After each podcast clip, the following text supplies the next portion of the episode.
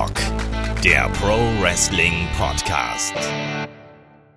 Ja, hallo und herzlich willkommen zu Headlock, dem Pro Wrestling Podcast, Ausgabe 87.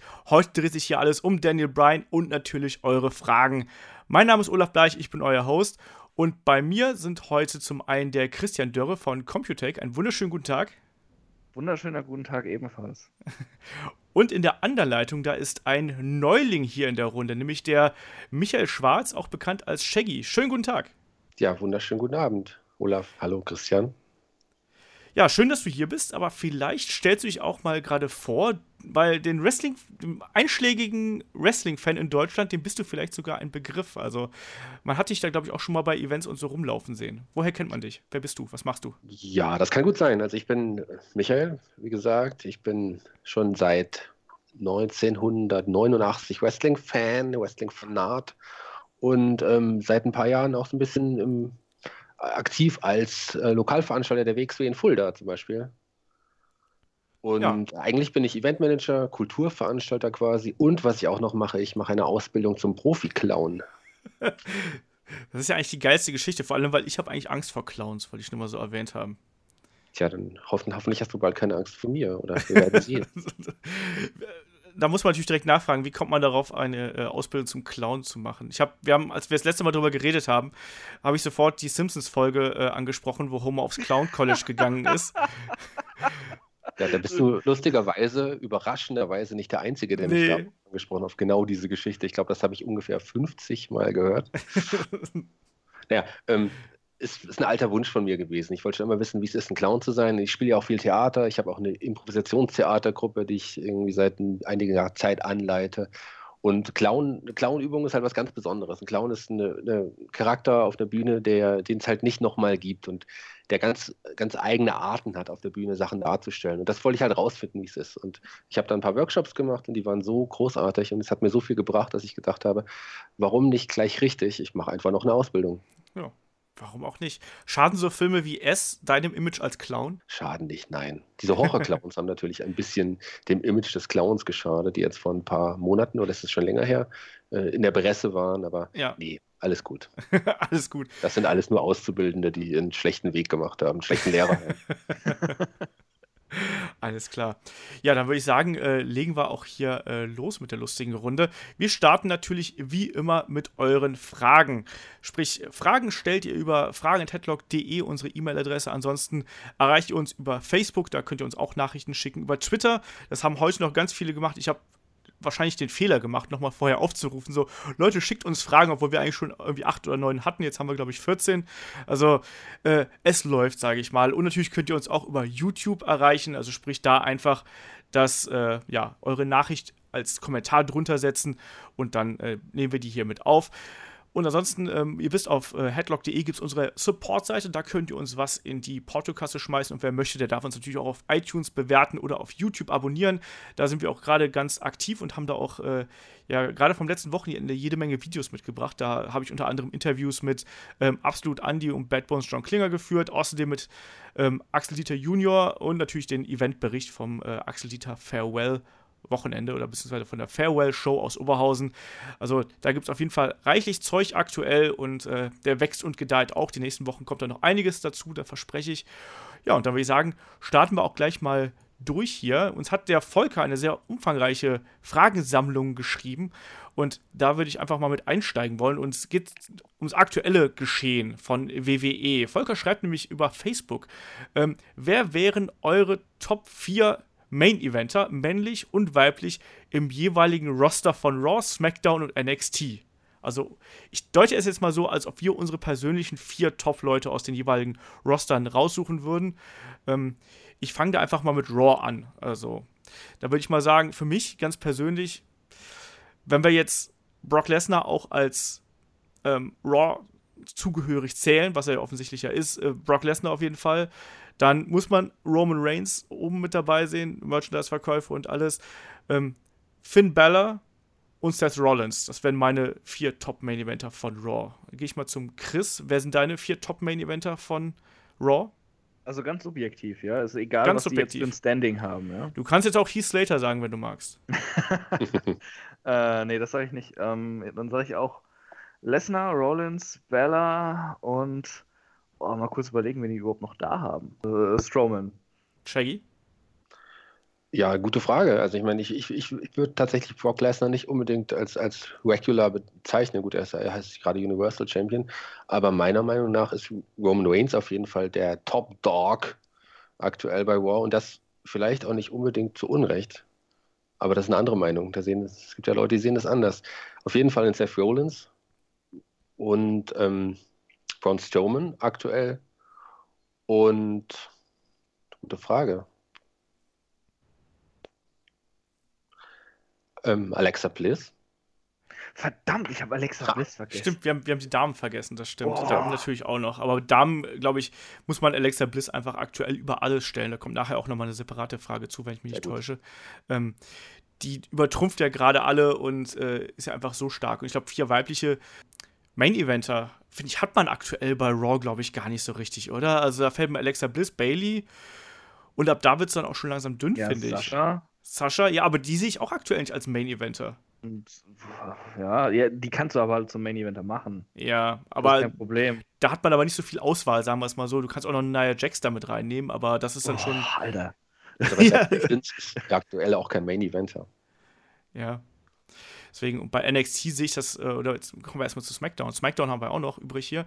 Ähm, da ist bei mir ja, AJ Styles über allem, ganz klar. Ähm, wenn Kevin Owens dann tatsächlich irgendwie bei SmackDown landen sollte, so wie es jetzt ja danach aussieht, ähm, dann er natürlich auch.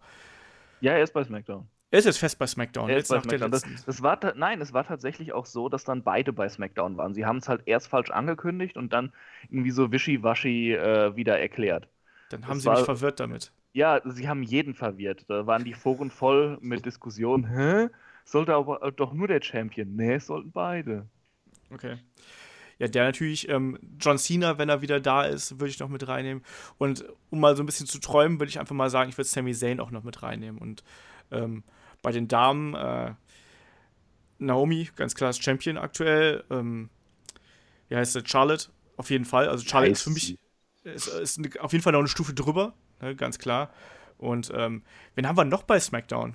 Ich bin gerade, äh, was, was die SmackDown-Damen angeht, da stehe ich ein bisschen auf dem Schlauch. Boah. Ja, noch Natalia bei den Damen, aber. Ja, aber die sehe ich halt auch nicht. Also die ganze Gruppe um Natalia und ähm, ja, ist Carmella und. Da. Ja, aber das Carmella? ist. Ja. Bei den Damen am ehesten dann noch Becky Lynch. Genau, Becky Stimmt, Lynch, genau, die habe ich vergessen. Ja, aber das wären so die drei Damen, die da halt auch oben mitspielen würden. Und bei NXT sehe ich da auch aktuell nicht so die breite Riege. Also ich weiß nicht, äh, Shaggy, wie siehst du das bei, bei NXT? Ich finde, da hat es ja einen relativ großen Umbruch jetzt die letzten Wochen gegeben. Würdest du hast uns noch nicht mal nach SmackDown gefragt. Ja. Ah, Entschuldigung, dann, dann, das, äh, dann mach Wie sieht es denn bei, mit den SmackDown-Menschen bei dir aus? Äh, ähnlich wie bei Olaf. Ähm, Siehst du, deswegen habe ich nicht gefragt. Owens, Styles, Zane und Nakamura. Cena klammer ich jetzt einfach mal aus, weil, weil, weil er auch nur noch Part-Timer ist und sonst äh, habe ich fünf und nicht vier. Okay. Monsieur Shaggy? Auf jeden Fall Nakamura, AJ Styles, definitiv. Ähm, ja, Randy Orton ist es halt. Noch. Jinder Mahal ist es aktuell, aber den sehe ich da halt mal, mal so gar nicht. Ähm, Sami Zayn würde ich mir wünschen, klar. Und Charlotte Flair. So, dann darf ich dich jetzt nach NXT fragen, Shaggy. Auf jeden Fall Bobby Roode. Ja. Ja, Hide Hideo Itami aktuell. Den sehe ich halt auch gar nicht da, so persönlich so. Der kommt irgendwie aus dem Nichts und auf einmal ist er irgendwie ein Number One Contender. Das äh, fühlt sich so ein bisschen merkwürdig aktuell an. Ja, aber wenn er, wenn er nicht so oft verletzt wäre, wäre er da schon längst da oben. Ja, wahrscheinlich, wenn er nicht so oft äh, verletzt gewesen wäre, wäre er wahrscheinlich schon längst im Main Roster. Das ist richtig, ja. aber sonst wird es da auch ein bisschen dünn. Ja, also ich kann mir halt langfristig noch einen Drew McIntyre vorstellen, beziehungsweise mittelfristig, also irgendwie so in zwei Monaten oder so. Ich würde mir natürlich auch so für mein, für mein WXW-Fanherz äh, so mittelfristig, langfristig einen Tommy End da oben wünschen, also einen Alistair Black. Das fände ich ja. halt cool. Hero, beziehungsweise Cassius Ono sehe ich da halt irgendwie gar nicht. Hat mich bis jetzt irgendwie, irgendwie nicht abgeholt. Ich weiß nicht, Chris, wie sieht es bei dir aus bei NXT? Ja, eigentlich genauso. Kann ich alles unterschreiben, was ihr gerade gesagt habt. Das ist halt ein bisschen mau momentan. Äh, Root und, und äh, ähm, hier Kenta. Ähm, Hideo Itami? Hideo Itami, danke. Äh, halt mu muss man nennen. Und dann kommen eigentlich schon, ja, McIntyre und eigentlich dann auch schon Alistair Black, weil äh, der hat zumindest, äh, der wird als jemand Großes verkauft, dass sie ihn schnell in Main Event stellen können. Ja, es ist halt wirklich dünn gerade. Ja. Weil wir eine wichtige Person vergessen haben, Entschuldigung. Wen denn? Asuka. Ihr seid ja nicht Asuka, natürlich Asuka. Ja, ja. Die werden wir jetzt gleich noch, ich, ich wollte gleich noch nachfragen. Aber auch die Damendivision ist ja aktuell äh, noch im Aufbau. Also ich finde, Asuka auch da thront über allem eigentlich. Dann bleiben noch äh, Nikki Cross natürlich. Ähm, Ruby Riot wird aktuell aufgebaut und dann wird es dann eben schon Spiel. Äh, Quatsch, Amber Moon habe ich fast vergessen. Amber Moon ist natürlich dann ganz knapp unter Asuka und dann eben Ruby Riot und äh, Nikki Cross, würde ich sagen, so. Von meinem Gefühl. Das wären die vier Damen, die mhm. man da aufzählen muss. Ich finde sowas wie Liv Morgan, finde ich ganz schrecklich. Also die hat mich bis jetzt noch gar nicht überzeugt, außer, glaube ich, in einem einzigen Kampf. Aber so viele Damen haben wir dann da auch nicht, die irgendwie so eine große Rolle spielen. Ich meine, die Alaya ist irgendwie so ein bisschen äh, fernab. Also da, die Boah, ist ja im Aufbau. Ja, aber die ist halt gerade im Aufbau einfach so. Aber mehr ist da halt auch nicht. Da gibt es noch die beiden Australierinnen. Stimmt, aber die finde ich auch ganz schrecklich. Peyton Royce und wie heißt die andere? Ich vergesse immer, ich vergesse immer die Namen. Peyton Royce und Billy Kay. Genau, Billy Kay, ja. Ja, im Ring sind die jetzt nicht so geil, aber äh, ich, ich finde die so schon sehr unterhaltsam mit ihrem Bitch-Gimmick da. Ja, so ein bisschen. Das ist ja so ein bisschen äh, Lake Cool äh, Down Under, so ein bisschen. Ja, aber, aber man muss Michelle McCool nicht ertragen dabei. ich, ich fand Lay Cool damals super, muss ich ja mal so äh, sagen. Ich fand die damals hochgradig unterhaltsam und echt witzig, aber das ist, glaube ich, auch so. Äh vor, vor, allem, als sie Mickey James runtergemacht haben, ne? Ja, jeder, jeder macht mal Fehler. Lass uns mal zur nächsten Frage kommen. Also, der Volker hat ja eine ganze Reihe von äh, Fragen gestellt. Und zweite Frage ist: äh, Wie denkt ihr, kann man die Cruiserweight Division noch verbessern? Würde abgesehen von Gimmicks und Storylines äh, vielleicht die Aufnahme weiterer etablierter WWE-Stars, also zum Beispiel Enzo Amore, Kofi Kingston, Tyler Breeze, Zack, äh, Zack Saber, Zack Ryder, ähm, Heath Slater ähm, was bringen und welche Cruiserweights ähm, ja, könnten da noch ein bisschen für frischen Wind sorgen. Wie ist eure Meinung aktuell zur Cruiserweight Division? Shaggy, hau du mal raus hier. Also ich finde jetzt gerade, dass es in den letzten, letzten zwei Wochen hat die Cruiserweight Division schon so einen kleinen Sprung nach oben gemacht. Ich finde die Leute haben sich langsam etabliert, die Charaktere finde ich interessanter und sie ziehen ja jetzt mittlerweile auch so ein bisschen Reaktion. Nicht nur ne Neville oder Austin Aries. Ja, man hat das Gefühl, also langsam werden sie zumindest ein bisschen wärmer, also was auch daran liegt, dass natürlich so ein paar Geschichten mit dazu gekommen sind, aber die Frage ist ja auch explizit, was müsste man verändern? Und ich glaube, man ist einfach schon so ein bisschen auf dem richtigen Weg. Also sprich, man setzt so ein bisschen mehr auf Geschichten und man versucht die Gimmicks und die Charaktere stärker in den Vordergrund zu stellen. Ähm, ja, aber es ist halt eben trotzdem schwierig, finde ich, da ähm, jetzt einen klaren, ja, so ein Patentrezept zu finden. Also es sind ganz viele Fragen vom Volker sind hier, was könnte man besser machen? Und ähm, das ist natürlich immer so ganz schwierig, das so aus dem Stehgreif einfach zu sagen. Also ich finde bei Cruiserweights, würde es nicht viel bringen, wenn man jetzt noch andere Leute reinwerfen würde. Vor allem glaube ich, dass all die genannten, also Enzo Amore, Kofi Kingston und Co., ich glaube, die sind alle deutlich schwerer als 205. Also die sind alle irgendwo im 210, 215 Pfund. Ähm, das wäre halt schon mal problematisch. Und es ist auch wiederum die Frage, ob das einfach so viel bringen würde ähm, oder ob die nicht einfach dann auch den, den neuen Stars ein bisschen das Spotlight wegnehmen würden. Ähm, Chris, wie siehst du das? Was würdest du mit der Cruiserweight Division anstellen? Ja, ich sehe es so wie du. Äh, da wird dann das Spotlight weggehen. Ähm, ich, ich stimme Shaggy erstmal zu. Also ich finde auch, in den letzten Wochen ist es besser geworden. Es werden mehr Reaktionen gezogen. Klar, Neville und Ares thronen über allem. Und äh, sie müssen auch diese Titelfehde noch weiterziehen, weil das eben so die einzigen Charaktere sind, die so richtig klicken beim Publikum. Aber äh, allgemein sind jetzt so ein paar Leute, die besser angenommen werden ähm, wenn sie nicht gerade nur verjobbt werden, wie Noam Da oder, oder ein Gulag.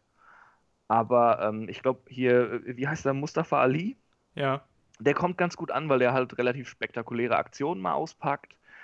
Und ähm, ja, TJP wird jetzt so ein bisschen neu ausgerichtet, was auch äh, besser ankommt beim Publikum.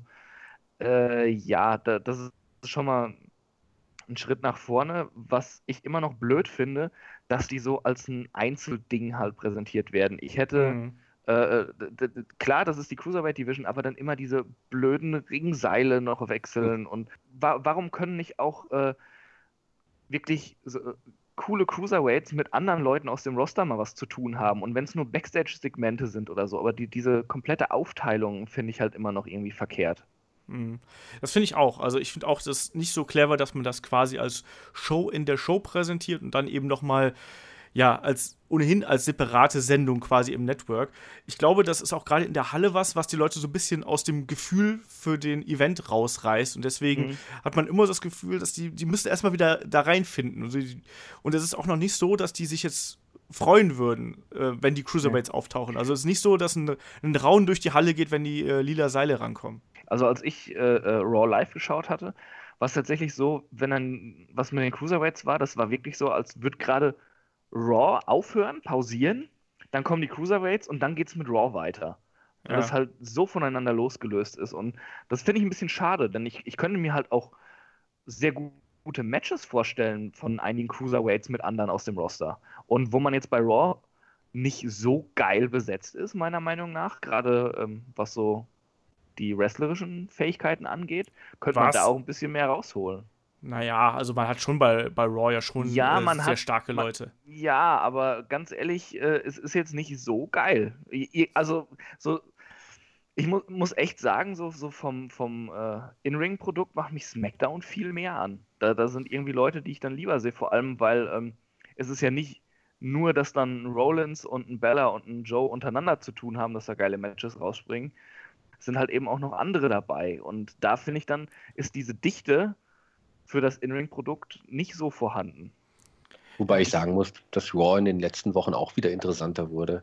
Und ich glaube, das wäre halt ein Eingeständnis eines großen Fehlers, wenn die WWE jetzt den Schritt zurück machen würde und die Cruiserweights in mehr integrieren würde. Ich weiß nicht, ob die WWE das will. Das halte ich auch für eher unwahrscheinlich. Und um noch auf diese äh, Wrestling-Frage zu sprechen zu kommen, ich finde, dass es gar nicht unbedingt mit den Fähigkeiten der Wrestler zusammenhängt. Ich finde generell, dass aktuell die Atmosphäre bei Raw ganz merkwürdig ist. Also ich habe irgendwie das Gefühl, dass, das, dass die Crowd oder du hast ein ganz anderes Publikum bei Raw und das, das Raw selber bietet ein ganz anderes Produkt an, als es SmackDown sein möchte. Also so rein von der Ausrichtung mhm. her. Ähm, ich habe immer das Gefühl, bei SmackDown gehen sie so ziemlich bei jeder Show all in. Und bei Raw versucht man eher zwar gute Matches zu zeigen. Also haben sie jetzt ja auch zum Beispiel in der letzten äh, Ausgabe mit dem Three-Way-Dance am Ende. War ein super geiles Match. Aber ich habe trotzdem das Gefühl, dass man bei Raw eher so ein bisschen sich noch was aufspart. So, dass man da eher in den Weeklies ein bisschen vorsichtiger vorgeht, während man bei SmackDown eher all in geht, sage ich mal. Und häufiger mal Spektakuläres raushaut. Ich, ich weiß nicht, ob es daran liegt. Äh, ich, ich habe mich vielleicht auch blöd ausgedrückt, dass ich das In-Ring-Produkt nicht gut finde oder so. Da sind halt auch schon gute Leute, aber ich finde die Aufteilung des Rosters irgendwie ganz, ganz seltsam. Und dadurch finde ich auch Raw ein bisschen seltsam. Irgendwie, ich, ich weiß nicht, Raw hat jetzt viel verloren nach diesem Shake-up, was mich neugierig gemacht hätte. Vielleicht legt sich das noch, aber ich, ich finde diese Aufteilung von, von den Talenten im Roster seltsam und ich finde sowieso beide Roster einfach zu dünn. Ja, ja, ah, weil das, da bin ich mir nicht ganz sicher. Also, ich finde, die sind eigentlich beide schon ganz gut besetzt. Man muss halt nur wirklich effektiv was draus machen. Das schafft man aktuell bei Raw eben irgendwie nicht. Aber ähm, lass uns doch mal dann zur nächsten Frage kommen. Lass uns, äh, ganz kurz noch einmal zu, zu ja. der Frage, weil ich, ich sehe einen anderen aktiven, aktiven Wrestler aktuell im, im, Kader, den man auf jeden Fall noch zu den Cruiserweights packen könnte. Und das wäre Kalisto. Ich meine, der dümpelt auf jeden Fall. den Heavyweights ein bisschen rum. Und warum packt man ihn nicht zu den Cruiserweights? Das ist eine absolut legitime äh, Frage und ich, das kann ich auch nicht verstehen. Aber stattdessen darf er gegen Braun Strowman ran und in den Müllcontainer geworfen werden. Yay! Aber er hat gewonnen. ja, durch den äh, Big Show Gedenkspot so ein bisschen, ne? Und ein Gran Metalik, ähm, der ist ja auch wieder aktiv und der wird noch überhaupt nicht aufgebaut. Ich meine, der war ja. Finale von, von einem Cruiserweight-Turnier. Das finde ich auch total seltsam. Der, der war ja richtig geil auch in dem Cruiserweight-Turnier und der hat ja auch ähm, als er ankam und ein paar Spots zeigte, schon zumindest ein paar Reaktionen hervorgerufen.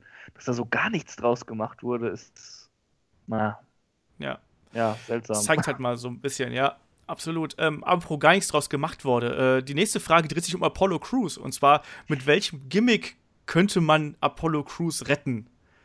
So, also aktuell versucht man ja tatsächlich was mit ihm, also mit der ähm, mit Titus O'Neill zusammen ähm, in der in der Brand da. da ich, das finde ich tatsächlich leidlich lustig. Es ist ein bisschen rassistisch auf jeden Fall, äh, aber trotzdem irgendwie lustig. Aber ich muss auch ganz ehrlich sagen, ich fand Apollo Crews auch nie so gut. Ich war nie ein großer Fan, vor allem was seine Ausstrahlung und seine, sein Charisma angeht. Das habe ich nie ganz verstanden. Der war halt immer gut im Ring, aber für mich war der eigentlich nur ein weiterer Indie-Wrestler, eben zugegebenermaßen mit einem beeindruckenden Körperbau. Was der schauspielerisch und so gimmicktechnisch darstellen könnte, wüsste ich aktuell gar nicht, außer ich greife halt ganz tief in die Klischeeschublade und das möchte ich gerade gar nicht.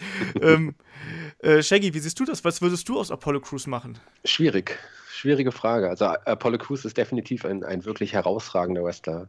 Er hat übrigens äh, hat er in Fulda gekämpft bei einer WXW-Show, war er überraschend äh, dabei, weil er äh, am Wochenende in, in Europa war und die WXW hat ihn für die Fulda-Show gebucht. Habe ihn das erste Mal live gesehen und er ist einfach großartig. Aber Charakter, Charisma, da ist leider nicht so viel vorhanden aktuell. Schwierig, ich wüsste es nicht. Also man versucht aktuell was und vielleicht funktioniert es, wahrscheinlich aber nicht. Chris, wie siehst du das? Ich sehe es auch so. Also das ist ein netter Kerl, dem, dem schaue ich gerne zu, wenn er im Ring ist, aber ähm, ja, da, da, da kommt einfach nicht viel rüber. Also man, ich, ich weiß auch nicht, ob da irgendein Gimmick, ein spezielles, so das Allheilmittel wäre. Er braucht halt einfach mal irgendwie ein bisschen Profil. Das, das muss nicht unbedingt allein durch ein spezielles Gimmick kommen, sondern halt auch einfach mal, dass man ihn so ein bisschen reden lässt, vielleicht mal was von ihm als Person erfährt. Denn äh, die, die Gimmicks heutzutage gehen ja auch sehr oft eben an die realen Persönlichkeiten ran, wie jemand so ist dass man da vielleicht irgendwas macht, denn der, der Typ wird ja nicht komplett langweilig sein, ja, gehe ich jetzt mal von aus. äh, dass man da irgendwie mal was erfährt. Und, und wenn es äh, so, so, ein, äh, auch wenn ich es scheiße fände, und wenn es irgendwie so ein schmalziges Video wäre, so, ja, ich, ich hatte eine schwere Kindheit, aber dann habe ich das Wrestling entdeckt, was man halt auch bei, öfters mal sieht. Irgendwas, um ihm erstmal ein bisschen Profil zu geben, dass man diesen Typen, diesen Charakter einfach mal greifen kann. Denn äh, momentan sieht man halt einfach nur, den gut gebauten, schwarzen, grinsenden Jungen, der in den Ring geht und eine gute Show macht. Aber sonst äh, weiß man halt nichts. Ja. Und äh, das muss sich halt so ein bisschen ändern. Ähm, ich ich glaube auch oft, wenn ich ihn so sehe, ähm, ihm hätten vielleicht so zwei Jahre in den Indies noch gut getan, bevor er dann schon den großen Sprung gemacht hat zur WWE. Ja, ich finde, dem hätten auch noch weitere Monate bei NXT gut getan. Also, er war ja relativ kurz bei NXT nur. Ich weiß gar nicht, jetzt mal gefühlt, würde ich mal so vier Monate, fünf Monate irgendwie schätzen, wenn überhaupt ähm, das fand ich schon sehr kurz und knapp. Und das war ja auch wirklich, als der letztes Jahr nach WrestleMania debütiert ist, alle so, hä, was? Wieso denn, wieso denn ausgerechnet der? Also ich meine, jeder mag ihn irgendwie anschauen, weil er halt unterhaltsame äh, Matches abliefert, aber es ist eben trotzdem nicht so, dass er einfach schon bei NXT ein Charakter gewesen ist, der, mit dem man geklickt hätte irgendwie, sondern der ist halt einfach gut im Ring, das ist unangefochten und so, aber Persönlichkeit fehlt ihm einfach. Und wie gesagt, so ein Gimmick ihm aufzudrücken, finde ich einfach sehr, sehr schwierig. Und ich glaube, dass man da aktuell den Weg gehen sollte, den Chris gerade vorgeschlagen hat, und dann eher auf die reale Persönlichkeit. Bei NXT aktuell zum Beispiel hat man das ja mit Roderick Strong versucht, der letztens Jahr ein sehr cooles Personality-Video-Package da bekommen hat. Das hat echt Spaß gemacht und das macht die Leute interessanter. Und lasst die Leute reden und wenn die einen interessanten Background haben, dann finden die Leute da draußen auch irgendwie den Zugang zu denen. Aber was hat bis jetzt Apollo Crews gemacht, außer gesagt, ich gebe mein Bestes im Ring und überhaupt, ja, ich schaff das, ne? Und ich werde immer an mir arbeiten, um an die Spitze zu kommen. So, yeah. Zahnpasta, äh, ein Zahnpasta-Babyface halt, aber das ist halt langweilig. Naja, er, ähm, er, ist ein sehr netter Kerl, wenn man mit ihm spricht. Das, das, das muss ich mal noch da, dazu sagen. Äh, wer, wer einen Ausschnitt aus dem Interview sehen will, kann ja mal am YouTube-Channel vom PC Games schauen. Knickknack. Ja, äh, er ist ein netter Kerl und aktuell gibt es ja eine Story um ihn. Vielleicht zündet die, warten wir es mal ab. Denke genau das.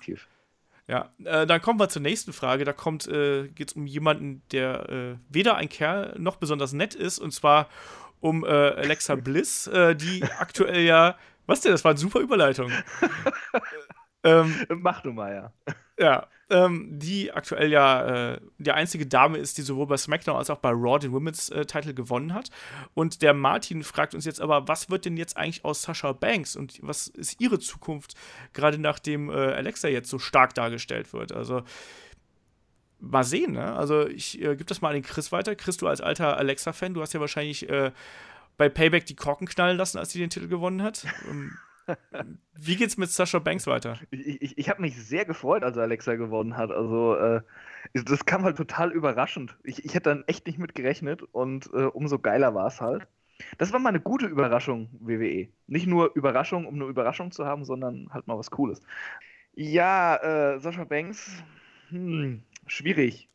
Äh, jetzt, jetzt rede ich auch schon so. Ich, das stimmt. Ich, ich mache zu viele Podcasts mit dir, ey. Ist wirklich schwierig. Also, es ist ja jeder davon ausgegangen, dass eben diese, diese Fehde mit Bailey kommt, dass sie den Heel-Turn da vollzieht. Kann natürlich noch was werden, gerade wenn Alexa den Titel nicht lange halten sollte, wovon man auch ausgehen könnte, vielleicht. Oder es gibt ein, vielleicht auch ein Triple Threat dann: Alexa gegen Sascha gegen Bailey, wo äh, sich die beiden Freundinnen dann in die Quere kommen. Dann könnte man immer noch eine Fehde machen äh, und die vielleicht auch mal. Ähm, ja, so, so, über einen ganzen Zeitraum laufen lassen, dass sie sich mal kurz aus dem Weg gehen. Der eine holt den Titel, sie treffen wieder aufeinander, halt, äh, wie man das bei großen Fäden schon mal machen kann, dass die so ein, über ein Jahr oder ein Dreivierteljahr laufen. Aber es gibt ja auch immer mehr Gerüchte, die besagen, dass Sascha Banks im Dockhaus säße und deshalb nicht viel mit ihr gemacht wird momentan ich sag mal so, die, diese, diese Gerüchte gibt es ja andauernd über irgendwelche beliebten Leute, wenn die gerade mal nicht so viel reißen. Aber wie sie so in den letzten Wochen dargestellt wird oder, oder auch nicht dargestellt wird, weil irgendwie passiert da ja nichts, fände ich das gar nicht mal so abwegig, wenn sie vielleicht irgendwas in Anführungsstrichen ausgefressen hat backstage und jetzt im berühmten WWE-Dockhaus sitzt. Ja, man weiß es nicht, ne? Shaggy, wie siehst du aktuell die Situation um Sascha Banks? Ich, ich persönlich glaube, dass man sicherlich den, den Heel-Turn schon, schon länger geplant hat und vielleicht auch schon hätte, durchgezogen hätte, wenn Alexa Bliss nicht so gut ankommen würde und nicht so eine Ausstrahlung und so ein Charisma an den Tag legt. Also ähm, ich glaube, wir sind alle überrascht, wie, wie sich die Alexa entwickelt hat und die WWE möglicherweise auch. Und dann hat man sie erstmal möglicherweise vorgezogen. Ja, es hat, man hat so ein bisschen das Gefühl, dass Alexa innerhalb von einem halben Jahr das geschafft hat, was irgendwie Sascha und alle anderen irgendwie in dem ganzen Jahr nicht gepackt haben. Ich hätte auch nie erwartet, dass die so durchstartet, ehrlich gesagt. Also ich habe gedacht, so ja gut, die spielt halt da so ein bisschen mit, aber man hat ja wirklich das Gefühl, dass sie von NXT kommt und dann einfach noch mal so drei Stufen auf einmal nimmt, trotz ihrer 1,50 irgendwie. Ja. Und es ist unfassbar. Also ich glaube, es gibt keinen aktuell, dem, der irgendwie Alexa Bliss nicht gut findet. Und auch die Art und Weise, wie sie sich im Ring präsentiert, wie das Gimmick dargestellt wird, das ist mit einer der Höhepunkte aktuell bei, äh, bei Raw, muss man ganz mhm. klar so sagen. Definitiv. Sie ist geschlechter- und rosterübergreifend wohl mit die interessanteste Persönlichkeit aktuell im, im, in der WWE. Ja, und überstrahlt damit natürlich auch Leute wie äh, Sasha Banks oder Bailey oder wie auch immer. Ne? Also auch jetzt allein bei dem ähm, Segment am Montag, äh, da konnten die anderen ja auch so ziemlich gar nicht gegen anstinken. Also die kamen da rein und auf einmal so eine Präsenz und bam und alle stehen daneben wie die kleinen äh, Schulmädchen so ein bisschen. Ne? Also das äh, ist schon eine Hausmarke, die die gesetzt hat und äh, ist aller Ehren wert. Ne? Mit Sascha Banks. Ich hoffe halt, man macht was da draus. Ich, hab, ich unke ja schon seit Monaten, dass endlich ein Heel-Turn kommt. Irgendwie kommt der nicht ich hoffe, dass der trotzdem noch irgendwann kommt, weil dann kann Sascha Banks auch wieder ihre ganze äh, Stärke ausspielen, meiner Meinung nach. Aber naja, wir werden sehen. Ja, aber, aber äh, was ich noch kurz sagen wollte, vielleicht fahren sie das auch gerade mal so ein bisschen zurück mit Bailey und Sascha, weil sie auch gesehen haben, dass sie Bailey mal ein bisschen neu ausrichten müssen, denn dieser kindliche Charakter ist bisher ja in dem Main Roster auch eher gefloppt. Also da kommt ja irgendwie gar nichts rüber. Das stimmt. Ich, ich, ich finde Bailey bei, äh, bei Raw wirklich furchtbar und äh, NXT habe ich sie gefeiert. Ja, das haben wir, glaube ich, alle. Also, aber da hat es auch irgendwie anders gewirkt. Also aktuell ist es einfach, wie du gerade gesagt hast, schon zu kindlich und zu naiv. Und dann auf der einen Seite passt das natürlich ganz gut, also mit Alexa zusammen, die ja das komplette Gegenstück eigentlich in ihrem Charakter dazu ist. Vielleicht kann daran Bailey und auch gerade ihr Charakter so ein bisschen wachsen ähm, und eben auch den nächsten Schritt gehen. Ja, es, es, muss halt aber auch mal eine Reaktion kommen und dann nicht nur äh, als, als einziger Ausweg äh, dann, dass sie auf Alexa zustürmt und die eine reinhaut oder so. Es ist, es ist, es ist ja, es ist, ja wirklich so. Mann, wir sind beim Wrestling, da stürmt man auf andere Leute zu, ja, eine rein. Ja, klar, aber pass auf. Dieses Eröffnungssegment, ja, ich hatte es gerade nebenher laufen, während ihr hier die Mikros eingerichtet habt, ja. Und äh, Alexa ist halt so ein fieses Miststück zu ihr. Und da kommt nicht mal irgendeine Antwort drauf. Sie guckt einfach nur belämmert vor sich hin und, und erhofft dadurch scheinbar irgendwie Reaktionen zu ziehen, dass die Leute dann anfangen spontan zu weinen oder so, weil die arme Bailey wird ja beleidigt und guckt mal, wie traurig sie jetzt ist.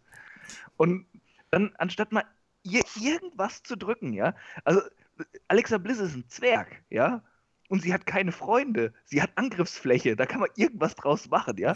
Und, aber nein, sie guckt halt einfach nur traurig Wobei, und dann, wobei und dann irgendwann stürmt sie halt auf sie zu. Das ist doch auch nichts, wie man diesen Charakter weiterbringt.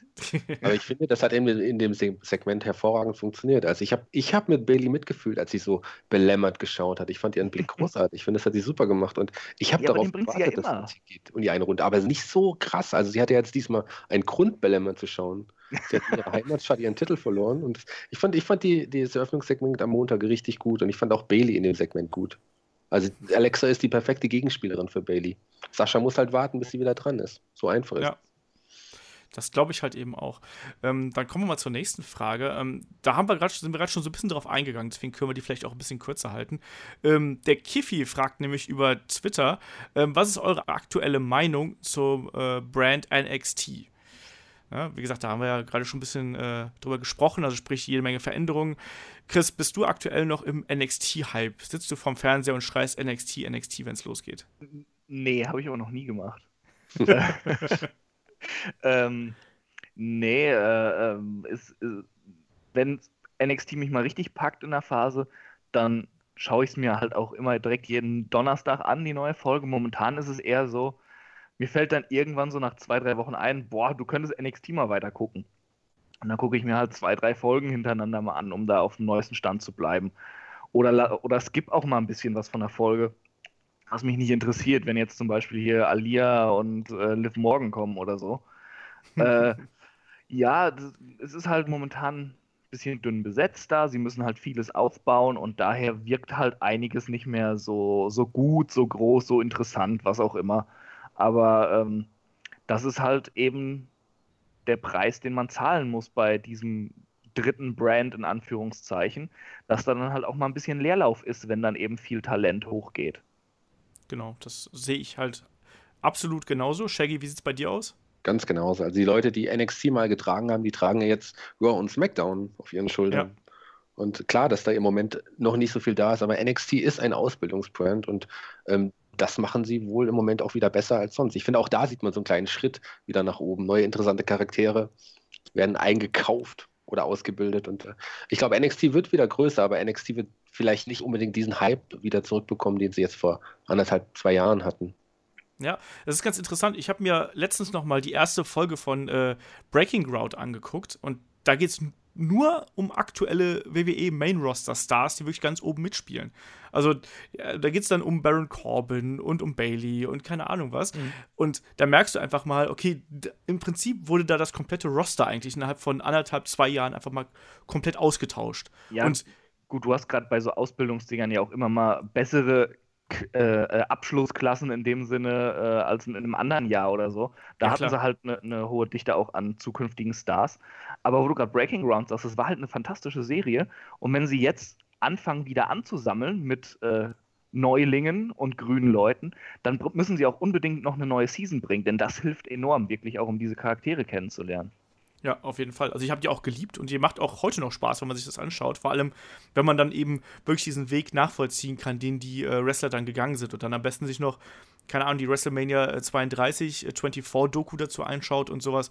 Das ist schon atmosphärisch und da fühlst du dann auf einmal auch wieder mit, mit den äh, Charakteren und mit den Wrestlern mit und so muss es eigentlich auch sein. Ne? Aber wie du gerade gesagt hast, es ist ganz natürlich. Irgendwie müssen halt eben die neuen Talente nach ganz oben kommen. Das ist ja auch absolut logisch. Und wir wollen das ja auch. Also stellen wir uns mal vor, beim Raw nach WrestleMania wären keine neuen Leute irgendwie ins Main Roster gekommen, so nach dem Motto, nee, wir behalten jetzt alle da, weil sonst ist NXT halt kacke. Ne? Ähm, das geht halt eben auch nicht. Und das ist der Circle of Life, der Circle of Wrestling Life irgendwie. Ähm, ja, damit muss man klarkommen. Aktuell ist halt ein Umbruch.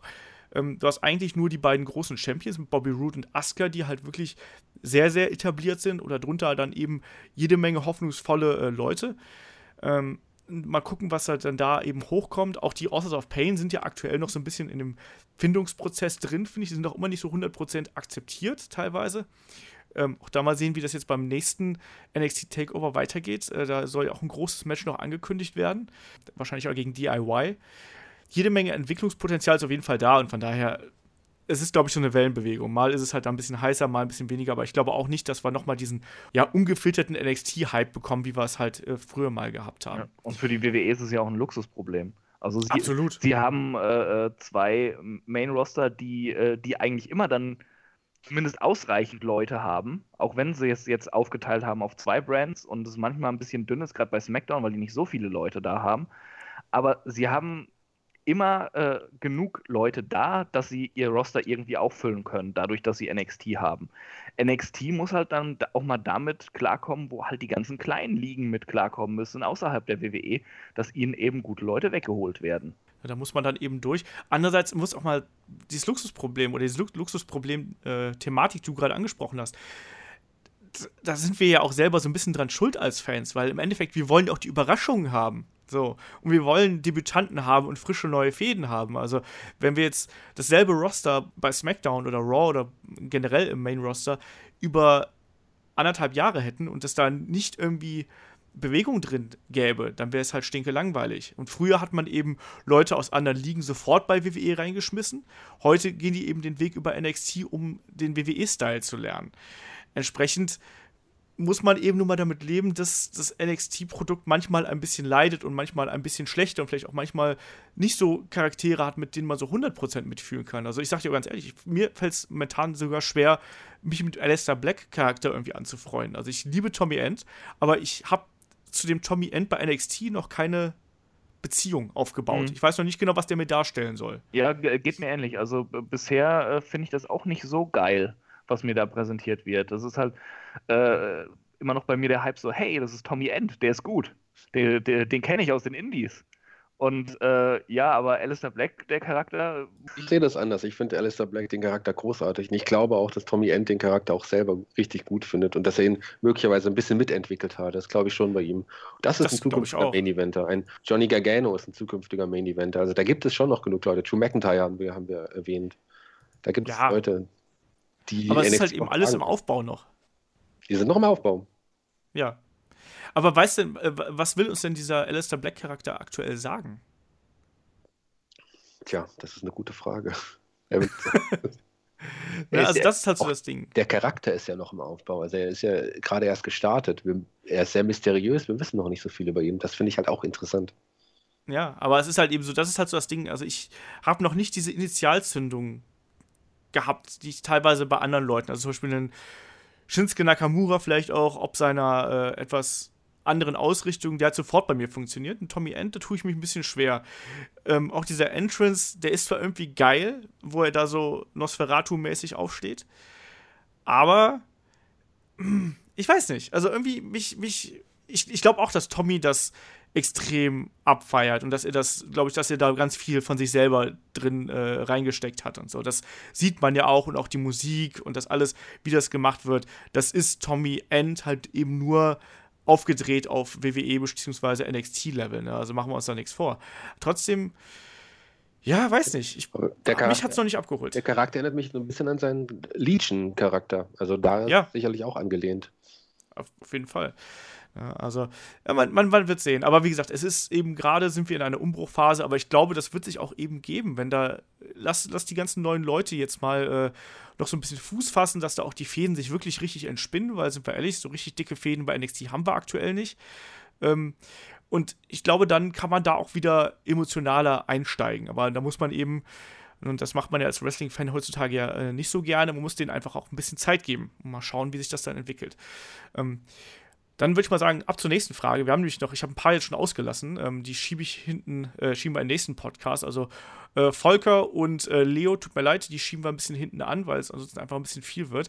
Ähm, der Burger hat uns noch über YouTube die Frage gestellt: Wie geht es eurer Meinung nach mit Samoa Joe und äh, Gallows und Anderson weiter? Samoa Joe hat gerade seinen Kampf verloren, Gallows und Anderson haben gerade ihren Kampf beim Pay-Per-View verloren. Ja, und es stehen sie alle so ein bisschen da, ne? Ähm, Chris, du als alter äh, Payback-Reviewer ja von äh, vor einigen Tagen. ähm, wie siehst du die Zukunft von äh, Samoa Joe und dem Club? Die Zukunft von Samoa Joe sehe ich eigentlich recht rosig, weil ähm, ich glaube Triple H findet ihn ziemlich cool, so von seinem Stil her und von seiner Präsenz her. Das ist halt nie schlecht, wenn man in der WWE ist und hat äh, das Okay von, von Triple H äh, im Rücken. Und äh, er ist halt auch ein, ähm, ein, sehr guter Wrestler. Er hat äh, ein gewisses Charisma. Er ist halt einfach ein gewisser Typ, der sonst so nicht da ist im Roster. Und er wird seinen Weg gehen. Er wird vielleicht nicht äh, immer die oberste Geige spielen, aber äh, äh, nicht immer die erste Geige spielen, aber er wird äh, auf jeden Fall eine recht wichtige Rolle einnehmen in den nächsten Jahren bei Raw. Da, da gehe ich schon von aus. Ähm, Gerade weil er halt auch so ein Monster ist, dass du auch mal verlieren lassen kannst und es trotzdem immer noch als Monster funktioniert. Da hatten wir ja auch vor ein paar Podcasts mal drüber gesprochen, dass es wenige Typen gibt, die sowas verkaufen können. Mhm. Ähm, er hat jetzt halt sein Match gegen Seth Rollins verloren. Ja, pff, gewinnt er halt das nächste. Also die Fehde, da ist noch ein bisschen, äh, noch ein bisschen was drin und äh, da wird es dann halt bei Extreme Rules dann irgendein Gimmick-Match geben, wo ich mir sehr gut vorstellen kann, dass Joe dann halt auch Rollins ordentlich eins auf die Mappe geben wird. Beim Club hingegen sieht es etwas anders aus. Ich glaube, wenn da nicht schleunigst irgendjemand von, von ihren Buddies dazu kommt, ob es nun Finn Bella oder AJ Styles oder äh, was ich vorhin gelesen habe, dass, dass Adam Cole kurz vorm Sprung zur WWE ist. Also wenn die nicht mit irgendjemandem zusammengesteckt werden, ob alte Buddies oder jemand Neues, dann war's das. Also die sind halt leider ein ziemliches 0815 Heel-Tag-Team geworden und auch diese unendliche Fehde mit Enzo und Cass, wo sie dann in gepflegtem 50-50-Booking jedes zweite Match verlieren und auch bei ihren Siegen nicht wirklich overkommen, das, das schadet ihnen halt irgendwie. Also die sind halt so belanglos leider, obwohl sie im Ring gut arbeiten und eigentlich auch äh, recht charismatisch sind zusammen. Ich sehe da momentan irgendwie keinen Ausweg oder, oder, irgendwie gar die Hoffnung, dass WWE die irgendwie in naher Zukunft zufriedenstellend bucken wird. Mhm. Shaggy, wie siehst du gerade die äh, Position von Gallows und Anderson aktuell? Ich sehe das eigentlich fast genauso, wie Christus gerade schon dargestellt hat, außer dass ich bei Luke Gallows nicht unbedingt so viel Charisma sehe, aber das ist ein anderes Thema. ja, Im Zusammenspiel mit, äh, mit Anderson halt. Anderson ist, Anderson ist ein großartiger Wrestler. Ich fand den eigentlich auch schon immer gut, aber die hatten tatsächlich ihre beste Zeit als Teil eines Stables mit einem mhm. charismatischen Leader, sei es jetzt AJ Styles oder, oder oder Prinz David gewesen ist, ähm, denen fehlt jemand. Ich glaube, so alleine ähm, können sie im Moment noch nicht so viel reißen. Ich sehe das auch so, dass die jemanden an ihre Seite gepackt bekommen müssten oder Teil eines Stables werden oder wie auch immer. Dann könnte man aus, aus denen noch was ganz Großartiges machen. Und bei Joe muss ich sagen, sehe ich auch genauso wie Chris. Ich glaube, mit Joe sind sie noch nicht am Ende der, der, des, äh, der Leine angekommen. Mit Joe hat man noch einiges vor und das wird er auch bringen. Ja, da gehe ich auch von aus. Also ich glaube auch nicht, also eigentlich war ja auch diese Fehde mit äh, Seth Rollins, das war jetzt ja alles so ein bisschen, ja, ich habe ja letztes Mal schon gesagt, das ist ja so ein bisschen Nachholbedarf, war das ja alles eigentlich. Also ähm, der Kampf gegen, gegen Rollins hätte schon früher stattfinden sollen, so innerhalb der Geschichte mit äh, Triple H, da hätte es irgendwie besser gepasst. Ähm, so hat es irgendwie alles so ein bisschen ja, es hat sich irgendwie nicht ganz so rund angefühlt einfach. Und dadurch hat auch, so, finde ich, so ein bisschen die Feder darunter gelitten. Aber nichtsdestotrotz glaube ich auch, dass Joe ähm, seine Rolle in der Midcard, Upper Midcard und vielleicht auch irgendwann mal so hin und wieder mal im Main Event irgendwie mal mitspielen kann. Ähm, absolut ohne Probleme. Also das sollte eigentlich gar kein Ding sein. Ähm, Gallows und Anderson haben aktuell einfach das Problem auch, dass die Raw Tag Team Division irgendwie relativ äh, stark ist. Ne? Also gerade jetzt durch den Turn von Sheamus und äh, Cesaro sind sie eigentlich als Top-Heel-Team abgelöst worden an der Spitze und auf einmal, ja, vor wem soll man auf einmal Angst haben, von, verkloppt zu werden? Irgendwie, ja, jetzt sind Cesaro und Sheamus da, irgendwie die neuen Bullies in der Stadt. Gallows und Anderson sind jetzt irgendwie noch so ein bisschen Beiwerk und ich sehe es auch so, dass die es ganz schwer haben werden. Deswegen, ich hoffe auch, dass es über kurz oder lang zu einer Wiederformierung äh, des äh, Bella Clubs mit Gallows und äh, Anderson dann kommt. Den Bullet Club dürfen sie ja nicht benutzen, den Namen.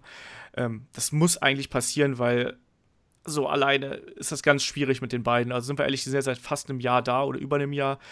Ähm, und man hat bis jetzt abgesehen von hier und da kleinen Lichtblicken eigentlich nicht viel draus gemacht.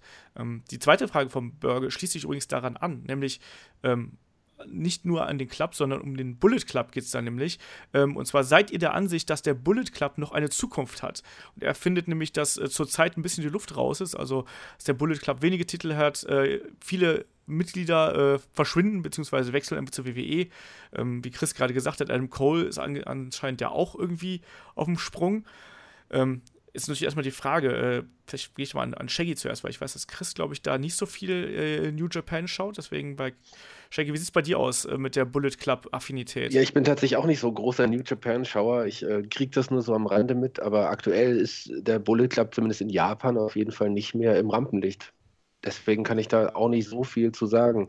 In, de, in, den Indies ist der Bullet Club ja eigentlich fast noch äh, mehr vertreten, regel, äh, regelmäßig aktiv und äh, man sieht da auch mehr vom Bullet Club, aber letzten Endes sind es eigentlich, glaube ich, nur noch Ausläufer, wie es am Ende der NWO war. Ich glaube nicht, dass der Bullet Club am Ende ist. Ich glaube, dass der Bullet Club sich nochmal neu finden werden muss.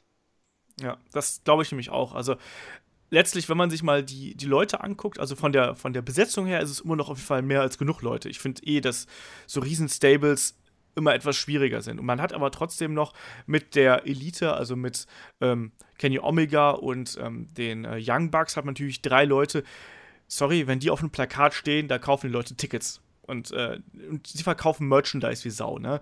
Und da hast du natürlich dann auch Leute wie Cody Rhodes, ähm, der für mich eigentlich gar nicht so gut in den Bullet Club reinpasst und irgendwie ist gar nicht so verkörpert, aber der halt eben trotzdem da ist. Und dann darunter eben noch dieses ganze, der ganze Rest, ne? Also hier, äh, äh, Bad Luck, Fale und äh, Tonga und wie sie nicht alle heißen, ne? hier äh, Hangman Page und ich weiß nicht wie. Ähm, das ist mir ehrlich gesagt schon fast zu viel, aber ich finde auch, dass aktuell bei New Japan, da ist der Fokus nicht mehr auf dem Bullet Club, wie Shaggy gerade gesagt hat.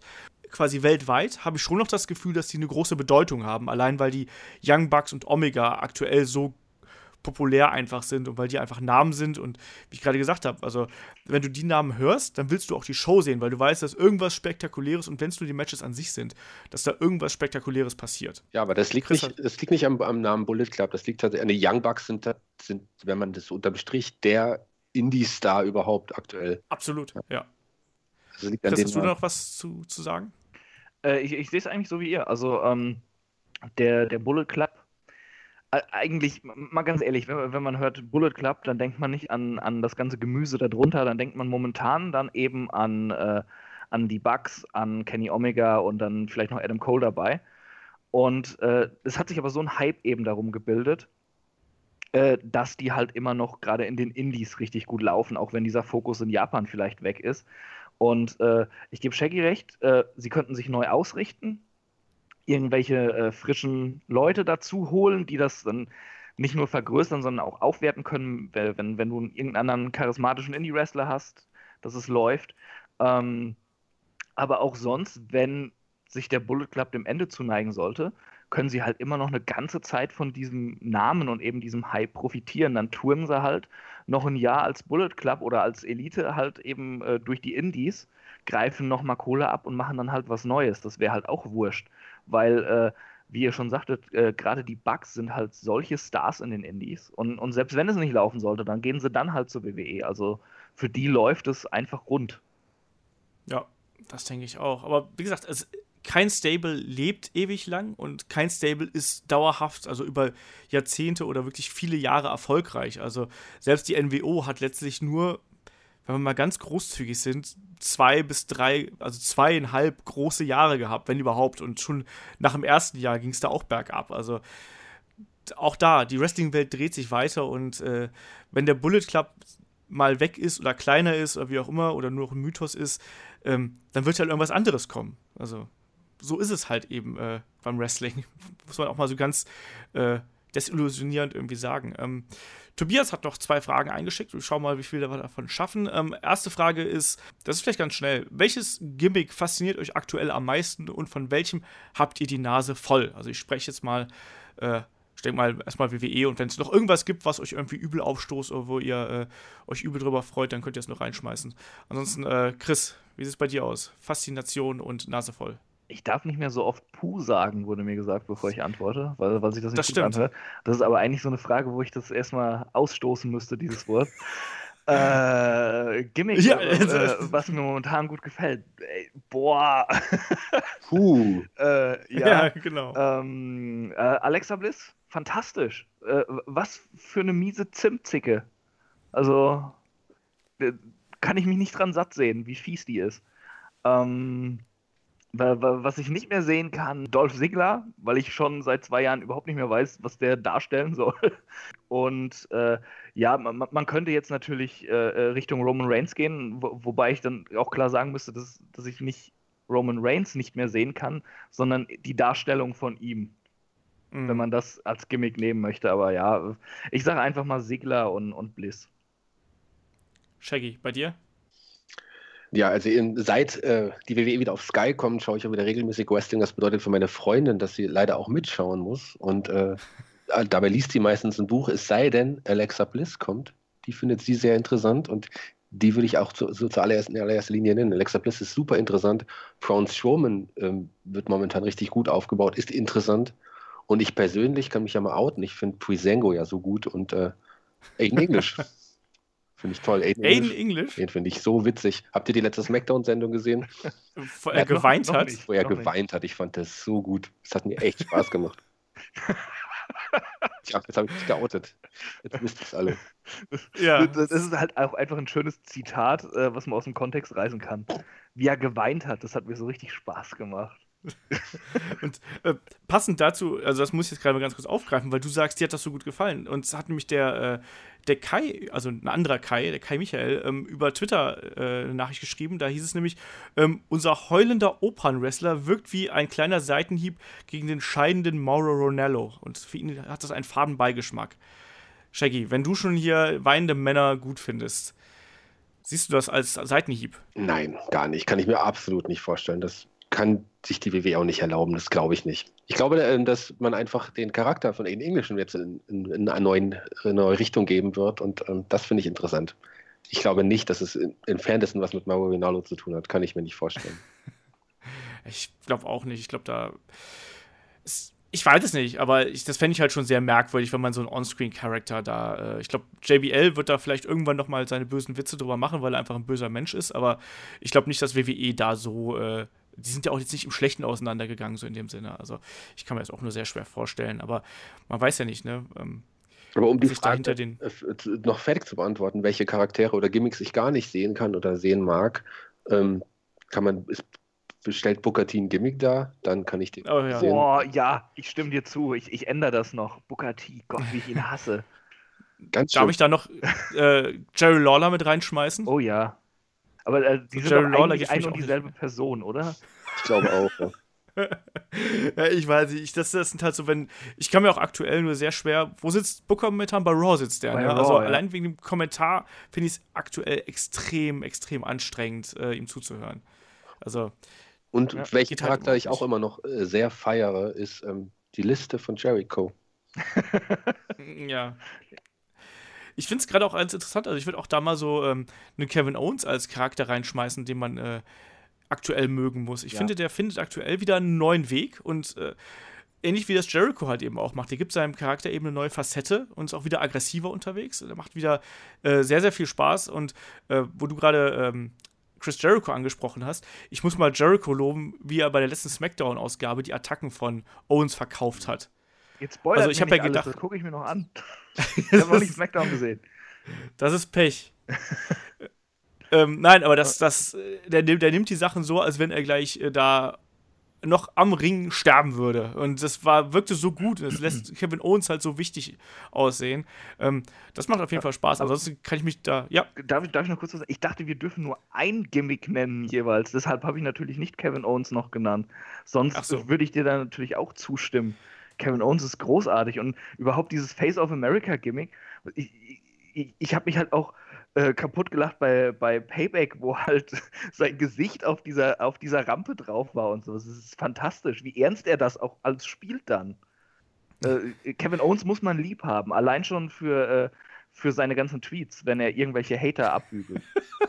das, das, stimmt absolut. Großartiger Typ. Also Ansonsten schließe ich mich einfach mal euren äh, Leuten, die man nicht mehr ausstehen kann, an. Also, wie gesagt, da sowas wie Dolph Ziggler, Booker T. Ja, da gibt es einige. Wie gesagt, Roman Reigns hätte ich ah, rutscht gerade noch irgendwie so unter, ist mir gerade egal durch, aber es ist halt schon ein bisschen anstrengend. Ansonsten gefällt mir Braun Strowman momentan einfach super.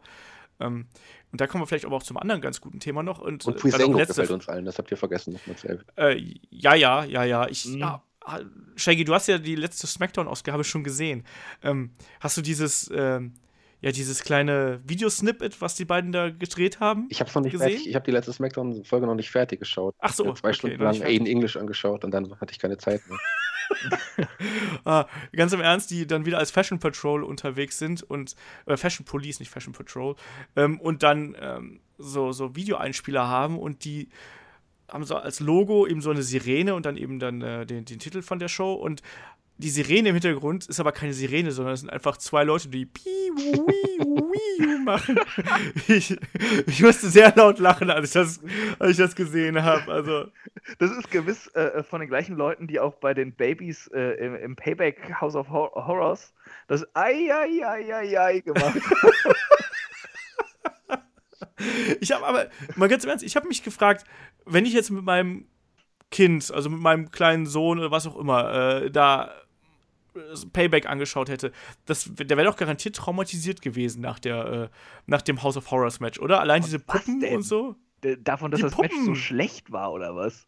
Und den Puppen. Also die Puppen, waren, die, die Puppen, Puppen, waren schon gut. Also die haben alles in dieses House of Horrors eingebaut, was man so als, als äh, kennt aus Horrorfilmen. Und ich finde, so schlimm war das nicht. Das war Trash, aber ich fand das jetzt nicht. Es war nicht trashig genug, aber es war auch nicht so schlimm, wie es hier gemacht wird.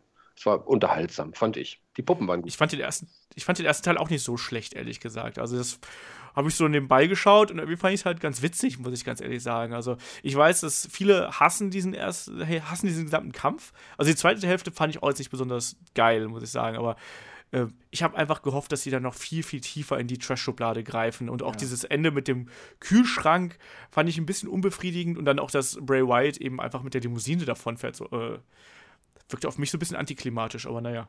Ich habe übrigens gerade gelesen, dass das Haus jetzt zum Verkauf steht. Es kostet, ja, und hast du schon. Es kostet nur 36.000 Dollar. Ist auch kein Wunder, der Kühlschrank ist kaputt. ja, und Randy Orton liegt verwesend drunter. ja, der ist ja noch gekommen. Der ist ja noch, aber ich, ich würde in dem Zimmer der mit den Puppen wohnen. ein Klon. Pass auf, die große Trash-Wendung kommt noch. Das war nur ein Klon von Randy Orton. Der eigentliche Randy Orton liegt immer noch unter dem Kühlschrank. Shaggy, das, das, das äh, Puppenzimmer ist doch eigentlich das Richtige für dich. Da kannst du vielleicht daneben gleich das Clownzimmer engagieren oder so. Ich bin kein Horrorclown. So. Themawechsel. Nächste Frage. ähm, nächste Frage kommt auch vom Tobias. Und zwar, ähm, warum tut sich die WWE so schwer daran, Faces darzustellen, die nicht mittelfristig stinke langweilig werden? So, kurzes Schweigen.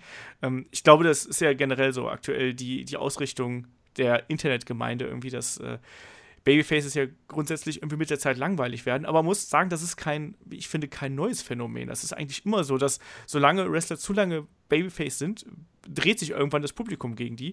Roman Reigns ist mal ganz außen vor gelassen, aber es ist eben schwierig, einen glatten Charakter wirklich dauerhaft interessant zu halten, wenn du nicht den Mut hast, da noch viel, viel mehr Facetten einzubauen. Und das ist, glaube ich, das, wovor WWE aktuell zurückschreckt. Ähm, sprich, auch ihre Babyfaces mal die anderen Seiten zu zeigen, zeigen zu lassen und äh, da eben auch mehr Härte oder mehr Tiefe oder was auch immer irgendwie zu präsentieren. Viele Gimmicks aktuell stagnieren einfach ein bisschen und da muss, finde ich, einfach immer mal der nächste Schritt gegangen werden. Also, Shaggy, wie siehst du das als äh, alter Charakterexperte? Alter was Experte? Als alter Charakterexperte. Als alter Charakterexperte. Ja, schwierig. Also ähm, wie du gesagt hast, es ist schwierig, einen, Babyface-Charakter lange interessant zu halten. Ich meine, Roman Reigns war am Anfang äh, total hot, ja, bis er dann zu auserkoren wurde als der nächste, nächste Mann und dann hat es nicht mehr funktioniert. Ein Seth Rollins hat man einfach viel zu spät zum falschen Zeitpunkt geturnt auf die Seite der Babyfaces. Da hat man einen Fehler gemacht. Möglicherweise würde er jetzt woanders stehen, als er es jetzt tut. Ansonsten um, warten wir ab. Ein Shinsuke Nakamura kommt jetzt als Babyface und der ist vielleicht jemand, der sich langfristig auf der guten Seite durchsetzen wird. Muss mal sehen. Aber wie müsste man das dann anstellen bei ihm? Also, dass er auch wirklich interessant bleibt. Gerade weil er jetzt ja auch nicht der Meister am Mikrofon ist. Naja, er ist Shinsuke Nakamura. Da, da würde ich als Fanboy sagen, er soll einfach so sein, wie er ist und das reicht aus. Wird es natürlich langfristig nicht, aber das ist nur meine persönliche Meinung. Chris, wie siehst du das? Babyface ist auf Dauer stinke langweilig? Erstmal zu Nakamura. Ähm, Ich glaube auch, das ist jemand, der, der hinhauen kann über lange Zeit. Aber äh, die WWE muss ihn halt dosierter darstellen. Also mit ihm können sie nicht sowas machen wie äh, mit einem äh, Cena in seiner Zeit, wo er halt äh, wirklich immer im Roster war oder so, dass sie ihn jede Woche in das größte Segment packen und sowas. Das ist äh, eben, ja, das liegt diesem Charakter Nakamura nicht. Den müssen sie so ein bisschen mit Fingerspitzengefühl wirklich behandeln. Aber wenn er funktioniert, dann glaube ich auch, dass er über sehr, sehr lange Zeit funktionieren kann als Babyface. Das finde ich übrigens gerade ganz kurz, Entschuldige, dass ich da reingerätsche. Ich finde das aktuell sehr, sehr gut, wie sie es mit äh, Nakamura machen. Ja, auch, dass sie sein erstes Match so weit rauszögern und dann immer wieder mit Videoeinspielern und so, dass die Leute einfach auch irgendwie langsam warm mit ihm werden. Weißt du, die schmeißen nicht einfach rein, sondern du, also ich merke, dass ich langsam heiß bin, dass ich den bei SmackDown im Ring sehen will, so zum ersten Mal. Mhm. Ne?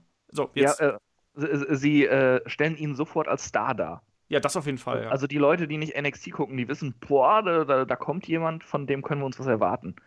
Und auch später, ähm, wenn er nur sein Match gehabt hat, müssen sie halt so ein bisschen vorsichtig sein mit dem Charakter. Aber hm, habe ich ja gerade schon gesagt. Äh, ja, sonst, äh, ja, Babyfaces sind halt irgendwann ein bisschen schal. Äh, es sind die wenigsten, die es hinkriegen, dauerhaft äh, als Babyface akzeptiert zu sein. Also, ähm, Daniel Bryan äh, hätte man auch noch lange ziehen können als Babyface, aber wahrscheinlich wäre auch irgendwann mal ein Punkt gekommen, wo man gesagt hätte, okay, jetzt reicht es mit diesem Yes. Der hätte dann zumindest äh, eine andere Facette in seinem Charakter gebraucht, um als Face weiter zu funktionieren. Der hatte doch noch ähm, das No gehabt. Das No. äh, äh genauso ähm, wie äh, es auch bei The Rock war der, den halt alle geliebt haben, auch zu Recht. Das ist halt der charismatischste Mensch aller Zeiten wahrscheinlich. Äh, auch abseits des Wrestlings. ähm, Auf jeden Fall. Ähm, aber so äh, 2002, 2003 rum, ich weiß nicht, wann war das SummerSlam-Match gegen Lesnar? Ich, ich verwechsel das jedes Mal. War das 02 oder 03? 2002. Ja, 2002. Da war nämlich auch so ein Punkt, wo die Leute so ein bisschen die Schnauze voll hatten von ihm, weil da nichts zukam, weil es immer so die alten Phrasen waren die er rausgehauen hat und der Charakter keine neuen Facetten hatte. Da, da äh, bei, bei dem Match gegen Lesnar war fast die ganze Halle gegen Rocky auf einmal, obwohl er halt so ein charismatisches Babyface war über lange Zeit. Ja. Und das kommt halt einfach. Äh, Charaktere müssen sich entwickeln. Das ist in guten Filmen so, das ist in guten Büchern so, das ist in guten Videospielen so, wenn sie denn eine Story haben, muss man ja auch dazu sagen. Und so ist es halt auch beim Wrestling. War ja, ja mit Hulk Hogan nicht anders. Ja. So. Aber ein, ein, ein Babyface, was vielleicht jetzt auf Jahre an der, äh, vielleicht jetzt Jahre an der Spitze halten könnte bei der WWE, wäre AJ Styles. Ist er denn aktuell wieder Babyface? Ja, ne? Also er, man hat so ein bisschen das Gefühl, dass er gerade wieder in die Babyface-Richtung gedrückt wird. Ich glaube ja, schon. Ja, auf jeden Fall. Obwohl, äh, eigentlich darf es ja nicht sein. Er kämpft schließlich gegen das Face of America. ja, äh, klar, AJ Styles, aber auch da, ich glaube, dass AJ Styles hat ihm mit seiner eigenen Art, die er jetzt ja auch zuletzt an den Tag gelegt hat, viel, viel äh, besser und authentischer rüberkommt, äh, als wenn er jetzt einfach nur der ganz komplett gute Junge wäre, weißt ja. du? Also ich finde es auch vollkommen okay, dass auch mal ein Babyface auch mal einem einfach nur aus dem Maul hauen will und vielleicht auch mal jetzt zornig ist oder so. Das ist ja nur menschlich. Und darum geht es ja letztlich auch. Also ich meine, du kannst trotzdem einen moralisch vertretbarer Mensch sein und trotzdem auch deine Schwächen haben. Und diese ganz, ganz, ganz sauberen Babyfaces, die dürfen einfach nicht mehr gehen. Und genauso schafft es ja aber WWE auch aktuell ja kaum, äh, vernünftige Heels aufzubauen, die nicht gerade nur feige oder äh, nur hinterlistig sind oder sonst irgendwas. Also da ist ja schon sowas wie Braun Strowman aktuell ähm, einfach ein unglaublich angenehmer, frischer Wind irgendwie im Roster, weil der so anders ist. Also der nicht nur brutal ist, sondern einfach auch noch cool irgendwie dabei und so eine gewisse Faszination irgendwie ausübt. Ne? Also generell hat WWE schon seit einigen Jahren das Problem, dass sie halt eben ihre Charaktere nicht langfristig interessant halten und dann irgendwie panisch immer irgendwie drehen müssen, also vom Babyface zum Heel oder andersrum, damit sie irgendwie wieder ein bisschen relevant werden. So, meine Das Meinung. ist richtig. Ja. Das ist richtig. Und das ist äh, auch gleichzeitig schade. Ich meine, die WWE hat meiner Meinung nach das beste Roster, was sie je hatte. Ja, aber man weiß halt teilweise nicht genau, was man damit anfangen soll. Ich, wir haben letztes Mal da schon drüber, nach, äh, darüber auch gesprochen und man, man versteht es halt einfach nicht. Ne? WWE konnte das mal ganz hervorragend. Ähm, inzwischen haben sie es halt irgendwie ein bisschen verlernt. Muss man eben abwarten, wie sich das entwickelt. Aber ähm, derzeit ist generell der, äh, ja, das Entwicklungspotenzial der Charaktere eben nicht so da, wie man das vielleicht vor einiger Zeit hätte. Vielleicht liegt es daran, dass der ähm, In-Ring-Faktor eine größere Rolle spielt, als das früher der Fall ist. Sprich, dass ähm, das In-Ring-Geschehen so ein bisschen alles überschatten und auch die Charaktere überschatten, dass man eher sagt, so, wir wollen gute Sportler und nicht unbedingt die perfekten Darsteller haben, wie man es früher gehabt hat. Ähm, vielleicht auch, dass die heutigen Talente anders geschult werden, eben auch mehr auf den In-Ring-Faktor und weniger auf das Darstellende. Ich meine, ähm, du musst dir halt nur mal so Leute angucken, die halt in Indies gute Promos halten konnten die sind heutzutage halt eben auch die riesigen Main-Eventer. Also auch egal, ob es jetzt ein Kevin Owens ist oder ein CM Punk war. Ähm, andere brauchen halt eben Jahre, um irgendwie vernünftige Sätze rauszukriegen, wie Daniel Bryan zum Beispiel. Der hat ja auch einen echt langen Weg bei WWE beschritten, ehe er dann wirklich mal am Mikro auch komplett angenommen worden ist. Ne? das ist schwierig. Ich glaube, das, das ist einfach auch echt eine, eine Entwicklungsfrage der letzten äh, Jahrzehnte wahrscheinlich im Wrestling, ähm, wie Wrestler in den Sport reingekommen sind und auch wie sie geschult worden sind. Ich meine, wir sehen es jetzt auch bei, bei der WXW, wo du dann eben Promo, äh, ja, Promo-Class hast und solche Sachen. Das hast du eben bei vielen, oder bei fast allen Wrestling-Schulen, würde ich mal sagen, die Anfang der 2000er irgendwie aufgemacht haben, kann ich, habe ich davon noch nie was gehört. Also Shaggy, hast du davon irgendwas mitbekommen? Nee, tatsächlich nicht. Und, und das ist unglaublich wichtig. Und ähm, gerade die WXW macht da mit Christian Jacobi leitet ja die, die einen richtig guten Job das äh, in, in NXT, da haben die auch eine Promo-Class quasi. Also da ist es einfach unglaublich wichtig. Das schauspielerische Talent fehlt einigen Indie-Stars, die, oder die aus dem Indie-Bereich kommen, enorm. Und äh, ein, ein Seth Rollins hat es schwer gehabt am Anfang. Der hat sich auch gemacht. Und Daniel ja, Bryan, gutes Beispiel. Genau, es hat einfach, aber einfach gedauert und deswegen glaube ich, also inzwischen glaube ich verstehen das viele äh, Wrestling-Schulen, dass sie da eben auch irgendwie ansetzen müssen. Aber ich glaube, das war so ähm, gerade so, so, wie gesagt, Anfang 2000er irgendwie, glaube ich, hat das irgendwie keine Rolle gespielt. Da ging es eher, eher, darum, hier, komm, du musst jetzt 80.000 Reversals können und 43 Flippy-Floppy-Moves irgendwie und äh, Hauptsache, du siehst halt geil im Ring aus. Guck dir den AJ Styles an. Also, unbestritten einer der besten In-Ring-Performer aller Zeiten, aber der hat irgendwie allein bei TNA gefühlte zehn Jahre gebraucht, bis er auch nur ein vernünftiges Promo rausgebracht hat. Das ja, so ganz es ist sowieso eine interessante Entwicklung, wenn du dir mal so die Indies auch allgemein anguckst die äh, gerade in ihren äh, Anfangstagen bei den verschiedenen Promotions sehr oft einfach nur Wert auf das In-Ring-Produkt gelegt haben und mittlerweile halt auch in die Richtung gehen, dass sie mehr den Entertainment-Faktor reinpacken, eben mit Promos und Charakteren. Und die WWE, die halt jahrelang aufs In-Ring-Produkt fast geschissen hat und denen alles andere wichtiger war, mittlerweile mehr in geile In-Ring-Manöver geht und so. Also es ist. Äh, wächst gerade alles so ein bisschen zusammen, finde ich. Das ist ein interessant zu sehen. Ja, aber deswegen, ich glaube, dass das kein grundsätzliches, also diese Entwicklungsfrage halt eben kein grundsätzliches Problem von WWE ist, sondern dass WWE gerade eher so das Problem hat, ähm, ja, diese, diese Entwicklung, die sich irgendwie da äh, Anfang der 2000 abgezeichnet hat, die irgendwie wieder rückgängig zu machen und damit irgendwie zu arbeiten, weil das äh, ist letztlich bei vielen Wrestlern eben ein, äh, ein Problemfeld, äh, gerade diese Geschichten am, am Mikrofon und schauen wir uns die alten Stars an. Also wir haben gerade Leute angesprochen wie The Rock oder wie auch wie Steve Austin und ähm, von mir jetzt auch ein Mick Foley oder sowas. Den gibst das Mikrofon in die Hand und du hast eigentlich damals immer Gold sofort rausbekommen. Heute hast du solche Leute nur noch ganz, ganz selten. Also gerade aus der aktuellen Generation. Also Kevin Owens fällt mir da ganz spontan ein. Das heißt, Rollins hat sich gemacht, ist aber auch manchmal ein bisschen merkwürdig. Dann fällt es, dann wird es auch schon langsam knapp. So. Ich finde AJ Styles unfassbar stark am Mikrofon bei der AJ WWE, Styles auch, stimmt, ja. AJ Aber Styles, AJ also, Styles hätte ich auch nie gedacht, dass der mal so charismatische Promos raushaut. Aber er hat selber gesagt, dass seine besten Promo-Skills hat er jetzt in den letzten, letzten Jahren bei der WWE gelernt. Da ja. hat er es gelernt. Das glaube ich immer auch, ja. ja deswegen. Und ich glaube, da geht einfach ganz vieles äh, irgendwie Hand in Hand. Also man darf da nicht nur der WWE den äh, schwarzen Peter zuschieben, sondern eben auch, musst du auch eben weiter, weiter äh, blicken, weißt du? Naja werden sehen. Ich glaube aber, dass wir uns da gerade über diese Entwicklung von Babyface und Heels, glaube ich, noch in sehr vielen Podcasts sehr, sehr oft unterhalten werden. Ich bin mal gespannt, wie sich das dann weiterentwickelt. Ähm, auf jeden Fall würde ich mal sagen, wir brechen jetzt hier lustige Fragerunde ab, äh, weil ansonsten äh, explodiert unser Podcast hier. Es sind noch einige Fragen offen geblieben, die nehmen wir in den nächsten Podcast mit rein und wenn alle Stricke reißen, machen wir doch irgendwann noch den separaten Fragen-Podcast. Äh, je nachdem, wie das hier weitergeht. Und dann würde ich sagen, falls ihr noch Fragen habt oder Feedback oder was auch immer, äh, uns irgendwie eure Meinung äh, geigen wollt oder äh, eure Meinung zu irgendwelchen Events, was auch immer, schreiben möchtet, dann äh, schickt uns die einfach an fragen.headlock.de. Ansonsten Facebook, Twitter, YouTube. Wir freuen uns natürlich auch über jedes Abo, was wir über äh, alle einschlägigen Kanäle irgendwie bekommen. Äh, voll gut und natürlich über alle Bewertungen bei iTunes. Und damit würde ich sagen, gehen wir weiter zum eigentlichen Hauptthema. Wir haben wir heute schon sehr oft genannt dafür, dass äh, wir noch gar nicht beim Hauptthema angekommen waren. Ähm, wir sprechen nämlich über Daniel Bryan, äh, alias Bryan Danielson.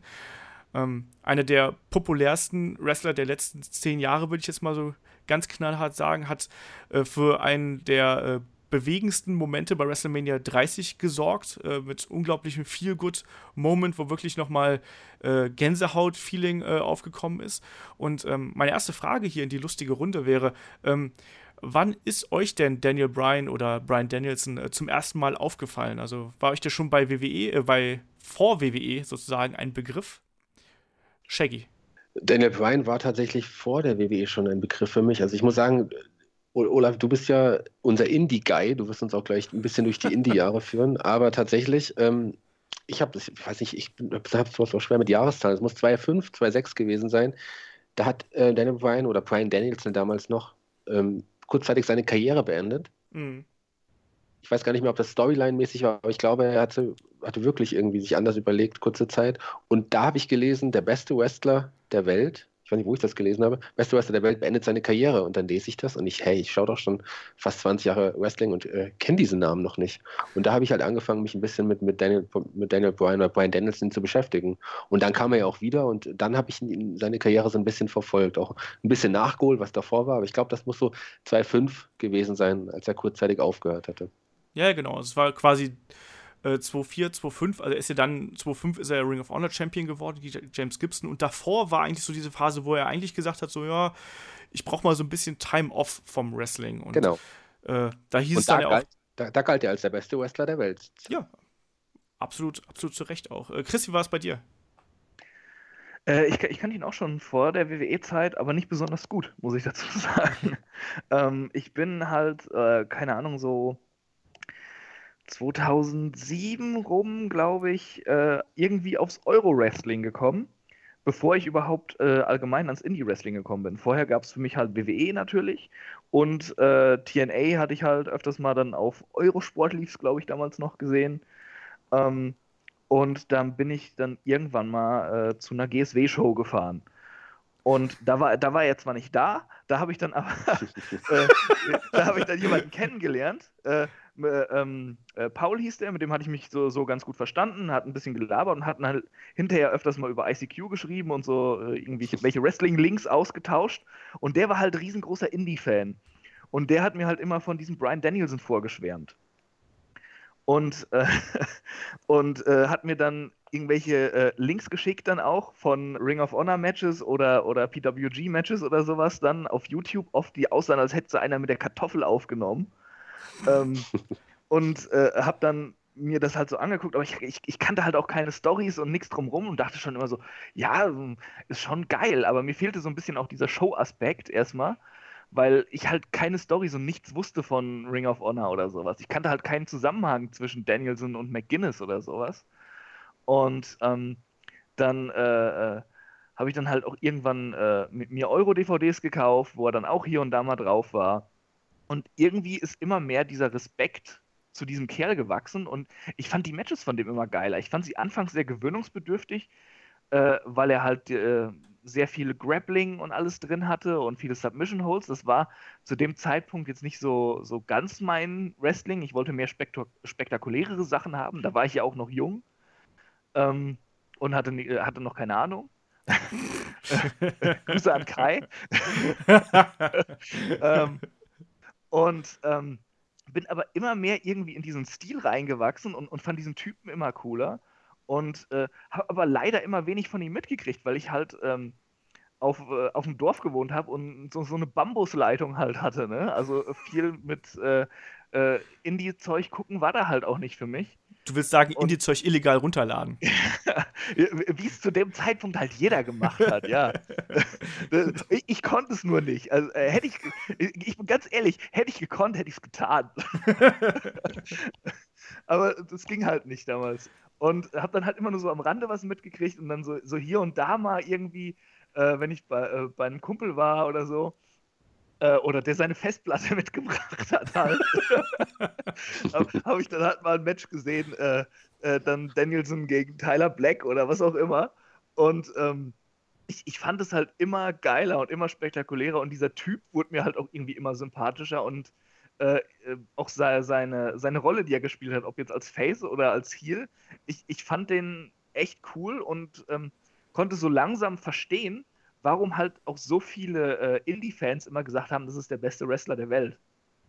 Denn dieses Label hatte ich halt auch gehört und dann habe ich den das erste Mal gesehen und dachte so, ja, was ist das denn für eine Milchschnitte, dieser Typ, ne? ja, er sieht halt im ersten Moment echt so ein bisschen unauffällig aus. Ja. Äh, und aber sobald er dann eben äh, im Ring loslegt, ist es halt eben alles sehr glaubwürdig. Also bei mir war es, ich habe auch so komischen Umweg zu Brian Danielson äh, genommen. Bei mir war es nämlich so, ich war ja, ähm, ich war ja damals bei der Power Wrestling Fanreise bei WrestleMania 20.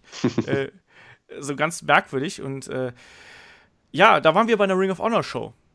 Und äh, ich habe vorher gelesen, dass Brian Danielson angekündigt war, aber mir ging es dann so ähnlich wie dir, Chris. Also Brian Danielson war nicht da. So, da gab es ja diese Rob Feinstein, diese, äh, diesen Sexskandal, Kinderpornografie, Kinderverführungsgeschichte äh, da. Da haben sich ja einige Wrestler äh, vom Event ferngehalten. Das war damals at our best.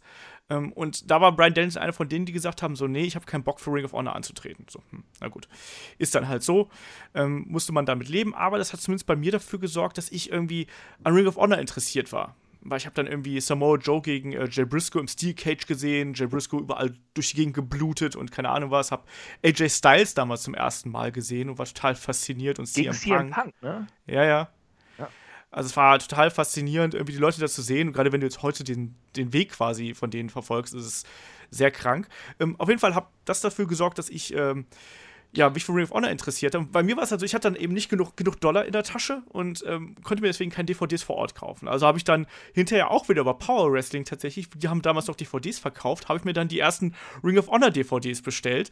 Ähm, mit äh, The Era of Honor Begins. Und da traten ja dann bekanntlich ähm, Brian Danielson, ähm, AJ Styles und ähm, Christopher Daniels im Main Event aufeinander. Der, der Rest des Events war eigentlich vollkommen bla. Also abgesehen davon, glaube ich, dass Paul London noch, äh, ach stimmt gar nicht, nicht äh, AJ Styles, es war Brian Danielson, Christopher äh, Daniels und Loki. Loki, Loki war es damals. Genau, ich wollt, wollte gerade intervenieren. Ja, ähm, äh, kann man ja durcheinander schmeißen, sie sind sich auch sehr ähnlich.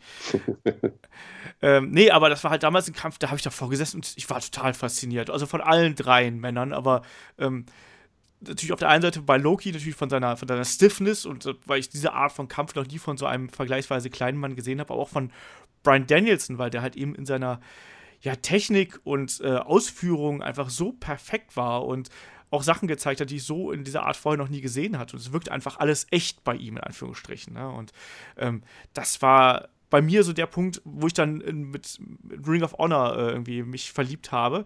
Und am laufenden Band Ring of Honor gekauft habe, also tonnenweise. Die haben damals waren die Schweine teuer. Ich weiß noch, ich weiß nicht, was die da für eine Gewinnmarge bei Power Wrestling damals hatten, aber ich weiß, dass ich irgendwie, ich glaube, ich meine, es waren 20 Mark oder sowas oder 25 Mark pro DVD. Und das waren ja damals keine coolen DVDs, sondern es waren ja wirklich naja, so Indie-DVDs halt damals, ne? Boah, ja, ja Indie-DVDs aus der, äh, der Zeit sind halt unfassbar mies. Ja, also wer, wer sich heute über irgendwelche äh, Videoaufnahmen bei WXW beschwert, so ihr habt, ihr habt keine Ahnung von irgendwas. Ja. you know nothing, Jon Snow. Ja, aber so richtig. Ähm, wie würdet ihr denn den, den äh, Kampfstil ich hab, äh, von, von äh, Brian Danielson beschreiben? Also so ein, vielleicht ein bisschen durch die Zeit oder so ähm, im Allgemeinen. Ähm, was für ein Typ Wrestler ist er denn, Chris? Ach Gott, ähm, das, Puh. Ja, das ist echt schwer zu beschreiben, weil, ähm, weil äh, Brian Danielson oder Daniel Bryan einfach so viele Facetten in seinem Kampfstil hat. Er hat halt äh, sehr starke Grappling-Einlagen drin. Er hat ähm, diese, diese vielen verschiedenen Submissions. Er hat ja nicht nur die Kettle Mutilation gehabt. Äh, er, er, konnte sich aus allem rausdrehen irgendwie. Dann hat er äh, immer mehr auch MMA-Einflüsse hinterher in seinen Kampfstil übernommen mit diesen stiffen Kicks, wo es dann äh, äh um, unbedingt mal bei YouTube eingeben. Uh, you're gonna get your fucking head kicked in. Großartig, wenn diese ganze Halle von Ring of Honor Fans das grölt und Austin Aries total pikiert aus dem Ring geht, während, Danny, äh, äh während Brian Danielson so richtig schön breit grinsend im Ring steht. Äh, wunderbar. Ähm, ja, dazu hat äh, ähm, Brian, Dan Brian, Danielson auch immer dann, dann wieder High-Flying-Manöver übernommen. Und äh, er war einfach ein, ein, sehr kompletter Wrestler. Er war technisch unglaublich versiert. Wie gesagt, super komplett. Er war, er war so, so ein Allround-Paket. Er konnte alles beinahe äh, bis zur Perfektion und äh, dabei aber auch unglaublich stiff gewesen. Ich glaube, das ist es auch, was viele eben auch auf ihn aufmerksam gemacht hat. Gerade diese Matches gegen, äh, gegen äh, Nigel McGuinness, die ich halt nachgeholt hatte dann irgendwann mal. Ähm, das, äh, ich glaube, das war das erste Aufeinandertreffen in England, wenn mich nicht alles täuscht, wo er halt auch McGuinness die ganze Zeit mit dem Kopf gegen den Ringpfosten geschlagen hat und sowas. die beiden haben sich halt so unfassbar hart besorgt. Äh, ich, ich glaube deshalb, äh, auch gerade durch diese Matchserie der beiden sind die beiden Karrieren auch um einiges kürzer gewesen, als sie hätten sein können. Auf jeden das Fall. War, das, war, das hat zwar ähm, äh, ein, ein, größeres äh, Publikum auf das Indie-Wrestling und eben diese beiden Leute aufmerksam gemacht, aber die mussten dafür ganz schön bezahlen. Auf jeden Fall. Also, das waren halt auch wirklich äh, Matches, die waren halt an der, an der Grenze der Gesundheit, sagen wir es mal so. Also ganz, ganz hart dran. Ähm, Shaggy, was hat dich damals oder was, was hat dir am Kampfstil von Brian Danielson immer gefallen oder fasziniert? Ja, ich musste erstmal, also ich, ich, ich muss noch mal kurz ausholen, dass ich habe ja gelesen, er ist der, der beste Wrestler der Welt. Und dann habe ich ihn das erste Mal erstmal kurz gesehen und dachte, was, der uncharismatische Typ soll der beste Wrestler der Welt sein. Und dann habe ich mir seinen ersten Kampf, den ersten Kampf angeschaut und war sofort begeistert. Ich meine, es war was Innovatives, was Neues, was ich so noch nicht gesehen hatte. Und er hat es einfach drauf. Also zu dem Zeitpunkt wusste ich tatsächlich, das ist der beste Wrestler aller Zeiten. Ich mochte seinen stiffen Stil, ich, die Keks, das Crabbling. Also er hat einfach, er ist wirklich abgesehen von dem Charisma, das er damals noch nicht so ganz verströmt hatte, so ein Komplettpaket gewesen, wie Chris schon gesagt hat. Ja, das mit dem Charisma hat sich hinter so ein bisschen gegeben. Also ja. ich ich kann mich dann eben noch, äh, wollte ich eigentlich nachher erst drauf eingehen, aber ich kann mich halt noch an seinen ersten Karatauftritt zum Beispiel erinnern, wo ich ihn dann zum ersten Mal live gesehen habe. Und äh, da habe ich nichts, also da gab es keinen Zeitpunkt, wo ich gedacht habe, so, nee, der ist ja total langweilig oder so, sondern der war eigentlich immer äh, spot on irgendwie, auch von, seiner, von seinem Charisma her. Ähm, aber ich würde sagen, wir fangen mal ganz von vorne an. Also, äh, was ich heute zum ersten Mal wieder gelesen habe, ist, dass Brian Danielson zwei Jahre jünger ist als ich. so, so, ja, ich habe gedacht, der wäre irgendwie ein bisschen älter, aber der ist erst gerade 35, also sprich, der hätte eigentlich noch ein paar gute Jahre vor sich, ist ja bekanntermaßen in Aberdeen, Washington ähm, geboren, ähm, hat. Äh, wann Moment, hat er du bist 37? Ja. Das müssen wir mal festhalten hier. Jungspund. 39. Ja, siehst du. Oh, das wird die Altherrenrunde hier. Chris, du musst für den jugendlichen äh, äh, Wahnsinn hier sorgen oder sowas. Ja, ja äh, ähm, äh, äh, abonnieren, abonnieren, abonnieren. du musst dir so ein paar YouTube-Gags einbauen und so, das kannst du doch so gut. Ja, nee, kann ich eigentlich nicht so gut. Ich, ich finde ja. diese ganzen YouTuber ja scheiße, bis auf Kai natürlich. weil, weil, Rechts Kai, oben seht ihr das andere Video. Und, Kai, Kai ist halt mein Schatz. Oh Gott. Ja, nee, nee, das liegt einfach daran, dass ich keinen nicht ernst nehmen kann, weil er halt so unser Küken ist. ja, der ist ja auch noch klein, du hast ihn ja noch nicht gesehen ja. live. Und das Gute ist, ist wir so können sogar jetzt über ihn ablästern, weil er das eh nicht anhört, weil sich den Podcast eh nicht anhört, weil er unsere anderen Podcasts langweilig findet. Ach ja, da, dann ist es ja schade, dann macht es ja keinen Spaß. Sonst hätte ich jetzt noch fünf Minuten über Kai geredet, aber da, dann nehme ich alles zurück. Ja. Naja, äh, lass mal wieder hier von äh, komischen YouTubern hin zum besten Wrestler der Welt äh, kommen.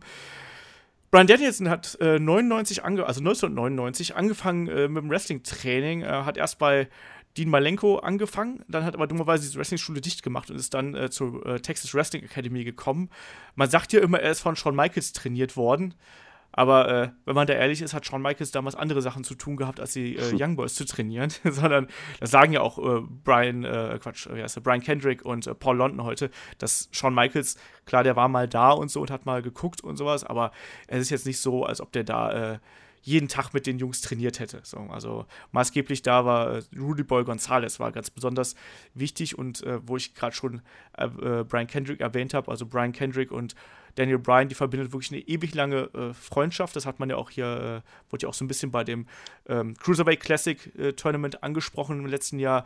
Ähm, die kennen sich halt seit ewigen Zeiten, die haben angefangen äh, miteinander zu wresteln, waren auch lange Zeit ein Tag-Team. Ja, und äh, das Lustige ist eigentlich, dass äh, Brian Danielson schon relativ früh eigentlich die ersten Auftritte bei WWE hatte. Das habe ich heute zum ersten Mal wieder gesehen. Ähm, es gibt ja auch so alte Matches von äh, Daniel Bryan und, und John Cena gegeneinander. Ähm, und seine ersten Auftritte waren damals äh, schon 2002. Also sprich, da war er gerade mal drei Jahre dabei. Und da ist er schon ähm, bei WWE angetreten. Das finde ich und ganz lustig. Zweieinhalb Jahre war er dabei und dann schon seine ersten Auftritte. Ja. Ich glaube auch auf, als, auf Empfehlung von auch Shawn Michaels. Ja. Genau, also er hat zwar nicht äh, ja, viel mit trainiert, aber hat dann zumindest mal gesagt, hier bring den Jungen mal rein, der kann was und so. Ne? Aber mhm. äh, ich meine auch, dass, dass äh, Brian Kendrick und auch Daniel Bryan mal gesagt haben, dass sie eigentlich äh, damals noch von Tuten und Blasen eigentlich keine Ahnung hatten, also was da gerade so passiert. Die waren halt einfach da und haben es halt dann irgendwie mitgemacht und gut ist. Vor, vor ne? allem, äh, was man auch sagen muss, äh, Brian Danielson hat jetzt ziemlich einen auf den Sack gekriegt für sein Match gegen John Cena damals. Also äh, John Cena war halt auch noch ziemlich grün und sie haben, glaube ich, bei Velocity oder so gegeneinander gewrestelt. Mhm. Und ähm, John Cena wusste halt auch noch nicht, wie das so funktioniert mit Jobbern. Ja? Dass, dass er den einfach so, so, so wegklatschen könnte. Und die beiden sind halt rausgegangen und haben einfach ein schönes Match versucht auf die Beine zu stellen. Während die WWE-Offiziellen eigentlich wollten, dass John Cena klar overkommt. Ja. Ja, und auch so, ähm, auch Leute wie, wie William Regal haben ihn ja auch trainiert und solche Sachen. Ich glaube, auch William Regal ist bis heute, glaube ich, auch so der wichtigste Einfluss in seinem Stil. Und ich glaube, das sieht man halt auch noch ganz stark. Also diese, diese Art, wie er halt eben äh, Gegner greift oder auch gerade bei Aufgabegriffen, wie er da halt eben äh, die Griffe ansetzt, das erkennt man halt schon. Da erkennt man halt auf jeden Fall die, ähm, die Handschrift von, ähm, von äh, William Regal. Ich glaube, also für mich richtig interessant wurde Daniel Bryan halt eben dann bei, ähm, bei Ring of Honor. Ähm, das fing dann eben schon in den, in den ersten ähm, ja, in den ersten Events an, wo er dann eben, wie ich gerade gesagt habe, Three Ways bestritten hat. Ähm, hat unter anderem auch geile Matches gegen AJ Styles später geliefert. AJ Styles kam später zu Ring of Honor dazu. Ähm, es gibt legendäre Matches von ähm, Daniel Bryan gegen Austin Aries, der dann auch da wieder lustige Anekdote von diesem Wochenende, ähm, wo ich da ähm, in, in äh, USA war mit den Kollegen von Power Wrestling. Da gab es eine Nachmittagsshow, die hieß Do or Die. Ähm, und da traten junge Talente auf. Und eines, also da waren ganz viele junge Talente, die man heute kennt. Eines dieser jungen Talente war Austin Aries. Und ich meine auch, ähm, äh, Roderick Strong war, meine ich, auch dabei. Und du hast, konntest sofort sehen, wer da wirklich Talent hat und wer nicht, weil da waren auch so ein paar dabei, wo ich gedacht habe, so, alter Schwede, also die würde ich nicht nochmal äh, sehen wollen. Aber Austin Aries war auf jeden Fall jemand. Und der hat ja dann hinterher auch ähm, bei Ring of Honor gemeinsam mit, oh Gott, jetzt bin ich mal gespannt, ob ich ihn zusammenkriege. Also Austin Aries hat gemeinsam mit Roderick Strong, Jack Evans und noch jemanden Generation Next äh, gebildet. Ja? Und äh, ich habe jetzt irgendjemand Wichtiges wahrscheinlich vergessen, aber seht es mir nach, das war jetzt spontan improvisiert. Ähm, aber zum Beispiel hat Brian Danielson auch irgendwie ähm, ewig lange Matches gegen Austin Aries bestritten. Also erste Survival of the Fittest haben die beiden gegeneinander gekämpft, in, äh, glaube auch 2004, ähm, gegenüber 80 Minuten und ich glaube allein 40 Minuten am Ende haben Aries und, äh, und äh, Danielson gegeneinander bestritten. Also unfassbare Matchzeiten und da hat man halt eben schon gesehen, so, oh je, äh, alter Schwede, das ist was ganz Großes, was da, was da heranwächst. Und man hat sich immer gefragt, so, warum landet er eben nicht bei WWE? Und man muss einfach ganz klar sagen, ich glaube, zur damaligen Zeit, also wir sprechen jetzt von 2004, so um den Dreh, ähm, da war WWE einfach, glaube ich, noch gar nicht so weit für diese Art von Wrestling und auch für diese Art von äh, Wrestlern einfach. Ich glaub, ja, äh, Brian 2004 hätte halt auch nichts gerissen in der WWE. Das meine ich ja. Also, also jetzt, jetzt nicht nur äh, von, von WWE-Seite aus, auch er war da äh, vielleicht in-ring-technisch für bereit, aber äh, sonst war, war, war, war er halt auch ähm, bei weitem noch nicht so charismatisch. Also da fehlt es noch um äh, an, an Ausstrahlung, finde ich. Ja, Vielleicht tue ich also, ihm jetzt Unrecht in meiner Erinnerung, aber ich glaube, so, so 2004 rum fand ich, war er halt einfach noch so, so, so, so, so, so, ein, ja, so, so eine Milchschnitte halt. ja, da fehlt halt einfach eben noch was. Und so, so richtig, darf, also richtig hat sich ein Charakter durch den Heel-Turn dann doch auch noch ein bisschen entwickelt. Der kam dann auch eine lange Zeit bei Ring of Honor als, als großartiger Heel fungiert. Das war eine tolle Zeit. Soweit aber das war dann, das war dann aber schon später. Das war schon das 2005, war oder? Ja, 2005, 2006 müsste das gewesen sein. Nach, ich glaube, das war nach dem, nachdem er die beiden Titel, den, den War Pure Title und den ja, World Title von Ring of Honor vereinigt hatte. Genau, das war 2006 bei Unified. Äh, okay. An der Stelle auch, äh, wer sich den Kampf mal genau anschaut, wird unter anderem Tassilo Jung als Ringrichter sehen in England. Also das sagt er bis heute, das ist eine seiner prägendsten Erinnerungen, ist, dass er äh, da eben Referee sein durfte bei diesem Kampf zwischen Brian Danielson und Nigel McGuinness, die, wie Chris gerade schon gesagt hat, irgendwie sich da die Grütze aus dem Leib geprügelt haben und Nigel McGuinness hat den ganzen Ring voll geblutet und so und das war, musste unfassbare Atmosphäre einfach gewesen sein. Ähm, ja, nee, also das haben wir auch gerade schon so ein bisschen angesprochen, 2004 hat Brian Danielson, ähm, er war tatsächlich ein bisschen unzufrieden mit sich und der Wrestling-Welt. Also ich glaube, er hat einfach das Gefühl gehabt, dass er nicht so recht vorankommt.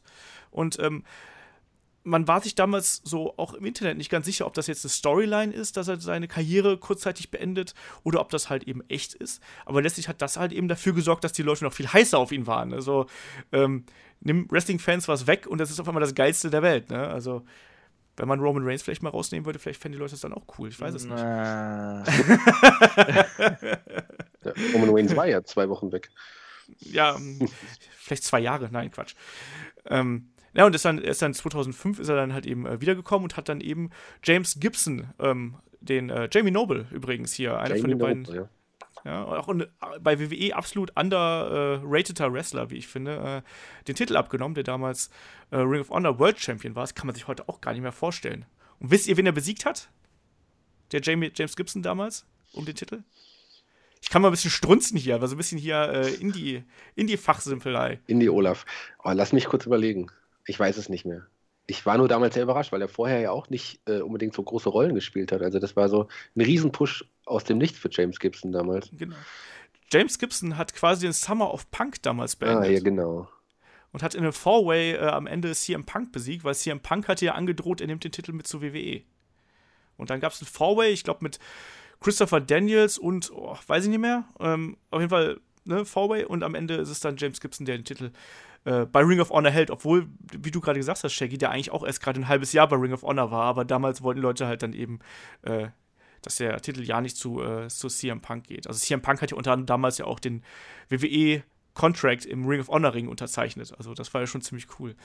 Ähm, auf jeden Fall, ähm, ganz wichtig war halt eben dann für, für Brian Dennison eben diese dieser Title Run eben, in deren Folge er auch dann zum Heel geturnt ist, nämlich in der Fehde mit äh, CCW. Also gab es dann die große Auseinandersetzung zwischen Combat Zone Wrestling und Ring of Honor, also quasi brutales Ultra-Violent Wrestling gegen, ja, wie soll man sagen, modernes, tra modern traditionelles Independent Wrestling. Kann man das so sagen? Backyard-Grütze gegen gutes Wrestling, würde ich sagen. Aber ich, ich, bin ja auch, wie du mir letztens gesagt hast, ein hasserfüllter böser Mensch. so sieht's aus. Naja, auf jeden Fall, in der, in der Fehde hat dann eben Brian Dennison sich nicht gegen Ring of Honor gewandt, sondern eben nur gegen ähm, gegen sein Team quasi und hat eben keinen Bock gehabt, da anzutreten im Cage of Death. Und dann war äh, Team Ring of Honor eben im Hintertreffen und äh, Brian Danielson war als neuer Bösewicht äh, geboren. Und da hat man dann gemerkt, so, okay, das macht ihm richtig Spaß. Also, ähm, das war ja dann ja auch langsam die Zeit, ähm, wo er dann auch mehr getourt ist. Also ähm, 2006, 2007, 2008. Hat unfassbar gute Matches auch in der Zeit abgeliefert. Also dieser Title Run ist wie ich finde, bis heute legendär. Also da, wir haben auch gesagt, wir wollten hier noch so ein paar Matches äh, ansprechen. Also in dieser Zeit, wenn du da so Kämpfe anguckst, gegen Nigel McGuinness, gegen Kenta, gegen Morishima damals, gegen Tyler Black, das war ein bisschen später, das war 2008 oder so. Aber äh, da sind so viele gute Kämpfe dabei. Ähm, ah, das hat so Spaß gemacht. Und Brian Dennison hat damals gelernt, wie er den Heel darstellen musste. Ähm, und da hat man dann schon gemerkt, so, ah, jetzt den werden wir nicht mehr lange haben, ne? weil der ist irgendwann ist der halt einfach zu gut. So, ne? Und ähm, das hat sich dann schon langsam angedeutet. Und ähm, für mich, da würde ich jetzt auch mal gleich mal einen, zur Abwechslung mal einen O-Ton hier einspielen. Ähm, ich habe Brian Danielson zum ersten Mal 2008 live erleben dürfen. Ähm, da war er nicht mehr Champion, aber da war er halt trotzdem noch ein unglaublich heißes Indie-Eisen. Und äh, da habe ich ihn äh, damals, glaube ich, auch in der Musikpalette gesehen, bei WXW 16 Carat. Und äh, da traf er unter anderem ähm, im Halbfinale, glaube ich, auf Naomichi Marafuji. Das war absolut fantastisch, aber ich habe keinen O-Ton von Marafuji dabei leider, sondern ich habe ähm, einen O-Ton von äh, Bad Bones John Klinger mitgebracht, der nämlich äh, gegen den American Dragon dann im Finale gestanden hat und ich würde sagen, den spielen wir an dieser Stelle mal ganz kurz ein. Uh, Brian Danielson als Mensch und im Ring best in the world. Also sowohl außerhalb des Rings und innerhalb des Rings äh, ein phänomenaler Mensch. ich hatte wirklich Panik, gegen ihn anzutreten. Also ich, es war eine Riesenehre für mich, gegen ihn anzutreten, mhm. aber ich, ich, saß Backstage, ich hatte keine Ahnung, was ich mache. Okay. Ja, und er hat sich mit mir hingesetzt und hat dann auf mich eingeredet, so, ne, dass ich halt meine Panik verliere, weil das war das richtig große Turnier für mich, dass ich auch noch gewinne. Ja. Und dann auch noch gegen Brian Dennison. Du, äh, da geht ja schon mal die Muffe. Da, da, dann schwitzt, da schwitzt du dir schon mal einen ab. Aber er war super cool ähm, und hat im Prinzip mir durch das komplette Match geholfen und mich zu dem gemacht, was ich heute bin. Ja, das war äh, Bad Bones John Klinger und ich habe Brian Danielson damals halt geliebt, weil er da wirklich als Eiskater äh, ja, Heel aufgetreten ist, hat so ziemlich, glaube ich, jeden seiner Kämpfe bis dato äh, mit Cheap Shot Small Package gewonnen. Also auch gegen Narumichi Marufuji zum Beispiel und, glaube ich, auch gegen Doug Williams. K kannst du den Namen bitte dreimal schnell hintereinander sagen? Also das, das, das geht noch. Also ich habe nichts getrunken, dann passt das. Nein, ähm, aber das war, ich fand das damals super und er ist auch immer direkt in den Ring gerannt gekommen, damit auch ja seine Musik nicht ausgespielt werden konnte, also so Final Countdown, die Leute wollten eigentlich immer mitsingen und er kam, also ich habe noch nie jemanden so schnell zum Ring sprinten sehen, außer dem Ultimate Warrior, sagen wir es mal so. naja, und äh, das, das war, es war eine coole Zeit damals einfach und äh, ähm, 2009 war dann langsam so die Phase, wo man äh, ja, wo Brian Danielson dann zunehmend auf den Radar von WWE kam und man wusste, der geht halt rüber. Er hatte aber dann trotzdem noch, auch mal noch mal einen längerfristigen Vertrag äh, mit WWE gehabt, äh, mit WWE, mit WXW gehabt und war dann nochmal Champion hier. Also er hat dann Bad Bones John Klinger hinter den Titel abgenommen. Ja, und äh, trat dann aber unter anderem gegen Absolut Andy an. Darf ich da was zu sagen? Sag was dazu, äh, bevor wir ja, Andy zu Wort ja, genau. kommen lassen. Andy hat ja den Titel wieder äh, äh, gewonnen dann von Danielson. Und das war so genau. lustig. Ähm, der, der Kumpel, den ich damals bei der, WXW, äh, bei der GSW kennengelernt hatte, äh, wir beide waren absolute, absolut Andy-Fans. Ich bin es eigentlich auch noch immer. Ich, ich finde Andy super. Und ähm, ich habe halt, wie gesagt, immer nur so nebenbei so ein bisschen Indie-Gedöns äh, verfolgt. Und auch die WXW habe ich nie so auf dem Radar gehabt. Ähm, muss ich sagen, da bin ich auch relativ spät zugekommen, auch weil ich die, äh, die alte Ausrichtung von der WXW damals äh, mehr aufs In-Ring-Produkt bezogen, weniger Entertainment nicht so geil fand. Das ist nicht so ganz mein Wrestling. Ähm, auf jeden Fall kriege ich dann irgendwann per ICQ auf einmal die Nachricht: Alter, Andy hat den Dragon gekillt. und, und ich so, was? Kann mir das gar nicht vorstellen. Also, was man halt noch so für Halbmarks damals war, das, das war großartig. Ich werde nie vergessen, dieser Satz auf einmal: Alter, Andy hat den Dragon gekillt. Das war fast so großartig, als hätte ich das Match selbst gesehen. Andy, der Drachentöter. Ja. Gab das nicht auch im Anschluss die äh, erste und einzige Polonaise, die absolute Polonaise? Das war die erste, aber nicht die einzige. Was, nicht, was war die erste, Moment, oder? Moment, Moment. Ich glaube, es war die erste Anti-Polonaise. Bei der WXW. Bei der WXW, ja. Bei der GSW gab es die schon bei International Impact 4, als er den Titel von Kovac gewonnen hat. Da bin ich mir sicher. Ja, Klugscheißer. Äh, Alter! aber bei der WXW war ich die erste Ring of Honor DVD. Warum fragen ja. die nicht einfach mal? Genau, lassen wir doch einfach Andy mal zu Wort kommen, wie er damals äh, sein Match gegen äh, Brian Danielson empfand. Brian Danielson war ja, äh, viele verbinden ihn ja heute mit der WWE, ne? Und ich habe ihn ja damals noch nicht aus der WWE gekannt, sondern eigentlich als diesen Worker, den alle über den Klee gelobt haben. Ja. Ne? Und als ich ihn das erste Mal gesehen habe, muss ich gestehen, war ich etwas erstaunt, dass er gar nicht mal so groß ist. Ne? Ja, das ist also mein Format. Ja, aber das erste, was er war, er ist ein unglaublich super netter Charakter. Mhm. Ja, also ich bin, war immer, habe immer eine gute Chemie auch äh, persönlich mit ihm gehabt, jetzt mal außerhalb vom, vom Seilgefährt. Und im Ring gibt es für mich wenig Leute, die talentierter sind als er. Also mhm. ich habe wirklich genossen. Es war ja nicht nur der World, das World Title Match, was wir gegeneinander hatten. Wir hatten ja auch noch andere Matches gegeneinander. Und ich habe wirklich genossen, gegen ihn in den Ring zu steigen. Mhm. Er ist so gut. Das, was man eigentlich viele in der WWE sehen und tun und, und alle sagen, Mann, was für ein toller Worker. Aber selbst dort hat er nicht das gemacht, was er eigentlich kann. Okay. Und er ist so gut. Ich kann da, ich wüsste keinen, den ich eigentlich sagen kann, der wirklich wesentlich besser ist als er in allem Komplettpaket okay. technischen. Das Einzige, was ihm gefehlt hat, was aber trotzdem bei der WWE funktioniert hätte, was keiner gedacht hat, aufgrund seiner Größe, dass er das schafft. Ja, das war absolut Andy und seine Eindrücke äh, zu Brian Danielson und seinen Matches damals. Ähm, und damit würde ich sagen, ja, damit können wir auch fast schon das, das Independent-Buch äh, Brian Danielson schließen, aber nicht ohne, dass wir hier noch ein paar empfehlenswerte Matches raushauen. Da hat uns nämlich der Muggelige mal wieder über Twitter angeschrieben, dass wir doch mal so ein paar äh, unserer Lieblingskämpfe rausholen sollen. Und äh, der Shaggy darf anfangen mach mal ein Match, was dir, äh, was man gesehen haben sollte aus der Indie-Zeit von äh, Daniel Bryan. Und man sollte so ziemlich jedes Match aus der Indie-Zeit von Daniel Bryan gesehen haben. Wenn ich jetzt so spontan drüber nachdenke, gefällt mir auf jeden Fall das Match. Ich glaube, das war sogar der erste Ring of Honor Pay-Per-View. Da hat er mit Morishima zusammen gegen Kenta und Nigel McGuinness gekämpft. Ich habe das ich, für mich war das cool, weil ich meine, Ring of Honor, erstes, erster Pay-Per-View und den habe ich natürlich abgefeuert und das war das Highlight an dem Abend. Und das war auf jeden Fall eins der Highlights äh, von Daniel Bryan zu der Zeit, definitiv. Mhm. Auf jeden Fall.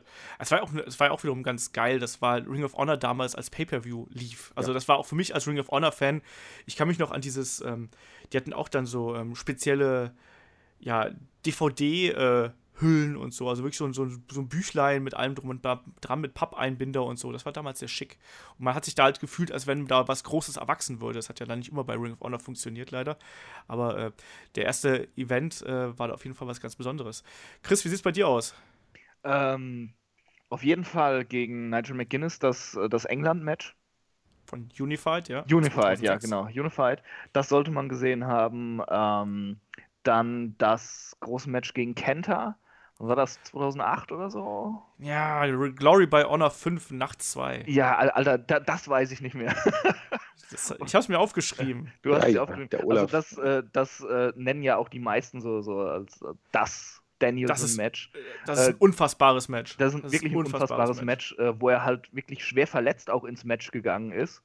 Und Kenter ihn nicht wirklich geschont hat. Und, nee. Äh, und äh, Danielson dann halt aber auch stärker zurückgekommen ist und dieses Match immer stiffer und stiffer wurde.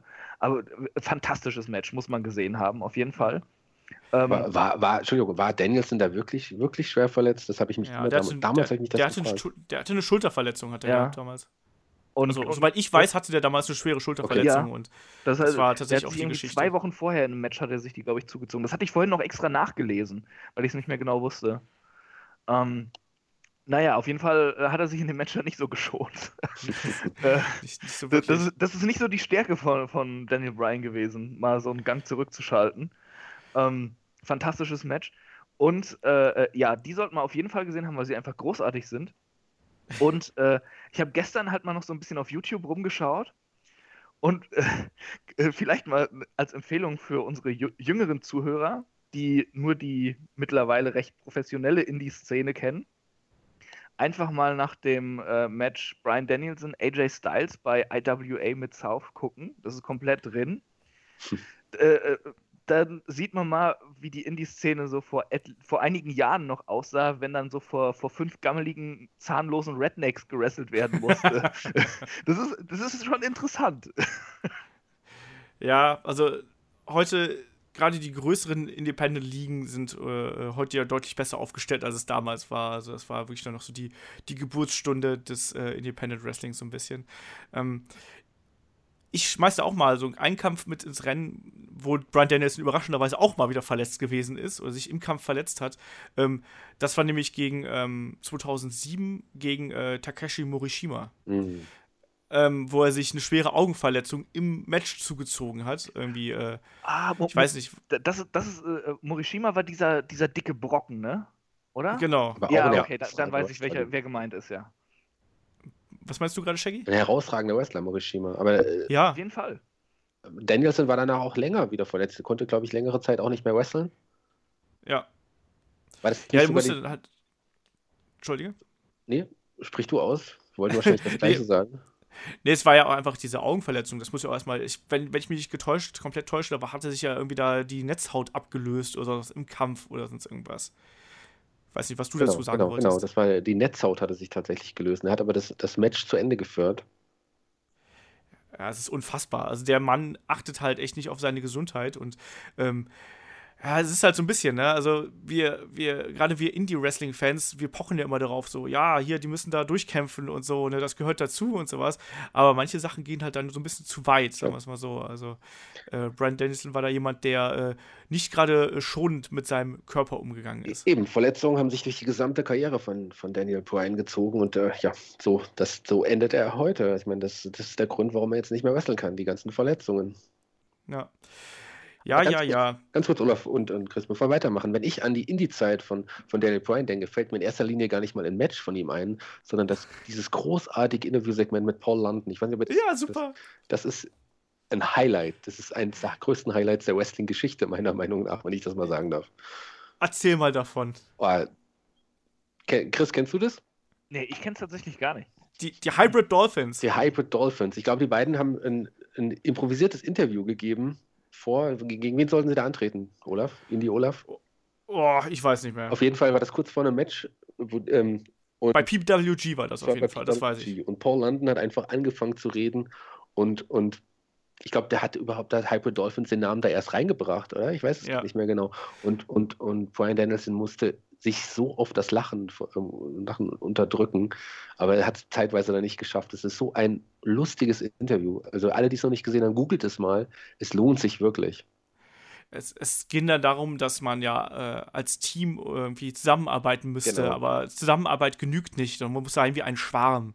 Und äh, dann äh, haben sie irgendwie diese Tiermetapher weitergebaut und dann waren sie halt zuerst, wir müssen sein wie ein Bienenschwarm und äh, zukünftig wollen wir auch nicht, dass ihr uns mit Applaus anfeuert, sondern mit Summen und dann haben sie dann haben sie beide so die Hände über den Mund gemacht und haben dann genau haben diese gemacht und du konntest halt sehen, dass Daniel Bryan unter den Händen halt Tränen gelacht hat, während er das gemacht hat. Und, und äh, Und Paul da, da, da, Ja. und da ging es ja auch, diese Hybrid-Geschichte war dann auch irgendwie, ich weiß gar nicht, wie sie darauf gekommen sind, aber dann meinte er halt irgendwie so, ja, nein, und wir müssen irgendwie äh, wie, ein, wie ein Schwarm Delfine sein, ja, und, äh, und wie Bienen und so. Und dann sagte, sagte äh, Paul Lond irgendwie, ja, kennst du die Insel des äh, Professor Moreau oder wie dieser, äh, dieses Buch heißt? Und dann guckt Daniel Bryan ihn wirklich komplett entgeistert an, so, nein, Nope. keine Ahnung. Nope. Ne? Und ja, also, absolut fantastisch. Also, und, und der Gag ist halt, dass die Zuschauer danach wirklich immer gesummt haben. Also es gab eine Zeit, wo die Zuschauer wirklich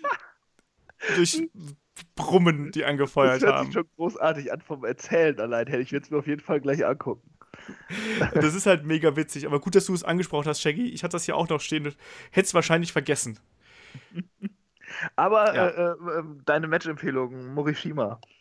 Ja, Morishima, äh, absolut großartiger Kampf. Es gibt auch noch, also wie Shaggy gerade schon gesagt hat, also man kann eigentlich mit fast keinem Brian Danielson-Match zu seiner Indie-Zeit komplett falsch liegen.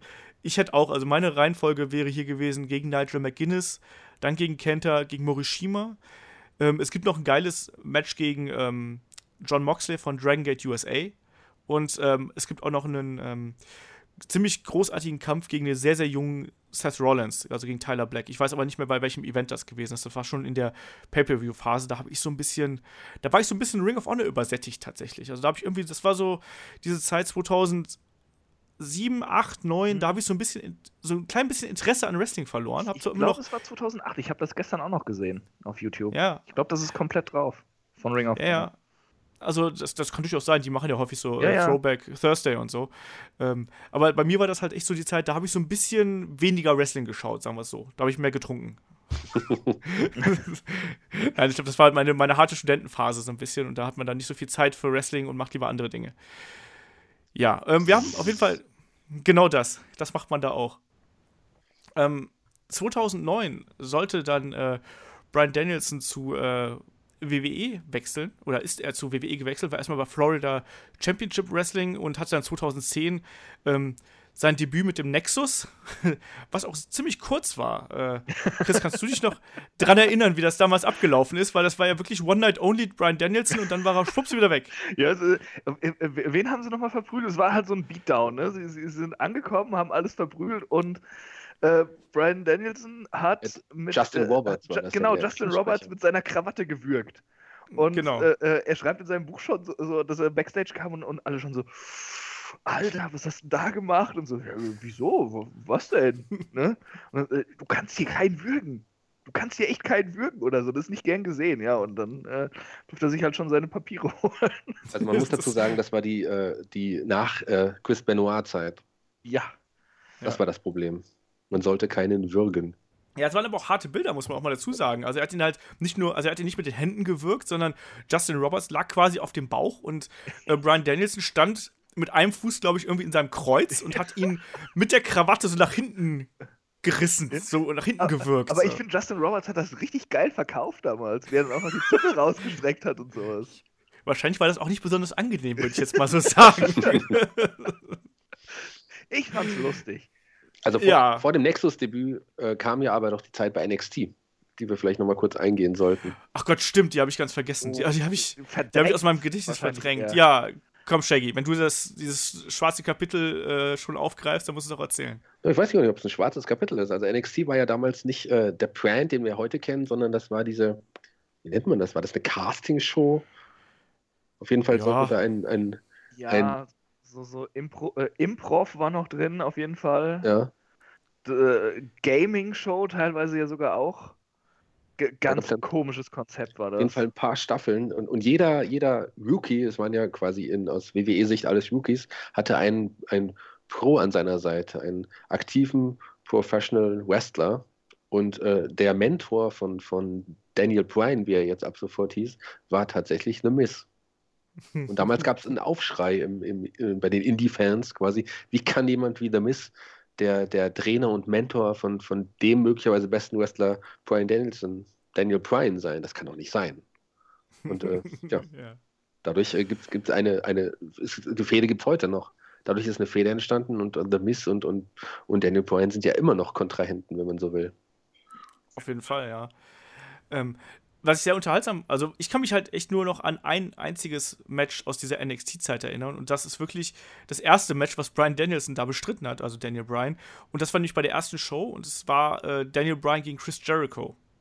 Und das war ein richtig geiler Kampf zwischen den Ja. beiden äh, auf der WWE-Bühne, wo vor allem Daniel Bryan einen wirklich kranken Bump nach einem Suicide Dive nach draußen genommen hat und ist dann in den Tisch in, von den äh, Kommentatoren reingeflogen, so Hüfte voran und hat es dann trotzdem weitergemacht, weil es halt Brian Danielson ist, so ungefähr. Aber der Rest der NXT-Staffel, ich habe mir damals halt, ich weiß noch genau, als das angekündigt wurde, dachte ich mir so, hey cool, das wird so ein Reality-Ding, nur dass die Leute da schon wresteln können und nicht irgendwie gar keine Ahnung haben, sondern es wird halt so, du gehst hinter die Kulissen, so wie ähm, The Ultimate Fighter bei UFC, so habe ich mir das vorgestellt. Und dann war es ja irgendwie total alberner Scheißdreck. So, und dann, die mussten dann irgendwelchen, keine Ahnung, wo du wirklich gemerkt hast, so manche da war einfach dazu gemacht, dass sie halt irgendwie doof dastehen, irgendwelche blöden Aufgaben lösen. Ähm, naja, da war auf jeden Fall jetzt nicht unbedingt ruhmreich, aber äh, nichtsdestotrotz war das halt der, der erste Auftritt und danach war dieser Kader auch erstmal weg. Und dann kam eben ähm, der Nexus, angeführt von Wade Barrett damals und äh, unter anderem auch mit Husky Harris damals noch übrigens. Also ähm, Bray Wyatt, wie er heute heißt. Ich finde das, ich habe letztens noch mal so reingeschaut, wie lustig das aussieht, wenn man sich einen Husky Harris von damals anschaut und heute den Bray Wyatt. So, das ist ja zwei verschiedene Menschen, so ungefähr. Naja, ähm, aber nichtsdestotrotz, ähm, Brian Dennison war dann auf jeden Fall relativ schnell wieder weg, so, also sprich nach einer Show und hat dann aber die Zeit genutzt, es waren irgendwie so drei Monate, Pi mal Daumen, um dann nochmal auf den Independent-Markt zu gehen und ist dann einfach nochmal um die Welt gereist. So. Hat dann auch unter anderem nochmal bei WXW gekämpft, kann ich mich noch gut dran erinnern, hat auch äh, Ambition äh, gewonnen, wenn ich mich jetzt nicht komplett täusche, zum Beispiel. Ähm, muss auch dazu sagen, wir haben jetzt auch einiges bei seiner äh, Indie-Zeit natürlich übersprungen. Ne? Brian Dance war auch in Japan und äh, ich weiß nicht wo. Also eigentlich war er überall, was man, äh, was man sich so denken kann. Aber ich bin da mal ganz äh, egoistisch und sage, ich habe mich da so ein bisschen auf die Ring of Honor-Kiste konzentriert, weil das einfach mein Steckenpferd damals war. Ja, das ist aber auch das, äh, wofür man Brian Danielson in Erinnerung hat. Der und Ring of Honor sind auf ewig untrennbar verbunden. Genau, das glaube ich passt dann auch so. Ähm, Er gilt, ja, und Brian gilt ja auch als einer der, der, der Väter quasi von Ring of Honor, weil er quasi von fast Anfang an dabei war und dort im Main Event Player war. Ja, und sich auch da wirklich so rapide weiterentwickelt hat, das muss man eben auch sagen. Also was er da für Karrieresprünge gemacht hat innerhalb äh, dieser Liga, das ist schon äh, bemerkenswert. Ähm, ja, SummerSlam 2010 ist, ist er dann zu WWE zurückgekehrt, dann auf Seiten von äh, John Cenas Team, das gegen The Nexus angetreten ist. Ähm, welche Erinnerungen habt ihr da an dieses Match? Das war ja dieses ominöse 7 vs. 7 Nexus gegen äh, Team WWE. Habt ihr da Erinnerungen dran? Wer möchte zuerst? Hände hoch. Chris. so, und, und das, das konnte ich einfach mal mit, das habe ich tatsächlich nicht gesehen und ich habe es auch nicht nachgeholt bisher, muss ich sagen. Ja, du hast auch nicht so ja. viel verpasst, sag ich mal. Nein, ja, ich fand das unterhaltsam, das Match. Also ich erinnere mich das, das ein bisschen auch noch dran. Das, das war irgendwie eine Phase, wo, wo ich nicht viel geschaut habe oder nicht, nicht schauen konnte. Ich, ich, boah, wie war, war das? Ich, ich glaube, das war bevor meine Eltern äh, Sky hatten. Und dann konnte ich das nicht schauen, weil vorher hatten wir immer bei einem Kumpel geschaut, aber dann irgendwann äh, äh, äh wusste ich halt vorher nicht. Äh, äh, habe ich halt gesehen, der hat halt geknacktes Premiere gehabt und das wurde halt dann irgendwie dann stillgelegt mal und dann konnte man kein Wrestling mehr schauen. Ja. Ist uns eigentlich recht geschehen, aber äh, wie gesagt. Äh, eine traurige Geschichte aus der Jugend. Ja. Der arme Chris. Ja, ja, ja aber wir, ja, aber so ein paar Matches zurück, kann man verpassen. Das meiste habe ich ja nachgeholt aus den Phasen, die ich verpasst habe. Nur das halt nicht.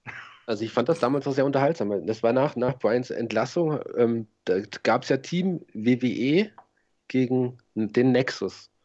Und Team WWE bestand, bestand nur aus, da hat ein Mann weniger als, als, als, als Nexus damals. Ich meine, wer war im Team WWE? Weißt du es noch, Olaf? Ich glaube, Edge war dabei.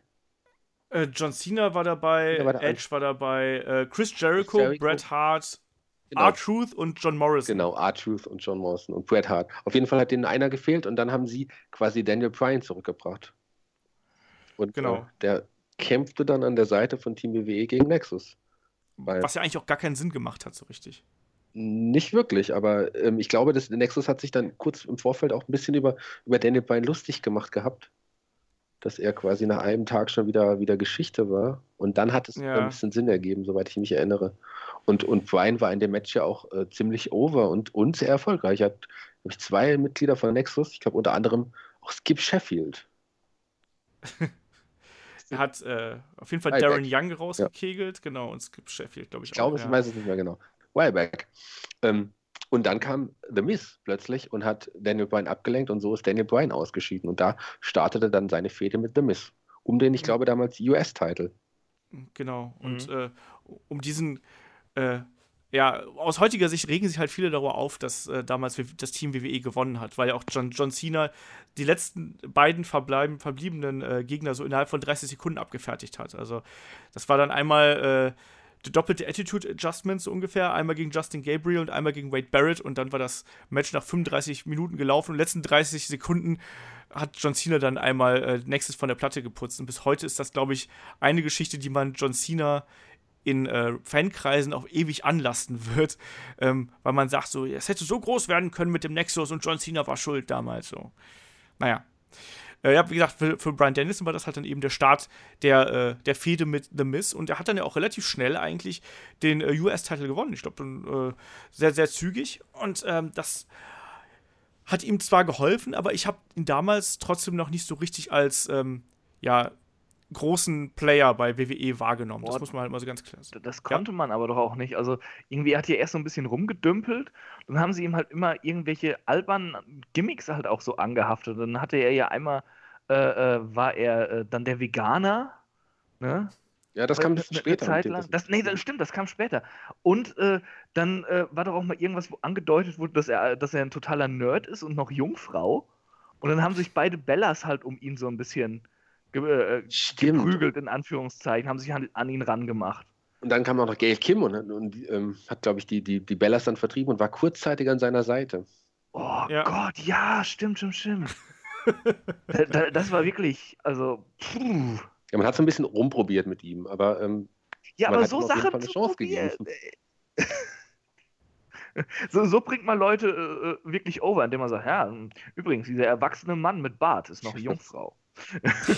und, hat, Hallo, der ist Veganer. So, so viel Bart hat er damals noch gar nicht.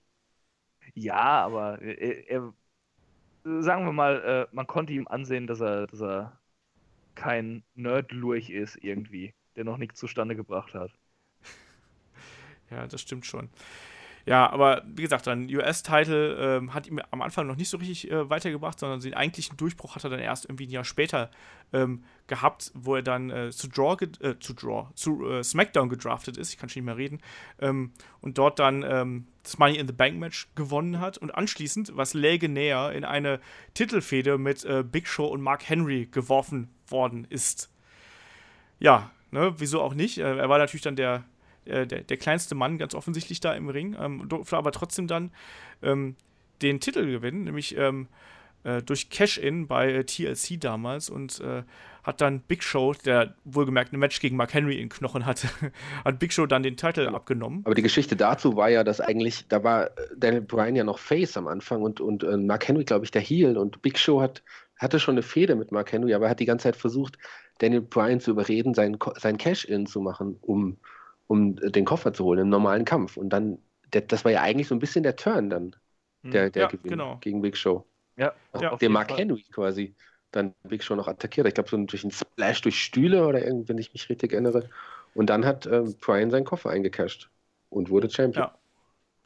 Wie habt ihr das erlebt damals? Also ich habe mich mega gefreut damals. Äh, äh, ich ich habe mich auch sehr gefreut und habe dann hinterher äh, auch nochmal eine Wiederholung davon geguckt. Da hatten nämlich dann die Eltern wieder Sky, dass ich Wrestling gucken konnte. und dann war halt, dann, als ich das das zweite Mal gesehen hatte, dieser Kampf Mark Henry gegen Big Show, ein Chairs-Match, eine Stipulation, die schon extrem kacke ist, und dann halt noch Mark Henry gegen Big Show. und das konnte man sich eigentlich echt nicht angucken. Das war halt so ein Käse. Und äh, ich saß halt schon so voll freudig, weil ich wusste, gleich kommt der Cash-In. Und äh, mein Vater guckt so auf den Fernseher und sagt, dass du dir diesen Scheiß anguckst, werde ich nie verstehen. das war aber nicht das Chairs-Match mit dem riesigen Chair, oder? Äh, nee, ich glaube nicht. Ich, ich weiß es nicht mehr. Ich, ich hab, also, also ich, ich habe es vorhin noch mal kurz geguckt, das war aber nicht das komplette Match, sondern nur das Ende, wo, plus Cash-In. Okay. Auf dem, auf dem Network, diese Daniel Bryan Collection, habe ich noch ein paar Sachen angeschaut. Okay. Ähm, war, war, das das mit dem Riesenchair? Schreibt uns das doch mal an äh, Ask Headlock. Äh, Hashtag Ask, Ask Headlock. Ja, dann halt Hashtag Ask Headlock. Meine Güte. Du kennst dich, kannst nicht so gut mit Internet, ne? Ach, Leck mich doch, Junge. Dieses Internet setzt mich niemals durch. Das auch. Äh, ja, und, die, und dann. In der äh, Zeit danach, ähm, da, äh, wie, wie, ich erwähnt habe, wurde, wurde, äh, wurde Daniel Bryan langsam zum Heel. Da war, war, diese Zeit, wo er Matches gegen Big Show oder gegen Mark Henry hatte und die er am Ende, glaube ich, immer mit durch die Q oder Countout, durch Eingriffe des, des jeweils äh, Außenstehenden gewonnen hatte und sich danach hat richtig feiern lassen. Genau, das war ja der Grundstein von diesem Yes dann eben, yes, weil er sich selbst genau. so abgefeiert hat und meine Güte, war das lustig. Wer kann, der kann. Ne? Also da hat man dann eben auch gemerkt, dass in dem eben auch Charisma steckt. Ne? Das, ich fand diese, auch da wieder so Parallelen zu seinem Ring of Honor Run, da hat man dann eben erst gemerkt, wenn der dann so ein bisschen von alleine gelassen wird und auch gerade so ein bisschen als äh, Heel-Charakter äh, sich probieren darf, dass da dann eben auch gute Sachen bei rauskommen um es mal so auszudrücken. Ne? Und äh, ich weiß auch noch genau, wie, wie, das damals war. Es war halt so ein schleichender, so ein schleichender Turn und das finde ich eigentlich auch manchmal ganz interessant. Also interessanter als ähm, wenn man das dann halt eben so ähm, übers Knie bricht, um es mal so zu sagen. Mhm. Ja. Ähm, Im Endeffekt hat er halt den Titel halt auch äh, eigentlich relativ lange gehalten. Ist nicht, nicht immer super fair und so, aber er hat auf jeden Fall äh, bis WrestleMania äh, 28 den Titel gehalten, bis es dann zum Aufeinandertreffen mit äh, dem Rumble-Sieger Seamus gekommen ist. Man darf das ja nie vergessen. Seamus hat mal einen Rumble gewonnen. Also ich, Alberto del Rio auch. Ja, aber an, an Seamus habe ich überhaupt gar keine Erinnerung, dass der jemals den Rumble gewonnen hat. Ich weiß, dass er mit Chris Jericho am Ende im Ring stand und ich habe damals gesagt so, puh, die letzten drei Minuten mit den beiden zusammen im Ring, das war das Beste am ganzen Rumble. So, so ungefähr. Naja, auf jeden Fall, dann äh, ähm, verliert Daniel Bryan innerhalb von 18 Sekunden äh, seinen Titel äh, an Sheamus. Ähm, alle haben sich darauf gefreut, dass das ein mega geiles Title-Match wird. Ist, dazu ist es dann nicht gekommen. Äh, stattdessen gab es dann eben äh, die Niederlage, was aber dann auch zu dem äh, eigentlich auch zu dem Yes und zu dem No-Chant dann irgendwie geführt hat. Ja, also aber, irgendwie ist aber Moment mal, be bevor wir da jetzt einfach weitergehen, wie hast du das denn damals wahrgenommen als Brian Danielson Fangirlie? Ich habe gekotzt natürlich. Ja, ich, ich habe das aber so richtig gehasst. Ich meine, äh, wenn, wenn, du sowas bringen willst, okay, ja, äh, wo er da abgelenkt wird noch äh, durch den Kuss mit AJ, bla bla bla, ja. Aber doch nicht mit Brian fucking Danielson. Das kannst du doch nicht bringen. Dass du den nur 18 Sekunden da bei WrestleMania in einem Match stehen lässt. Ich habe so gekotzt. Ich habe diesen ganzen Event bis zum Main Event gehasst. was, was, was war denn der Main Event nochmal? War das äh, Cena gegen Rock? Cena gegen The Rock, genau. Ja, das ist auch zum Hassen. Ach so, oh, oh, oh, und, und äh, Punk gegen Jericho war es, glaube ich, auch noch. Das war enttäuschend. Das, das, also das, war, das, das war okay, aber es okay. war nicht so, wie man es erwartet ja, hätte. Ja, stimmt. Aber Cena gegen Rock, das erste fand ich eigentlich unterhaltsam. Um mal eine oh, Lanze für dieses Match zu brechen. Man hätte es halt nicht Uff. wiederholen dürfen. Once in a lifetime. Ja. Ja. Ja, Shaggy, wie hast du es damals wahrgenommen? Ja, ich habe ich, ich in erster Linie habe mich ja ähm, auf der, ich habe mich auch auf das Match gefreut. Zumal die beiden haben ja übrigens, weiß nicht, das haben wir gar nicht angesprochen, ein Jahr zuvor bei WrestleMania schon ein Match gegeneinander gehabt, um den US-Title damals. Und ich glaube, das ist ein, ein, Kampf, der es gar nicht in die Show geschafft hat. Der war in der Pre-Show oder damals sogar nur als Dark-Match. Ich kann mich gar nicht ja. ganz erinnern. Und da habe ich mich gefreut, dass die beiden wieder auf großer Bühne endlich ein Match gegeneinander bekommen oder erstmalig auf großer Bühne und dann war es plötzlich 18 Sekunden vorbei. Ich habe mich auch aufgeregt. Ich reg mich selten auf, aber da habe ich mich aufgeregt. Aber man muss dazu sagen, ohne diese 18 Sekunden wäre auch Daniel Bryan nicht in der Position, in der er jetzt heute ist. Das stimmt. Erklär mal, wie ist es danach abgelaufen? Ja, es war ich sogar da schon... so ein bisschen Erinnerung dran. Olaf, du warst doch bestimmt in der Halle, wie ich dich kenne. nur, nur geistig. Okay. Also äh, schon an dem Abend, schon bei WrestleMania, ging, die, ging diese Yes-Chance schon los bei anderen Kämpfen und dann die Fans auf dem Nachhauseweg. Man hat Videos gesehen, wie die in U-Bahn-Stationen diese Yes-Chants gemacht haben. Und äh, am nächsten Tag bei War ja, ging das Yes-Movement los.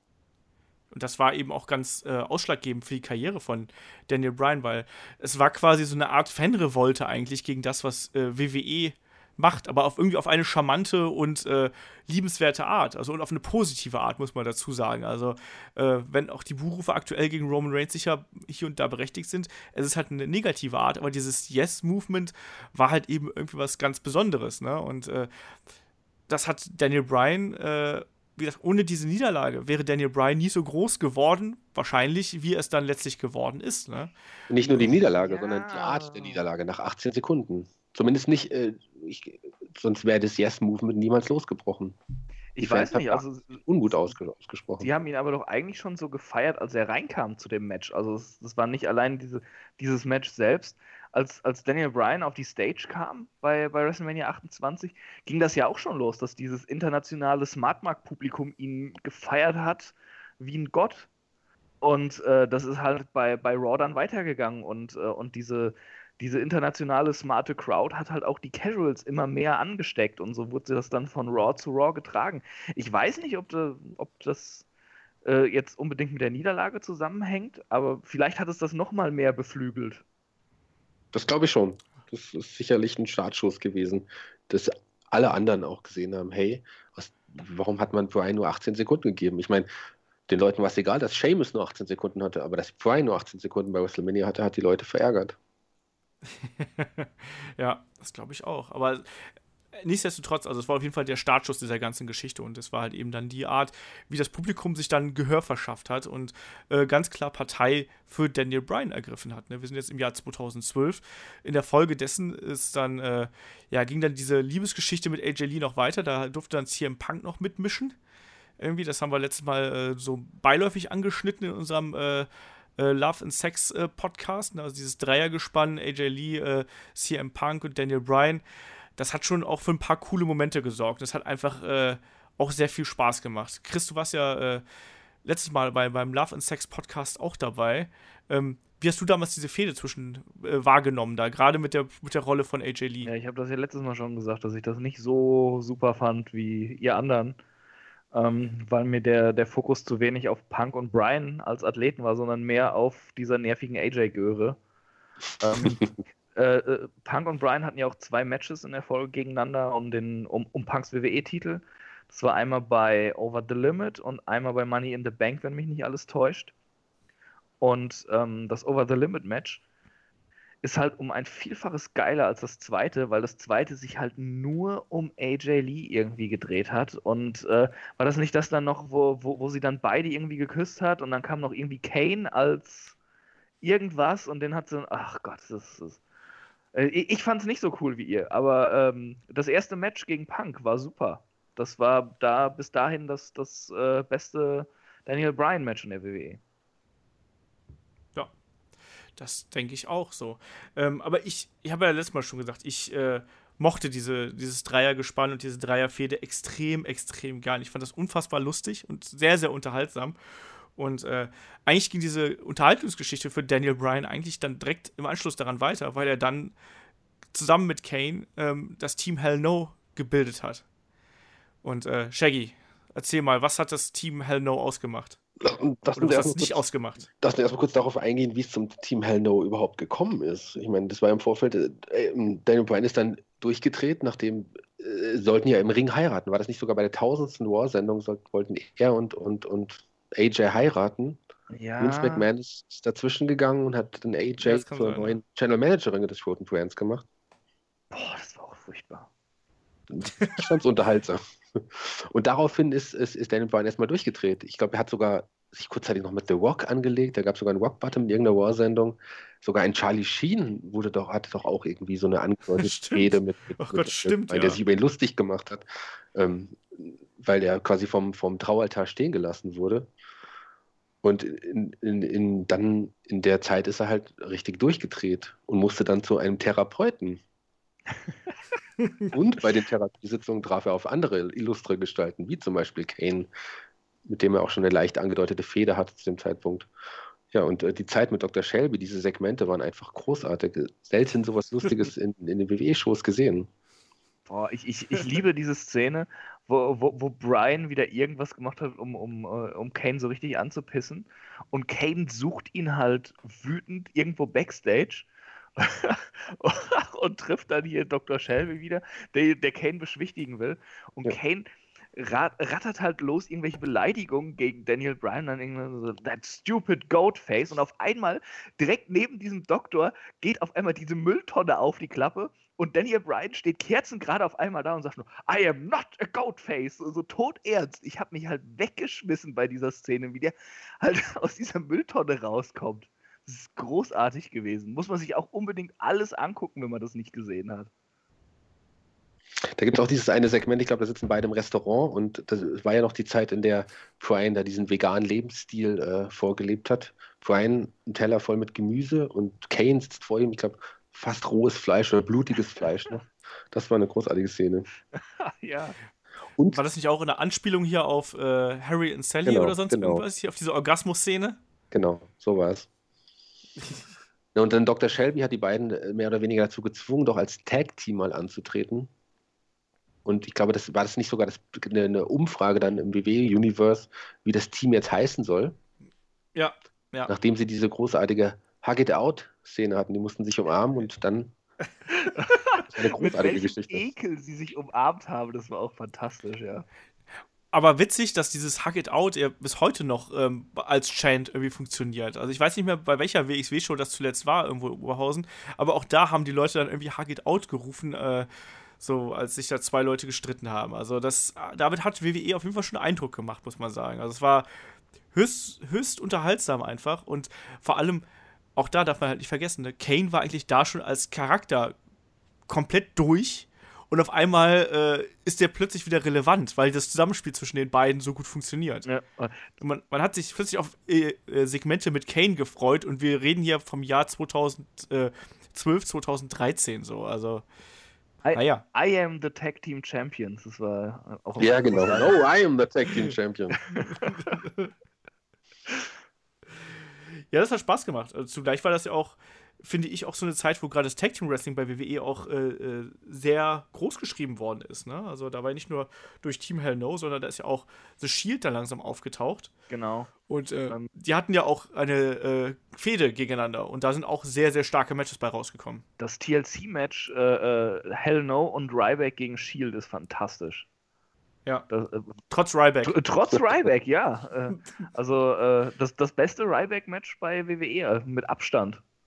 Ja. Sollte man sich auf jeden Fall auch mal anschauen. Irgendwas wollte ich noch gesagt haben zu, zu Team Hell No. Ah, genau. Ähm, habt ihr Brians Buch gelesen? Nee. Äh, äh, da schreibt er halt auch, dass, dass Kane äh, sich hinterher bei ihm bedankt hat und so gesagt hat, hey, das, das wäre halt so mit die geilste Zeit in seiner gesamten Karriere gewesen, dass sie dieses Tag-Team da am Laufen hatten. Und äh, das, das glaube ich halt auch echt, weil man hat auch selbst Kane, diese, diesem äh, festgefahrenen Veteranen, angesehen, wie viel Freude der bei jedem Auftritt hatte mit Brian. Das hat einfach geklickt. Ja, also das gibt es ja nicht oft, ne? Aber wenn das dann halt eben im Wrestling funktioniert, dann kommen da eben äh, wirklich coole Momente raus und man muss einfach mal sehen, ne? das ist auch schon wieder vier Jahre her, aber da erinnert man sich auch heute als Fan einfach total gerne dran, weil es halt eben so viel Spaß gemacht hat und weil du auch sehen konntest, wie viel Spaß die Akteure auch vor der Kamera einfach hatten, ne? und das, äh, das sind eben besondere Momente und man hat einfach gemerkt, so, das, ist, das ist speziell zwischen den beiden und das funktioniert eben irgendwie und gerade diese, äh, ja, Segmente mit äh, Dr. Shelby da in der Praxis, die sind einfach zu witzig. Also auch das muss man sich eigentlich nochmal angeschaut haben. Ja, und äh, ja, aber nichtsdestotrotz, also dann äh, ging es ja weiter. Also irgendwann, Hell No hat sich dann irgendwann so ein bisschen sukzessive äh, aufgelöst und äh, Daniel Bryan wurde dann ja langsam in ein ähm, Main-Event-Programm gebuckt, um mal hier so ein bisschen äh, Gas zu geben, bevor wir hier die Drei-Stunden-Grenze heute wieder sprengen. Ähm, SummerSlam 2013 trat er gegen John Cena an und wurde wohlgemerkt vorher von John Cena persönlich ausgewählt, weil die Zuschauerreaktionen zuvor schon so extrem waren. Also ähm, da gibt es ja dann wirklich Raw-Ausgaben, wo die Leute einfach nur äh, Daniel Bryan gerufen haben. Beim Royal Rumble gab es riesige Chants und so weiter und so fort. Und ähm, ja, dann gab es eben dieses wirklich sehr, sehr starke Match äh, gegen John Cena beim SummerSlam 2013. Und dann, aber auch wieder da, ne, wenn man den Internetfans was wegnimmt, wird es halt umso besser. Ähm, kaum hat Daniel Bryan endlich den ganz großen Gürtel gewonnen irgendwie Tja, dann turnt auf einmal äh, Triple H gegen ihn, verpasst ihm den Pedigree und dann kommt Randy Orton rein. Ne? Randy fucking Orton und nimmt ihm den Titel wieder ab. Und uns allen. So, betrügt uns alle und äh, raubt ihm den äh, Titel, weil Randy Orton zuvor Money in the Bank gewonnen hat, konnte dann eben eincashen. Und äh, anschließend ging dann eben die Fehde von Daniel Bryan gegen die Authority los und dann eben auch diese Geschichte mit dem B-Plus-Player und so weiter und so fort. Ähm, auch da wieder, äh, wie habt ihr das, wie habt ihr diese Zeit damals wahrgenommen? Vor allem, wie habt ihr ähm, die äh, Entwicklung von Daniel Bryan damals wahrgenommen? Shaggy, du zuerst. Ja, man hat auf jeden Fall den Daniel Bryan dann mehr erkannt als, äh, als, als vorher und dachte, man kann ihn jetzt tatsächlich zum, zu einem Riesenstar aufbauen. Das hat man ja auch zeitweise richtig, richtig gut gemacht. Ich finde, fand, ich, ich habe das so gefeiert, als er John Cena besiegt hatte. Ich war, ich, also ich meine, ich, ich, ich bin ja schon lange dabei, aber ich war da echt richtig geflasht. Und dann kam, dies, dann kam der Turn, den man ja irgendwann auch erwartet hatte. Und Randy Orton rein. Und ich, ich, ich fand es so gut. Und ich wusste, hey, jetzt wird Daniel Bryan ein großer Star. Jetzt macht er sich äh, auf die Jagd nach dem Titel. Der Jäger, das passt ja auch zu ihm. Und äh, hab ich, ich habe mich gefreut. Ich fand es gut. Ja, ja, das, das, wie du gerade gesagt hast, diese Rolle passt halt eben auch zu ihm. Daniel Bryan ist nicht unbedingt jemand, der jetzt einen Titel dominant über äh, zig Monate oder, oder noch länger hält, sondern er ist eigentlich wirklich prädestiniert dafür, dass er ähm, auf die Jagd geht und da eben auch immer wieder verliert, also verliert im Anführungsstrichen und dann eben wieder aufsteht. Ne? Es wird ja beim Wrestling immer wieder von diesem Kampf geredet, ähm, den Kampf, ähm, irgendwie den Titel zu kriegen und genau darum ging es dann eben auch in dieser Geschichte und das Publikum war dann eben auch ein ganz wichtiger Teil dieser Geschichte, weil die letztlich immer auch durch ihre ähm, Anfeuerungsrufe, also du hast ja das Gefühl gehabt, diese ganze Fehde befeuert eigentlich nur die Leidenschaft und die Liebe, die ähm, das Publikum für Daniel Bryan empfindet. Also ich finde, das hat man auch zuletzt, also davor allerhöchstens bei CM Punk gesehen, wobei halt CM Punk so ein anderer Charakter ist, also dadurch, dass ja CM Punk einfach so ein, nicht böse gemeint, aber der ist halt schon ein sehr zynischer Charakter einfach. Und Daniel Bryan war eben einfach so, der war halt einfach auserwählt und der wurde geliebt von allen und er war so positiv dabei und egal was passiert, der hat immer gekämpft, der hat immer gearbeitet und die Reaktionen wurden halt immer und immer und immer lauter. Ähm, und man hat ja trotzdem gedacht, äh, dass WWE ähm, ja, sich nicht traut, ihn dann auch bei WrestleMania später in den, in den Main Event zu stellen. Es war ja so ein paar Irren und Wirren, die es dann noch äh, genommen hat. Chris, erzähl mal, wie war das damals? Ich sag nur Royal Rumble ja, zum Beispiel. Äh, eigen, also, also Brian sagt ja selbst, sie hatten es eigentlich nicht vor, es war was anderes geplant.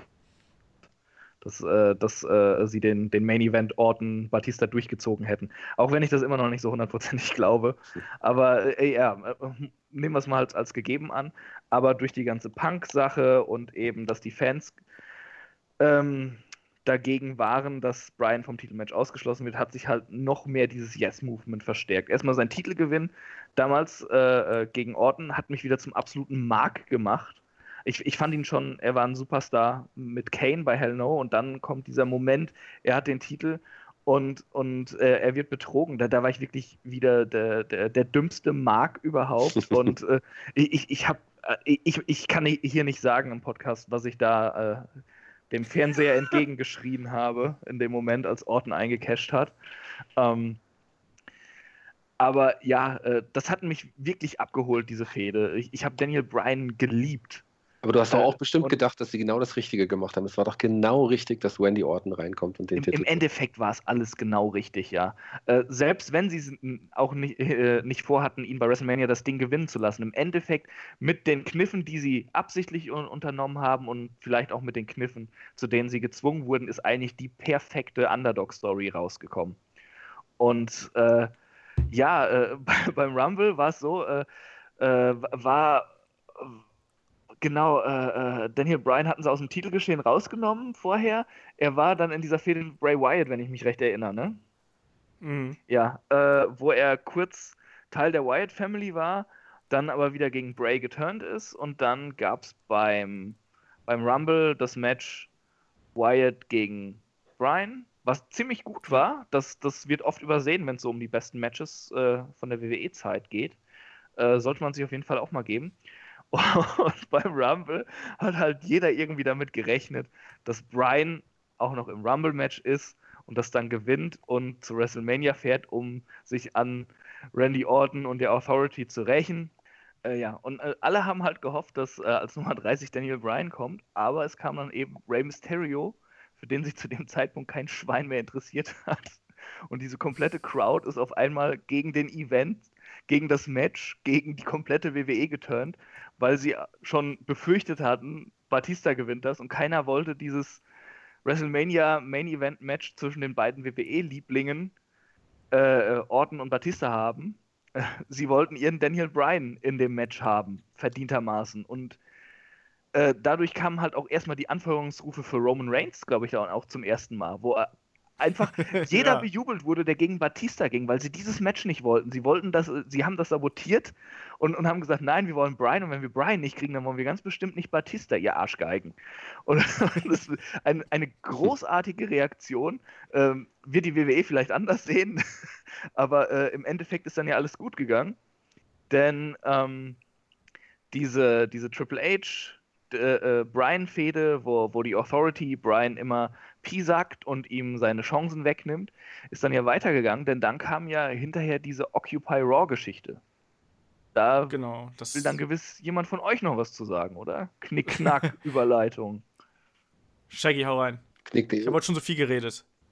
Ihr, ähm, ihr meint das Yes-Movement, Übernahme von, von, von, als Daniel Bryan mitsamt den Fans die ganze Sendung ja. übernommen hatte. Es hat sich ja schon so abgezei abgezeichnet, dass es wirklich, also dass die WWE jetzt dieses, das Match tatsächlich durchziehen möchte, Wendy Orton gegen Batista. Und dann kam Bryan und hat gesagt, er verlässt diesen Ring, diese Show, nur wenn er in irgendeiner Art und Weise in das Match involviert wird. Und die Fans kamen dazu, alle mit den Yes-Shirts. Waren das die Yes-Shirts damals noch? Ja. Ich glaube.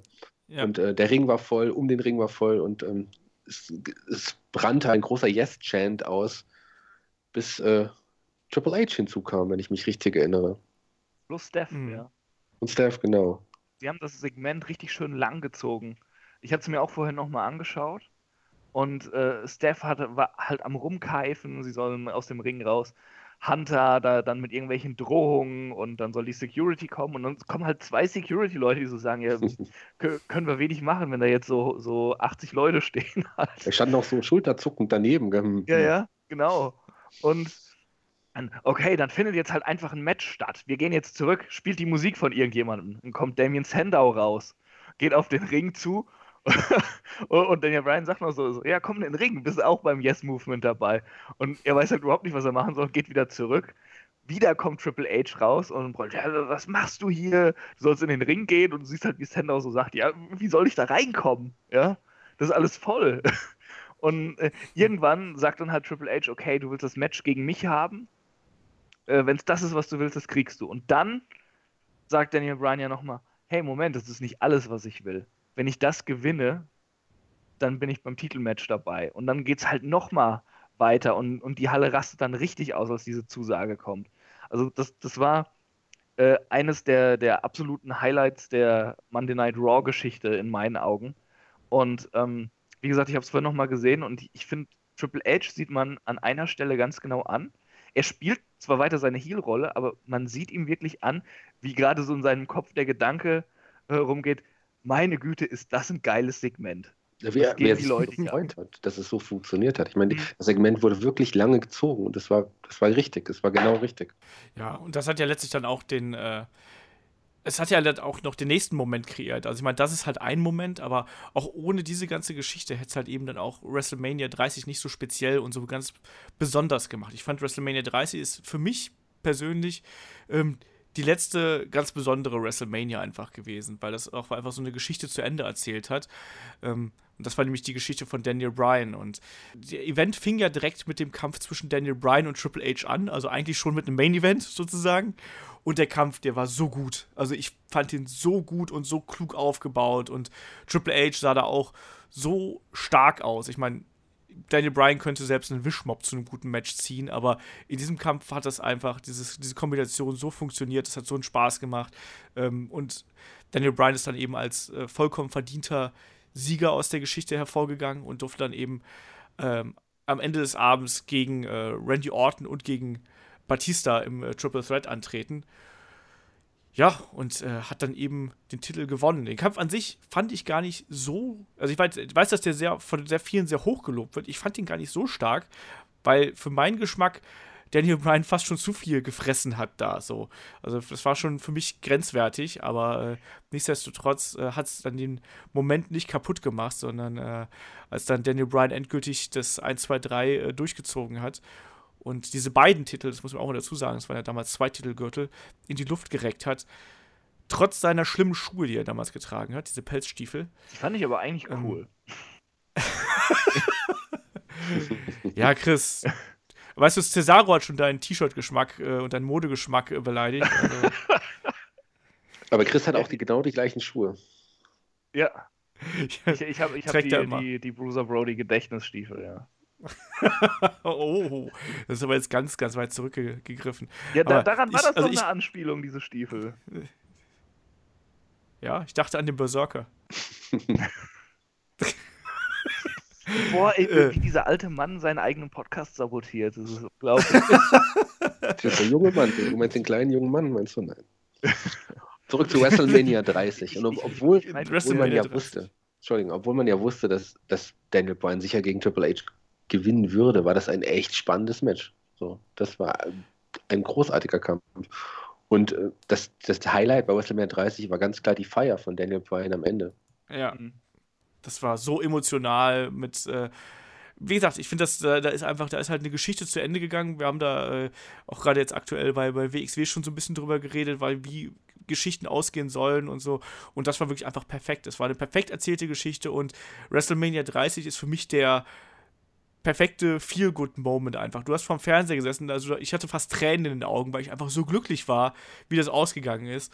Ähm, dann noch diese Geschichte, da saß ja dann noch hier der äh, äh, Connor, saß ja dann noch da in der ersten Reihe, ähm, der wurde von Daniel Bryan umarmt. Ähm, Daniel Bryans Familie war da und auch dieses Bild, wo Daniel Bryan dann auf dem äh, Kommentatorenbild steht, äh, Kom Kommentatorenpult steht und die Arme und die Gürtel in die Luft reckt und das ganze Publikum einfach geschlossen feiert. Und sowas, das kannst du halt nicht malen oder so, mhm. sondern das, das passiert halt eben einfach. Und dafür, das sind die Momente, weshalb man auch Wrestling schaut, oder? Also das sind doch die, die besten Momente, wenn du selbst diese Intensität und diese Liebe der Fans und diese Euphorie der Fans, wenn du das sogar durch den Fernseher spürst, das ist dann, ja. dann ist Wrestling einfach am geilsten. Aber hier muss man halt auch sagen, dieser, dieser Titelgewinn von Daniel Bryan war halt in, in vielerlei Hinsicht einfach was Besonderes.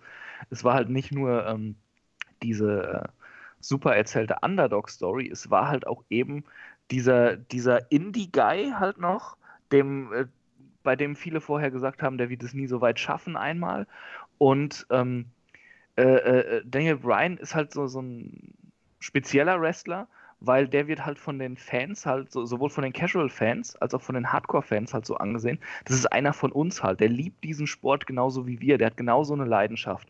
Der reißt sich jeden Abend den Arsch auf. Ob es in irgendeiner Turnhalle vor 20 zahnlosen Leuten ist oder eben im, oder eben im WrestleMania Main Event. Und Schon wieder zahnlose Leute, was hast du Ja, das sind halt die Rednecks da, dieser Trailer Park Trash in den USA. Da kann ich doch nichts für, dass die so aussehen. Ja, ist okay. Das, das, Erzähl weiter. Ja, es, sollen, es sollen froh sein, dass ich nur von fehlenden Zähnen und nicht von fehlenden Gehirnzellen rede. Da, da, es ist halt einfach äh, so einer von uns. Du, du, hast so diese ganze Story von dem mitbekommen. Äh, äh, ob du äh, Ring of Honor oder seine Indie-Zeit verfolgt hast oder das bei WWE, du wusstest irgendwo so diesen Background von diesem Daniel Bryan oder Bryan Danielson. Oder hast es selbst miterlebt, eben in diesen Bingo-Hallen, wo er aufgetreten ist. Äh, du hast vielleicht auch mal mit ihm gesprochen oder ein Interview gesehen, was das für ein sympathischer Kerl ist, was der einfach für eine Leidenschaft auch für diesen Sport hat. Äh, dass er genauso ein Fan ist wie wir alle und das ist halt irgendwie noch eine viel, viel größere Identifikationsfigur, als dann irgendjemand, der ein spezielles Gimmick hat oder so. Oder, äh, oder der später dazu kommt oder was. Der hat sie, der ist halt auch nicht einfach so in diesen Spot gesetzt worden, der hat sich den halt über Jahre verdient und erarbeitet. Und all das spielt halt so in diesen Moment rein und dann hält er beim größten Event überhaupt, beim runden Geburtstag, bei, bei WrestleMania 30 halt eben diese zwei Titelgürtel hoch und äh, das ist absolute Gänsehaut. Also äh, jetzt, wo ich drüber rede, kriege ich schon wieder Gänsehaut. Das ist einer der geilsten Momente, äh, die ich als Wrestling-Fan je erlebt habe, wie dieser Typ eben erst Triple H nach diesem harten, richtig guten Kampf besiegt, sich dann im Main Event den Titel holt und dann so gefeiert wird. Das ist unglaublich. Für diese Momente ist man dieser Sportart verfallen. Dem ist nichts mehr hinzuzufügen, würde ich sagen. ich glaube auch, dass das ja, dass das ein gutes äh, Schlusswort, zumindest zu dem ganz großen Höhepunkt von Daniel Bryans Karriere ist. Und man muss ja leider sagen, dass es dann relativ schnell, ja, bergab auch ging. Also äh, sowohl gesundheitlich als auch persönlich irgendwie. Also gut, er hat noch geheiratet die Wochen drauf. Das darf man, das ist das, das ist das Gute. Das ist das Gute. Obwohl, obwohl er eine Bella geheiratet hat, aber ich glaube, er hat die bessere Bella geheiratet. Er, er, er hat die gute Bella ge geheiratet. Genau das, ja. Und ähm, ähm, aber nichtsdestotrotz, dann im, im äh, Folgezeit ist ja sein Vater äh, gestorben und äh, noch dazu haben sich dann halt eben die Verletzungen bei ihm ähm, breit gemacht, sodass er dann irgendwann den Titel auch abgeben musste wieder. Ne? Also er konnte also nicht wresteln, hatte eine Nacken-OP vor sich und musste dann eben den Titel abgeben. Und man hat da schon gemerkt, so, oh je, äh, Daniel Bryan, das muss man auch mal sagen, ne? Daniel Bryan war ja auch mehrere Jahre hinweg, ähm, ich meine 2000 14 auf jeden Fall der Wrestler mit den meisten Matches, also mit den Abstand meisten Matches bei WWE. Ich meine, der hat irgendwie äh, quasi alle anderthalb Tage einen Kampf mindestens bestritten. Ich meine, der kam irgendwie auf 200 irgendwas, 50 oder sonst irgendwas. Also unfassbar viel und hat einfach zu, viel zu wenig Pausen gekriegt und teilweise auch, wie auch bei WrestleMania 30, auch mehrere Matches an einem Abend bestritten. Ne? Das war nicht das erste Mal, sondern es war ja auch teilweise bei Raw-Sendungen, wo der mal eben, keine Ahnung, 40 Minuten im Ring stand und einfach so viele Matches in Folge ge, äh, gerestelt hat, um diesen Charakter noch aufzubauen. Ja, wie gesagt, da musste halt äh, traurigerweise echt den, den Titel dann wieder abgeben. Hat, glaube ich, auch ganz wenige Titelverteidigungen nur gehabt. Wer wollte gerade was sagen? Ich, ähm, er hat, glaube ich, nur zwei Monate oder sowas oder anderthalb Monate nach WrestleMania dann äh, nicht mehr kämpfen können. Aber ich wollte sagen, gut, die, die hat jetzt viele Matches in der WWE-Zeit, aber die hat er auf jeden Fall safer gewirkt. Ich glaube, dass die Zeit aus der, die, die, die Indie-Zeit eher ihren Tribut jetzt gezollt hatte mhm. und ähm, dass die harten Kämpfe und die wirklichen stiffen Kämpfe ähm, einfach im Endeffekt zu viel waren. Nicht ja, die WWE-Zeit war es, sondern es das war. Das sagt er in seinem Buch auch selbst. Ja. Also, äh, das, das waren halt gerade die Schlachten mit McGuinness, meint er. Ähm, er, er hat wohl viele Gehirnerschütterungen gehabt, die er nicht hat behandeln lassen, weil er gar nicht wusste, dass er welche hat. Er meint, er, hat, er ist auch irgendwann mal später auf was gekommen, wo, wo ihm halt klar wurde, oh, da wirst du Gehirnerschütterungen gehabt haben. Und dann später dann halt auch Ärzte, die gesagt haben, okay, sie hatten dann und dann Gehirnerschütterungen was ihm halt wirklich alles erst viel später klar geworden ist, wie verletzt er oft war. Mhm. Ich habe ihn auch mal darauf angesprochen. Also wir hatten ja beide das Glück, ihn da noch im Interview äh, zu haben. Ähm, also ich ja auf der Gamescom 2015, glaube ich, war das sogar. jetzt, oder 16, 16 glaube ich war es. Und du ja jetzt ja. Nee, 16 war, war Goldberg. 16, stimmt, 16 war Goldberg, stimmt, da war es 15. 15 stimmt. war Brian, ja. Ja, stimmt. Ähm, und du hast jetzt ja noch das, das Glück gehabt, ihn äh, jetzt dann äh, quasi bei WrestleMania nochmal zu sprechen. Ähm, auch damals, ich habe ihn auch irgendwie auf seine äh, Lieblingsmatches angesprochen und da hat er auch so gesagt: so, hey, ich kann sag's dir ganz ehrlich, ich habe ein total beschissenes Gedächtnis, weil ich so viele Gehirnerschütterungen irgendwie in meinem Leben gehabt habe. Ne? Also ihm fehlen halt auch einfach mal so ein paar Brückchen. So, und das ist, finde ich, immer schon sehr beunruhigend. Das sind dann wirklich so die klassischen Schattenseiten ähm, des Wrestling-Geschäfts äh, irgendwie. Da ist kein Wrestler vorgefeit, dass er Gehirnerschütterungen hat und wir Fans sind ja da auch immer so ein bisschen im Zwiespalten. Auf der einen Seite wollen wir ja diese Schlachten, auf der anderen Seite wollen wir aber auch, die, dass es den Wrestlern gut geht danach. Ne? Also, mhm.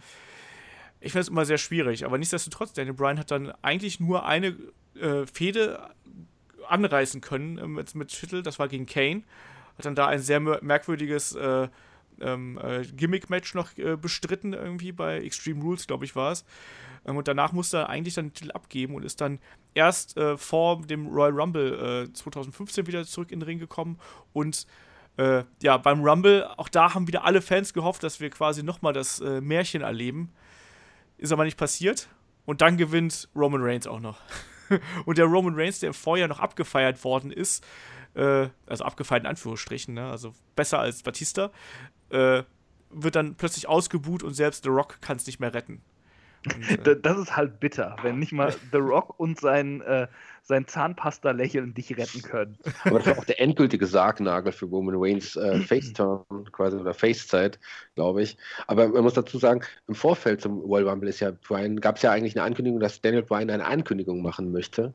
Und da hat man ja schon gedacht, er wird jetzt möglicherweise Karriere beenden, aber er hat angekündigt, dass er beim Royal Rumble antreten wird. Mhm. Und da hat natürlich jeder Fan gehofft oder gewünscht, dass Brian natürlich auch den Royal Rumble gewinnen wird.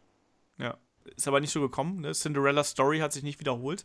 Mhm. Ähm, stattdessen gewinnt Roman Reigns und WWE hat es ja dann noch so ein bisschen versucht abzufangen, irgendwie diese, dieses, das Wiederaufleben des Yes-Movement, indem man äh, Daniel Bryan äh, bei ähm, Fastlane auf Roman Reigns hat treffen lassen und auch Daniel Bryans Charakter ja so ein bisschen gedreht hat, dass er halt nicht mehr ganz so Babyface-mäßig rüberkommt äh, auf dem Weg dahin und ähm, ja, das hat er letztlich dann verloren, den Kampf, und wurde dann ins Leitermatch um den IC-Title gesteckt bei WrestleMania 31, hat ihn auch gewonnen.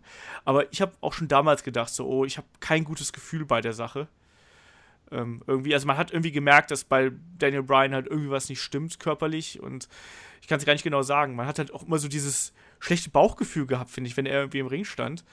Das hat sich ich glaube, das lag aber auch daran, dass man während seiner Verletzungspause so viele Horrorstories gehört hat. Und da, da kamen ja schon so viele Gerüchte, dass er vielleicht seine Karriere beenden muss. Und ich glaube, er hatte eine Schulterverletzung oder was auch, ne? Mhm. Dass die viel schlimmer ist als angenommen und was nicht alles. Vielleicht hat man da auch so ein bisschen äh, ja, genauer hingeguckt, dass man so, so ein bisschen äh, ja, extremer reagiert hat auf irgendwelche Anzeichen, dass man sofort dachte, oh, hoffentlich ist da nichts im Busch oder so. Ja. Ja, aber äh, am Ende vom Tag äh, hatte dann eben dann doch äh, seine, seine Karriere beenden müssen. Äh, kurz nach, äh, also erstmal, erstmal hat er halt ähm, am 11. Mai 2015, also nach WrestleMania, hat er eben seinen IC-Titel abgegeben. Dann gab es ja dieses lange Hin und Her, wo man nicht genau gewusst hat, kann er jetzt wresteln, kann er nicht wresteln. Dann gab es ja diese Geschichte, dass er zu mehreren Ärzten gegangen ist, dass die ihm quasi ein Okay gegeben haben, die WWE-Ärzte aber gesagt haben, so, nee, bei uns darfst du nicht. Ähm, ja, und dann folgte halt eben äh, am 8. Februar 2016 das endgültige Retirement vom Wrestling. Ähm, ja, aufgrund von, äh, von Nackenverletzungen. Er hat ja auch lange Zeit keine, keine richtige Kraft mehr in der, im linken Arm gehabt und solche Geschichten. Und für Daniel Bryan ist da, glaube ich, wirklich eine Welt zusammengebrochen. Also, obwohl er ja, ich finde, dieses Retirement selber, wo er dann vor der Kamera stand und im, im Ring war, ich fand das eigentlich so schön, weil es auch so positiv war. Also, das ist Daniel Bryan, finde ich, ist einer der positivsten und nettesten Menschen, die ich jemals kennenlernen durfte. Also, mhm. ähm, das ist, war immer mein Eindruck, also selbst äh, in den Situationen da. Ähm, aber ähm, ich glaube, dass ihn das wirklich fast gebrochen hat, dass er da eben äh, ja die, seine Karriere beenden musste, weil er halt eben mit so viel Herzblut und einfach so viel Wrestler einfach eben selber ist. Und äh, das hat es dann eigentlich umso trauriger gemacht. Er hat auch darüber geredet, dass er auch teilweise wirklich dann Depressionen hatte und keine Lust mehr hatte, irgendwie aufzustehen und keine Ahnung was. Was ich auch vollkommen verstehen kann, wenn dir quasi so die, der Lebenssinn, ich glaube, dass Wrestling wirklich für ihn der Lebenssinn gewesen ist, wenn das aber immer weg ist. Ja, und, und gerade auch seine Gehirnerschütterung. Das ist, so wie ich mal gelesen habe, ähm, kann es auch sehr gut sein, dass Leute mit vielen Gehirnerschütterungen eben in Depressionen verfallen oder starke depressive Phasen haben. Das wirkt halt dann ja doppelt wahrscheinlich noch da rein. Wahrscheinlich. Ja, aber äh, am Ende vom Tag äh, kennen wir ihn jetzt äh, aktuell ja dann wieder als äh, General Manager von SmackDown und nichtsdestotrotz teast man ja immer so ein bisschen bei WWE eine mögliche Rückkehr an. Auch wenn ich sage, ich möchte ihn eigentlich nicht mehr im Ring sehen, ähm, kam es heute auch gleich mehrfach die Frage: So, glaubt ihr, dass Daniel Bryan nochmal bei WWE in den Ring zurückkehren wird? Das äh, Bevor wir zu den Match-Empfehlungen kommen, würde ich sagen, das ist auch die, äh, die entscheidende äh, letzte Frage. Wir wissen alle um die große Fehde von The Miz, äh, oder um die schwelende Fehde von The Miz und Daniel Bryan, die immer noch so ein bisschen kokelt. Ähm, was glaubt ihr? Sehen wir Daniel Bryan nochmal in einem WWE-Ring? Und dann Anschlussfrage, sehen wir ihn in einem anderen Ring? Shaggy. Ich glaube, wir werden Daniel Bryan nicht in einem anderen Ring wiedersehen. Ich glaube, er ist äh, intelligent genug, das äh, nicht seine Karriere wieder wirklich vollends aufleben zu lassen. Aber ich glaube und hoffe, dass wir ihn zumindest one time only nochmal im WWE-Ring sehen werden. Ich hoffe, wenn er das kann. Wenn es nicht kann, wenn es wirklich nicht geht, dann sollte er es nicht tun. Ja. Chris, was denkst du? Äh, ich denke, in einem WWE-Ring sehen wir ihn nicht mehr so wirklich. Also ähm, gerade mit den, mit den Gehirnerschütterungen ist man bei der WWE übervorsichtig, aus Gründen. Und äh, überhaupt in den USA hat sich da ja ähm, was gewandelt, gerade auch in Bezug auf die NFL mit den ganzen äh, Concussion-Geschichten da. Deshalb glaube ich nicht, dass sie ihn nochmal so einfach in, in ein Match stecken. Wenn, dann wird das nochmal so ein Ding, äh, dass sich das mit The Miss weiter hochschaukelt und er den halt einfach in einer Minute wegkickt oder sowas. Weil, das, weil The Miss auch immer noch ein Charakter ist, mit dem kannst du sowas machen und du kannst ihn trotzdem schnell wieder aufbauen, weil er so ein Großmaul ist irgendwo.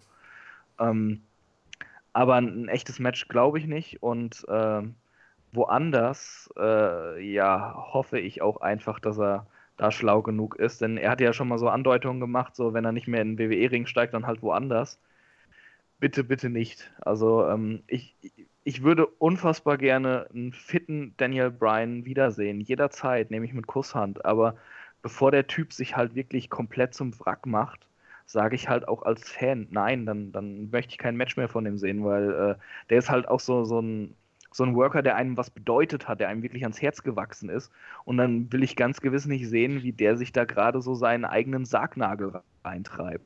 Mhm ja, dem äh, schließe ich mich also vorbehaltlos an. Also ich finde auch, ich würde Daniel Bryan liebend gerne noch einmal im Ring sehen. Das habe ich, glaube ich, auch schon mehr als einmal hier im Podcast gesagt. Ich finde das so gut, wenn man ihm einfach diesen Abschluss gibt, weil ich glaube, den braucht er auch einfach, weil er so von, von ganzem Herzen Wrestler halt eben ist, wie ich gerade eben schon gesagt habe. Und ich glaube, er braucht diesen Abschluss und dieser Abschluss wurde ihm genommen. Also diese Rolle als GM, glaube ich, füllt ihn halt eben nicht aus. Und wie du gesagt hast, so ein Kampf ne, wie gesagt, äh, eine Minute oder für mich auch ein bisschen länger gegen The Miss oder sowas, fände ich total schön, aber auch wirklich nur dann, wenn es 100% sicher ist. Und ähm, mhm. ich kann es mir halt, ich möchte es mir ehrlich gesagt nicht vorstellen, ähm, Daniel Bryan irgendwo äh, bei den Indies Kämpfe zu sehen oder ähm, äh, bei einer anderen Liga, ähm, wo vielleicht auch die äh, medizinischen Möglichkeiten nicht ganz so gewahrt sind. Ich meine, wir wissen, inzwischen haben zumindest die größeren Ligen alle Sanitäter und bla bla blub. Nichtsdestotrotz glaube ich halt, dass WWE da nochmal eine Stufe drüber ist. Und wenn, dann soll er bitte bei WWE sein letztes Match bestreiten. Und ich will da halt nicht so egoistisch sein und zu sagen, ähm, ich will den unbedingt jetzt nochmal bei Ring of Honor antreten sehen und dann soll er nochmal alles ja. geben oder so. Sondern ich finde, Daniel Bryan hat uns Fans mehr als genug gegeben in seiner Karriere. Und ich möchte Daniel Bryan vor allem irgendwann einfach ähm, auf beiden Beinen äh, gerne mit seiner Frau und seinen Kindern an der Hand äh, in die Hall of Fame gehen sehen und nicht irgendwie im Rollstuhl oder wie auch immer oder irgendwie nur von seiner Frau irgendwie da eingeführt werden, sondern er soll ein langes, glückliches Leben haben. Der hat uns so viele gute Erinnerungen gegeben und alles andere wäre, glaube ich, purer Egoismus von den Fans. Also wenn, äh, dann, ich glaube, da muss man aber Daniel Bryan eben auch ein bisschen selber vor, vor, sich selber schützen. Aber ich glaube, dass da auch jetzt seine neue Rolle als Vater und auch mit, äh, mit seiner Frau an der Seite, ich glaube, dass das auch sein sein, seine Gedankenwelt ein bisschen ändern wird. Ich glaube nicht, dass er so leichtfertig mit seiner Gesundheit umgehen wird, wie er das halt eben als äh, junger Mann noch getan hat. Und ich kann es mir sehr schwer vorstellen, dass er nochmal irgendwo anders äh, antreten wird. Wie habt ihr eigentlich so sein, seinen äh, Rücktritt wahrgenommen? Also diese Rede, wie, wie habt ihr das aufgenommen? Jackie, du zuerst. Ich fand äh, die Rede, die, seine Abschiedsrede sehr emotional. Also ich habe mir, glaube ich, kein Segment in meiner Wrestling-Laufbahn als Zuschauer ähm, mehrmals ange angesehen als dieses Abschlusssegment von, von Daniel Bryan. Das war rundum gelungen emotional. Es war, hat traurig, aber hat einen gleichzeitig mit einem positiven Gefühl zurückgelassen. Das war gut.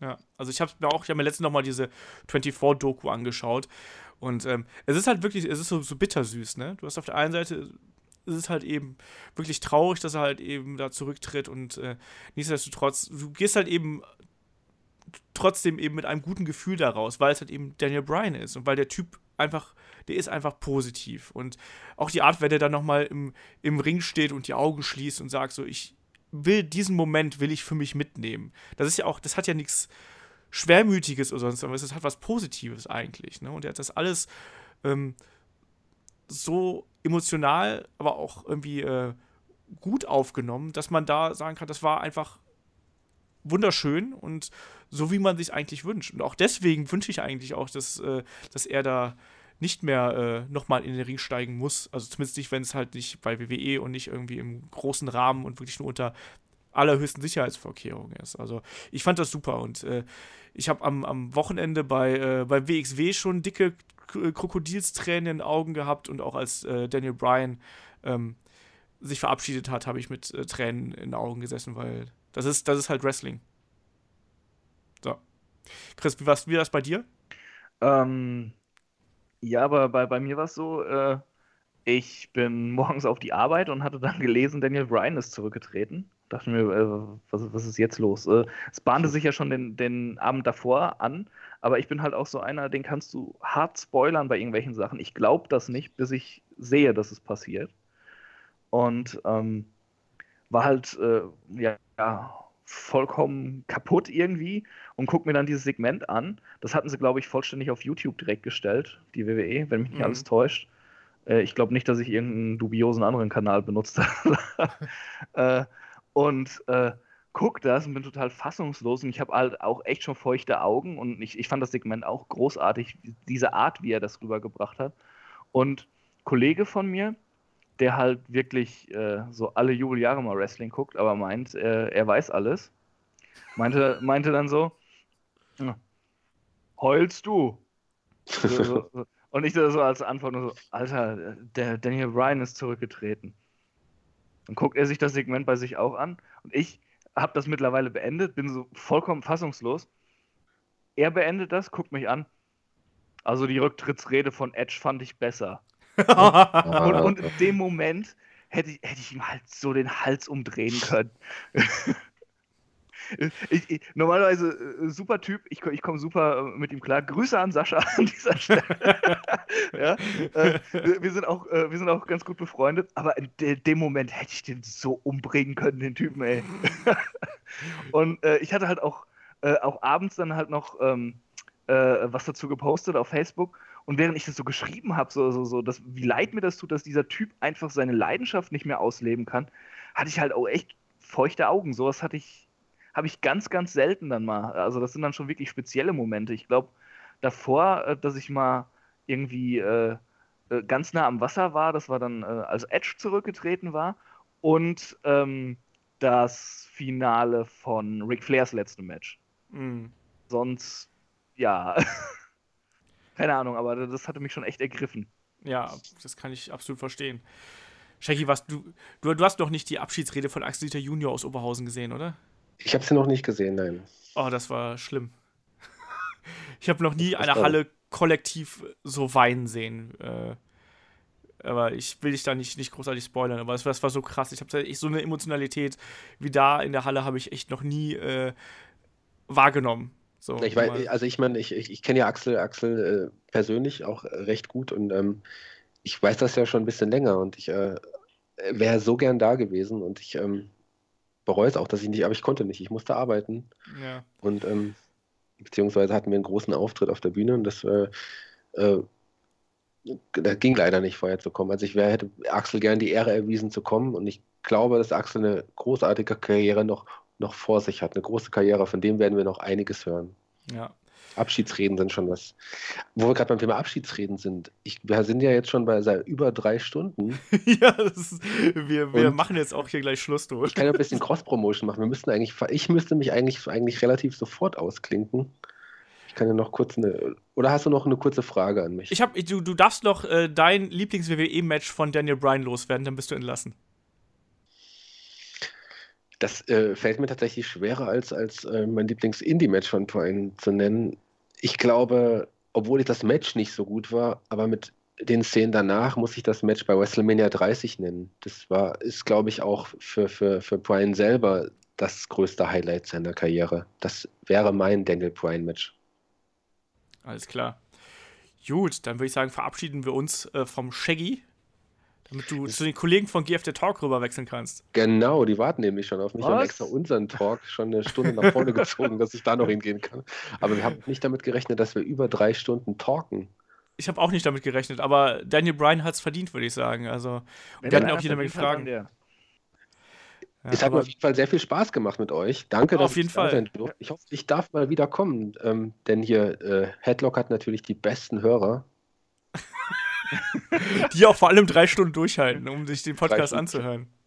Das muss ich mir aufschreiben. Die besten Hörer, das muss ich gleich noch bei GF der Talk sagen. Natürlich, schreib's mir auf. ähm, danke, dass ich da sein durfte. Ich hoffe, dass ich darf mal wieder vorbeikommen. Ja, und, auf jeden ähm, Fall. Ich hoffe, den Hörern hat es ein bisschen Spaß gemacht, mir bei meinen kargen Worten zuzuhören. Gerne wieder. Danke, Olaf ja. und Chris. Ähm, euch noch viel Spaß und bis bald. Grüß den Alex und den äh, Tim. Mach ich. Ciao, Macht's gut. Ciao. Tschüss. So, dann, äh, Chris, sind wir hier äh, verblieben und äh, würde ich sagen, machen wir auch noch hier einmal kurz die, die Abschiedsrunde, nämlich äh, ein paar Empfehls. Den, den, Rest machen wir hier jetzt noch fertig. Wir sind jetzt ja, eh schon so lange dabei, von daher. Ja, wir, wir sind doch jetzt eigentlich hier schon äh, auf den letzten Metern. Ich würde jetzt eigentlich auch sagen, wir haben jetzt die Abschiedsrede erledigt. General Manager äh, Wissen wir, ist er aktuell bei, äh, bei SmackDown Live?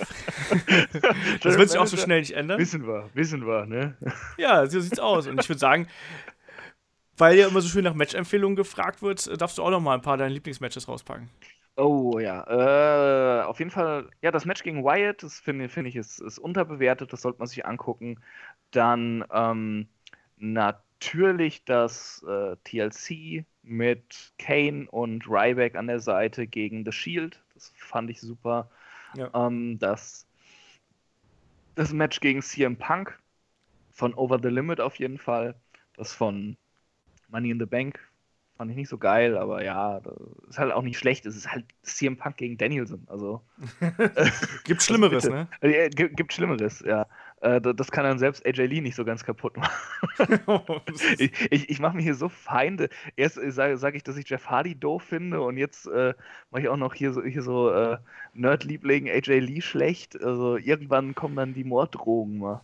Oh nein, unsere, unsere Hörer äh, sind positive äh, Menschen und alle, die das nicht verstehen, die ja. haben keine Ahnung. Die Hörer sind positive Menschen, aber ich bin ein hasserfüllter, böser Mensch, wie du sagst. Ja, natürlich. Äh, ja, oh Gott, was, was es noch? Äh, ja, das, äh, das Match gegen Jericho aus der NXT-Zeit kann man sich eigentlich auch geben. Das war ziemlich cool. Äh, Vielleicht ja. darf ich auch noch welche äh, auflisten, bevor du hier mir alle wegnimmst. Ich ähm, habe genug. Ah, gegen Cena beim SummerSlam, das war fantastisch. Ja, das war super. Das steht auch bei mir ganz oben auf der Liste. Ich habe noch gegen Seamus gab es ein cooles, ähm, ich glaube, das war Extreme Rules Match ja, bei genau. Extreme Rules 2012. Ähm, ansonsten darf man auch noch, es gab auch mal, ich glaube, das war in England, gab es noch, das ist nicht unbedingt das beste Match, aber es ist zumindest ein historisches Match. Es war nicht lange Zeit das letzte Match des Undertakers. Ich glaube, es war äh, Team Hell No und der Undertaker gegen The Shield gab es auch noch irgendwann. Stimmt, stimmt, das bei war ein Raw SmackDown Match, ja? oder bei Raw, ja, bei SmackDown Raw, irgendwie so. Auf jeden Fall bei einer Weekly. Ähm, das ist auf jeden Fall auch einfach so vom emotionalen äh, Faktor mhm. her einfach interessant. Äh, ansonsten, aber es gibt einfach so viele gute Daniel Bryan-Matches. Ähm, auch da am besten WWE Network. Äh, da gibt es ja, ja diese Collection zu Daniel Bryan. Das lohnt sich auf jeden Fall. Und auch die, ähm, die 24-Doku. Die ist zwar zugegebenermaßen echt ein bisschen kitschig. Also so mit der Thank You äh, Daniel am Ende äh, Geschichte. Aber äh, nichtsdestotrotz ist es auf jeden Fall echt eine, eine, gute, eine gute Doku, die echt äh, nochmal Spaß macht und auch nochmal so ein bisschen Tränen in die Augen treibt. Das kann die WWE ja sowieso gut, dann diese, diese Video-Packages und ihre Dokus und sowas. Also sie kriegen ihren Punkt schon immer gut rübergebracht. Aber ja. wo du vorhin sagtest, äh, äh das Weekly-Match ähm, mit, äh, mit dem Taker und Kane, ja, äh, auch geil. Aber es gab doch auch ein Raw-Match gegen Cesaro, wenn mich nicht alle alles ja. täuscht, was auch richtig stark war. Das ging doch auch irgendwie um die 20 Minuten oder so. Das stimmt, ja. Das gab es auch noch. Das hat auch jede Menge äh, Spaß gemacht. Das war auch noch echt gut. Aber ich kann dir nicht mehr sagen, bei welcher Raw-Ausgabe. Nee, das, das kann das ich war. auch nicht. Ich, ich, kann mich nur erinnern, dass er gegen Cesaro gekämpft hat, ich den Kampf extrem geil fand und er ziemlich lang war. Ja, das Aber, stimmt. Nee, das, das, das steht boah. auch irgendwie in allen besten Listen mit äh, über Daniel Bryan steht der Kampf halt eben auch noch äh, auf jeden Fall mit dabei. Es ist auch eine geile Ansetzung. Also ich würde auch heut, aus heutiger Sicht gerne nochmal Daniel Bryan gegen Cesaro sehen. Also ich glaube, das ist auch einfach ein Dream-Match. Äh, besser geht's halt gar nicht, gerade mhm. aus heutiger Sicht. Ja, aber ich glaube, damit haben wir das Kapitel Daniel Bryan, glaube ich, ganz gut behandelt. Ich glaube, das ist der längste Podcast, äh, den wir bis jetzt gehabt haben. Ich habe auch nicht damit gerechnet, dass der so lang geht. Ja, ist äh, scheißegal, es geht um Daniel Bryan. Ja, aber man hätte auch noch viel mehr über Daniel Bryan sagen können. Ja, Und, äh, natürlich. Also, also dann, dann wären wir bei vier oder fünf Stunden angelangt. Von daher passt das jetzt schon. Also auf jeden Fall. Für den Dragon alles. Ja, und du bist ja vor allem auch nächste Woche schon wieder dabei übrigens. Ja, ich dachte jetzt auch, äh, jetzt, jetzt habe ich fünf Podcasts hinter mich gebracht. Jetzt mache ich erstmal so zwei, drei Wochen Pause oder so, ja. Sind ja auch noch andere bei Headlock dabei und dann gucke ich auf den Terminplan und sehe, ja, nächste Woche nochmal. Du, du, musst momentan den äh, David ein bisschen kompensieren, weil der ja, weil der ja im äh, Hochzeitsstress ist und weil der ja demnächst heiratet und dann erstmal eine Woche weg ist. Ja, also es ist ja auch nicht schlimm. Äh, ich fühle mich jetzt erstmal ein bisschen ausgepumpt, aber so in der Woche, denke ich, geht das schon wieder. Dann, Hervorragend. Da haben wir doch auch ein cooles Thema, oder nicht? Genau, wir haben dann äh, ein Thema, was du unter anderem auch vorgeschlagen hast. Sprich, da kümmern wir uns noch einmal um die New Era von äh, von WWE und besprechen da noch einmal, was da alles schiefgelaufen ist. Da passen auch einige Fragen, die wir heute ausgelassen haben, ähm, passen da heute ganz gut rein. Ich habe auch eine Daniel Bryan-Frage ausgelassen, die besprechen wir beim nächsten Mal noch so in der Retrospektive. Ähm, das werden wir auf jeden Fall noch machen. Ähm, da geht es um die New Era und was da schiefgelaufen ist, was gut gelaufen ist, ähm, welche Stars aktuell, ja, die größte Perspektive haben, was sind zukünftige Champions, was sind Leute, mit denen man vielleicht zu wenig gemacht hat. Darum geht es dann in der nächsten Ausgabe von Headlock und damit würde ich sagen, machen wir hier den Deckel drauf. Ja. Und wenn, wenn wir irgendwann mal den Kevin Steen, Kevin Owens Podcast machen sollten, den ich dir immer aufdrängen will, ja, ich sag dir, dann toppen wir die Zeit nochmal. oh, meinst du? Wenn ich über Kevin Owens schwärmen darf, auf jeden Fall. Okay. Ja, ich bin gespannt. Also, wenn die Leute da draußen einen Kevin Owens Podcast hören wollen und bis hierhin durchgehalten haben, äh, dann schickt uns äh, Kevin Owens, Hashtag Kevin Owens makes Headlock great again oder so. The Face of Headlock. The Face of Headlock, irgendwie sowas, genau. Oder The ja. Head of Lock. Ach, bitte nicht. Jetzt, äh, jetzt reicht's auch irgendwann. So, Deckel drauf, Affe tot, würde ich sagen. Äh, es war mir ein Fest mit dir und auch dem Shaggy, auch wenn er es jetzt gerade nicht mehr hört, äh, hier über Daniel Bryan zu quatschen. Einer meiner absoluten Lieblingswrestler und ich hoffe, dass man auch, glaube ich, äh, dass man unsere Euphorie und unsere äh, Liebe zu Daniel Bryan hier ein bisschen äh, hören konnte. Aber ich glaube, das ist ganz gut rübergekommen, weil Daniel Bryan ist einfach eine Legende und ist einer der, der besten Wrestler, Schrägstrich Menschen, äh, die es da, da draußen gibt. Und ist einfach super Typ, super Wrestler. Ähm, den muss man einfach lieb haben und dem kann man gar nicht genug Zeit würdigen in so einem Podcast. Eigentlich muss man noch eine, noch eine, noch eine Ausgabe über den machen. Den Daniel Bryan Liebhab Podcast. Genau, den Daniel Bryan Streichel Podcast. so. Ich würde sagen, danke Chris und äh, sehr gerne würde sagen, äh, wir hören uns alle nächste Woche wieder dann zum Thema New Era. Mach's gut, bis dahin. Tschüss. Chris, ich wünsche eine gute Nacht. Ja, ebenfalls. Ciao, ciao.